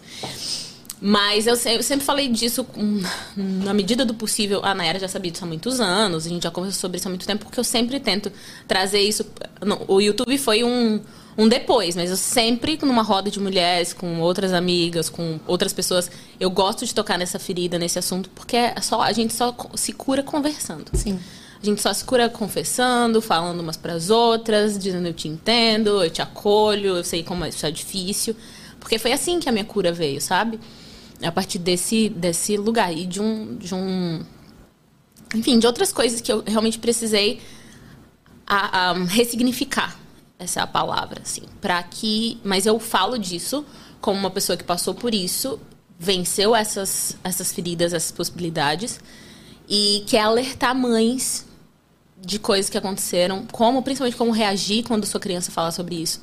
Criança, dificilmente, eu estudei também sobre esse assunto na época, é raro, raríssimos os casos em que a criança inventou aquilo. É, qu- quase não acontece, geralmente é verdade, e ela precisa de uma força muito grande para poder ter coragem de contar. Porque se ela não tiver apoio, é o que eu sempre falo, se ela não tiver apoio em casa, ela vai ficar assim, meu Deus. Exato, então eu era culpada então, mesmo. É, então eu sou culpada. E isso acontece numa fase da vida em que você, como você não tem uma percepção de mundo, muito ampla, você sempre traz a culpa como sua para as coisas, de coisas que acontecem com você. Eu me culpei, gente, até agora, recentemente. É isso. Isso aconteceu isso com você? Sim. Ai, ai, ai. E é muito Por isso- assunto, por isso que eu gente. sei, não, isso eu, da época eu sabia também, mas, mas é... Dos 6 aos 12. Seis anos, mesma pessoa. Mesma pessoa. Família, né? Uhum, família. Enfim. Enfim, mas foi, foi, foi muito difícil, muito difícil, porque eu sabia que era uma, uma, uma coisa que movimentava muita coisa, não só fisicamente, mas no mundo espiritual também, porque eu realmente acredito nisso. Mas eu queria urgentemente alertar mães, principalmente, e acolher outras mulheres que passaram por isso. Foi bom. Então, foi isso. Qual é o nome dela mesmo? Andresa Barcelos. Ela perguntou Ah. a outra pergunta. É, como ela lida com as críticas que ela recebe por usar a pauta da mulher preta? Eu entendo, honestamente. Se você me perguntar se eu sei o que é passar, o que é ser uma mulher negra de cabelo crespo e pele escura, eu não sei. Eu tenho a minha história. Certo? Eu tenho, eu tive dores com meu cabelo, eu fui protegida pela posição política do meu pai no meu estado, eu fui protegida pelo meu estado, que era Alagoas. Todo mundo, ninguém é branco, né? Então eu era tratada, considerada branca. Nunca. Não, você é clarinha, você é clarinha, você é clarinha. De fato, minha pele é clara mesmo. Mas o que eu tenho a dizer sobre isso é que eu nunca tive, nunca, em âmbito nenhum, intenção de me apropriar de pauta ou da história de ninguém ou qualquer coisa do gênero. Nunca foi minha intenção. Eu tava contando a minha história, as minhas dores. E eu atraí muitas pessoas que se identificaram comigo e essas meninas, em sua maioria meninas negras nessa história e, e essa coisa teve que ser ah, foi, foi só aí que eu consegui colocar luz pra essa parte da minha história porque eu, eu achava que o meu problema com o meu cabelo é, não era racial não tratava como racial sabe e é Sim. com o meu nariz com o apelido que eu recebi é foi racial Eu também, né? Aquela... é você também Total, gente. então mas outro assim dia, eu nem vou entrar nessa pauta não, que é muito longa, mas outro dia uma pessoa falou, você não fale nunca sobre isso. Porque você fez plástica, você tirou seus traços. Não. E eu fiquei assim, e seu cabelo é liso, meu cabelo é liso, de Uhum, fato. sim. Né? Eu puxei o lado da minha avó materna. sim. E aí, tipo assim, É, eu cê- fiquei, eu fiquei Evelyn- realmente assim, eu falei, é, Tá. nunca vou falar mesmo. Ah, exato. Mas eu acho que a gente só tem que falar se fizer sentido, nesse sentido, tipo, de ressignificar com um propósito intencional, Uhum. é, nesse sentido. Mas tem muitas outras pessoas como a gente, Uhum. que estão nesse lugar de não pertencimento. Você não é branca e muita gente não vai te considerar negra, entendeu? Mas, enfim, é uma pauta longa. Mais quatro horas de podcast. Ó, ela voltou, a Andressa Barcelos, pra falar minhas maravilhosas das antigas. Pergunta, ela quer mais Pô, pergunta. Pergunta sobre a polêmica da sapatilha. ah, já foi, né? A gente já falou, né, minha filha? Tu É, não ouviu, não? Volta ela, aí uns botou, ela botou hashtag, ó, íntimas da Rai. E hashtag Andressa Barcelos no VacaCast. Ela quer vir aqui. Ela não quer lembra? Ela vir já, aqui. ela já participou, Evelyn. Tá do participando um pouco, que eu não lembro. Do Mentira. momento Jabá, não Exato. lembra? Que ela, Momento que ela fez umas coisas do, do Evelyn Reg Beauty? Andressa Barcelos, não, lembro. foi ela? Foi Acho que fez tá um tutorial, foi sim. Ela fez um tutorial, foi, foi, ela sim. Andresa, é você? Comenta aí pra gente saber. Andresa. Ó, a Lei York, minha amiga de infância. Que surpresa divina, meio papo leve de hoje, amiga. Sempre aprendo alguma coisa aqui no VacaCast. Raiz é iluminada. Parabéns, te amo. Ai, gente, minhas amigas, tudo que vem assistir, adoro. É isso aí. Calma aí, tem, tem que estar mais? presente. Adoro. Cadê, cadê, cadê? Dan, Dan de Almeida Vieira. Será que foi ele que pediu pra mentira? Esse é meu amigo. Achei que ele ia pedir pra te divulgar. Achei que era algum Ele é meu ficante. amigo, ele é meu amigo. Achei que era algum ficante. Pedi sim. Divulga meu Eu arroba. Quero um arroba. Não. Como amigo de anos da Rai, É. ela sempre falou com muito, mas muito carinho da Nayara. É. Não só como amiga, mas praticamente como uma irmã. Estou no aguardo da palhinha. Beijo do Dan. O Dan, a da gente cantou. e do Luca. É isso? É, o neném que dela, a mulher dele tá Ai, grávida. que bonito. É que eu tenho um Luca também, É, só que é Lucas. é. Achei que era pro Lucas. Ah, então Ele- você vai ter que A gente cantar. cantava na igreja junto, ele tocava. Ah, E ele é? gente Eu tava na vou, vou sair daqui. Por que tu vai sair, garota? Não, tu vai ficar aqui. Deixar o momento dela. Oh, não. eu vou ficar ali. Eu E ela leva a cadeira lá, do nada. Ela é a muito... camiseta que eu trouxe pra você, Cadê cadê? o presente? Que inclusive agora temos esse momento, tá? Do Avacalhada, que é um Ah, é? presente Mas vem cá, avacalhado. a, a Rai vai cantar no final, final, final, Final, mesmo. final. Ah, tá bom, Vai final. encerrar. Eu, hein? Vai ficar aí até o final Eu vocês. presente, eu tenho uma loja e-commerce. Hum, eu trouxe novas shopraiza.com. camisetas com palavras que nos definem. Uma palavra que no- nos define. Sabe que vai saber o significado em inglês? Eu falei, tá escrito em vaca? Não, mentira. Seria engraçado. Deixa eu ver. É, eu sou, eu sou, eu sou Imparável. Tu sabe que eu tô tendo que aprender inglês porque tudo do Lucas vem em inglês agora. Eu fico, meu Por Deus. quê? Porque ele foi pra uma escola Ah, imersão não. total Ixi. inglês. Ele vai Ó, te ensinar, então. ele vai. Unstoppable. As duas. Unstoppable, é tipo, ninguém pode me parar. Imparável. Sebal. Nossa, I'm like Sebal. I'm unstoppable. Essa aí. I'm a person with no breaks. I'm invincible. Vai. I'll win every single game. Olha, Carol, canta muito. E eu atrás atrapalhando. Não, tá não, tá não. Que lindo. Você sabe que a Evelyn é uma filha de pastor sem talento, né? Não é verdade. Você vai perder uma estrela? Como que eu vou te defender? É, ela vai cantar é tudo vaca aí pra você. Um minutinho. Não, ele falou o seguinte, que, tipo assim, toda filha do pastor, Patrícia Ramos falou isso aqui, que toda filha do pastor ou cantava, ou tocava um instrumento, ou dançava no ministério das danças, dos panos, ou fazia alguma coisa. Eu, Era pra você estar pregando, Evelyn. eu só fazia peça e eu cantava. Ué, tu ando. Não, mas era muito ruim. Mas, tipo assim. mas eu, o que, que eu fiz? Eu cantei no coral uma época, tá? Só que assim, não é pra mim. Entendi. Eu cantei uma vez também pra um pastor, falei, Cláudio Claro, esqueci a música. Não era pra mim cantar. Mas enfim, deixa eu ver essa aqui. É igual. É Unstoppable. Unstoppable. Olha. é a coleção nova. Eu trouxe Baby Que Loose, cheirosa. É. Aquela- A, a logística tem que ficar lá espirrando os negócios, né? Adoro. Sempre. Adorei, ó. A etiqueta chique, de milhões.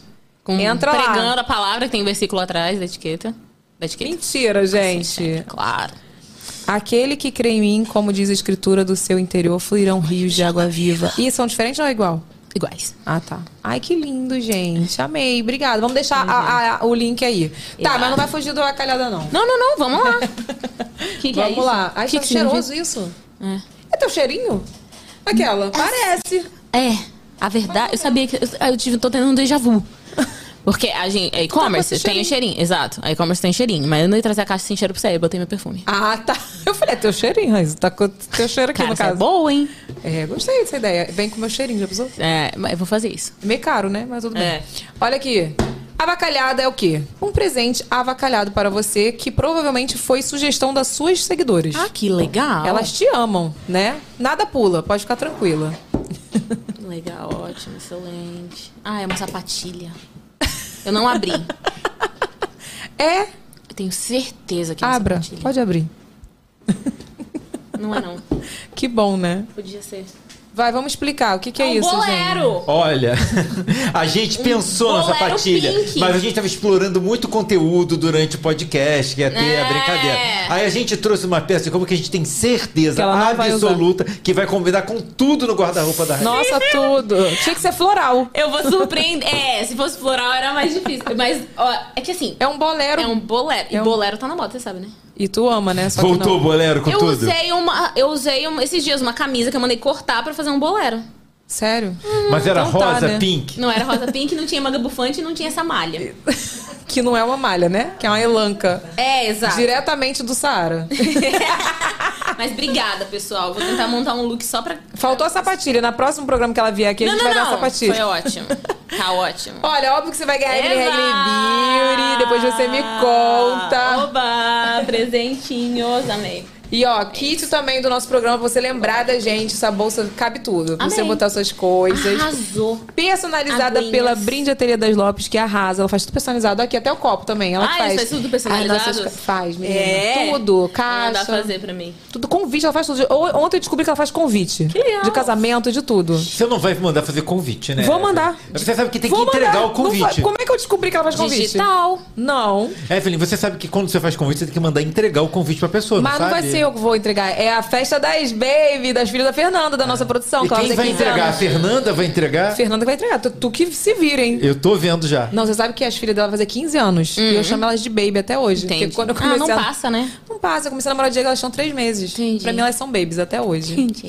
Mas olha, queria te agradecer muito por você ter vindo. Privilégio. Sério, Você fiquei muito honrada com o convite. Muito feliz. É iluminada. Vamos almoçar hoje pra gente contar vários babados e, né? Sim. Enfim. Continuar essa conversa aqui. É, e volte quando você quiser. Quando for lançar, de repente quiser voltar, volte. Que? Eu vou fazer um pocket show aqui. A gente Vamos montar. Vou trazer um músico. A gente vai fazer uma Olha parada. isso, Renato. Nunca tivemos isso aqui, hein? Vamos fazer. Não já. façam. Eu Vamos dei fa- ideia antes da hora. Não, vamos Não, vou é que a fazer gente- com você. Tá. Com você. Com A gente- você. Eu vou ficar muito ofendida se fizerem antes. Nunca, já- eu nunca faria isso. Não, né? a gente tem um projeto pra um- uma coisa diferente no verão. Tá. Mas você tá convidado. Mas você vai lançar. O lançamento é pra quando? Olha, honestamente, eu queria muito lançar esse ano, mas honestamente vai ficar pra maio. Maio do ano que vem? Não, abril. Abril, vai. Março, abril. Tá. Tá muito em cima, Depois né? do carnaval. É. É que já tá no final do ano. Já. É, realmente, lançar na- coisa antes de carnaval é Não dispersar. adianta, não adianta, é. Tem que ser É, depois. Tem que ser depois. A galera tem que estar focada, né? Tá certo. Só a gente lançou o podcast antes do carnaval. Ei, a gente é doido. É isso aí. Vai ser depois do carnaval. Mas é, é por causa do processo mesmo, assim. A gente ainda. Eu, eu- tava com uma, um outro, uma outra pessoa me ajudando. Uhum. Aí não. A linguagem, música é fogo, né? Eu não toco nenhum instrumento. Então a música tá na minha cabeça, completa. Quem que vai traduzir isso? Não ia ser a primeira pessoa que eu achei. Tinha que É dar um trabalhinho. Aí eu tô com uma outra pessoa agora que tá produzindo o projeto.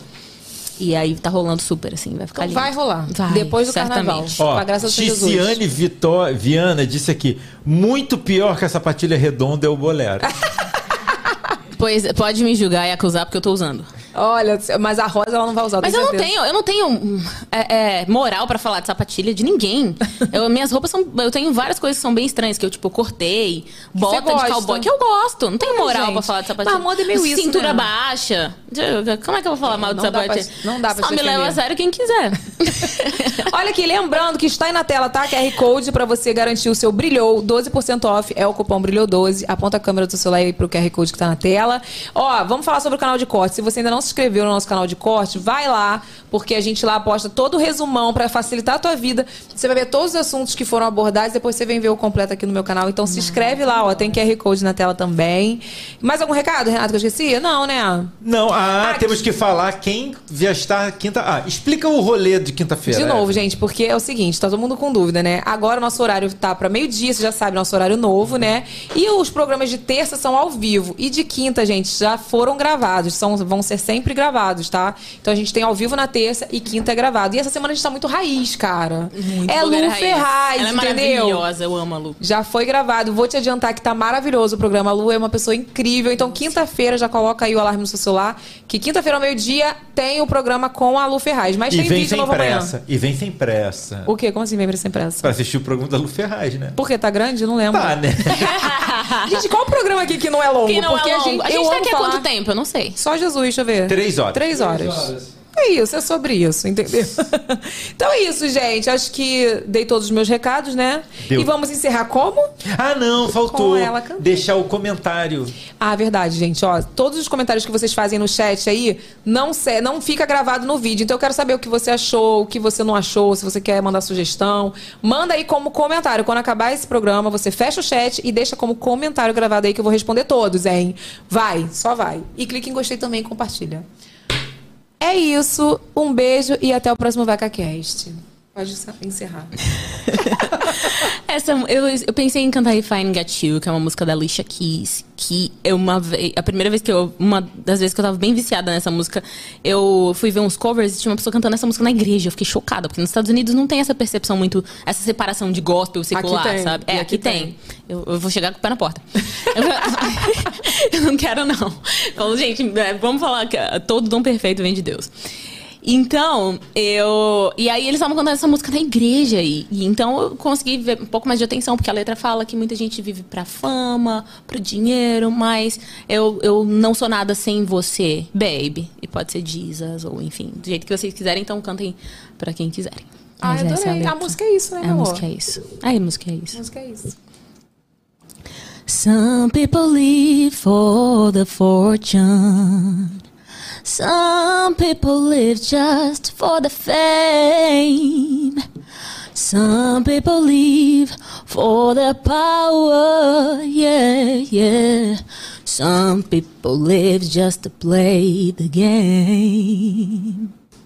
Refrão. Some people want it all, but I don't want nothing at all. If it ain't you, baby, if I ain't got you, baby. Some people want diamond rings, some just want everything, but everything means nothing if I ain't got Nossa, gente. É com essa voz maravilhosa que eu digo um beijo e um queijo. Um beijo e um queijo. Tchau. Amei. Billy Chama, chama, chama, chama, chama.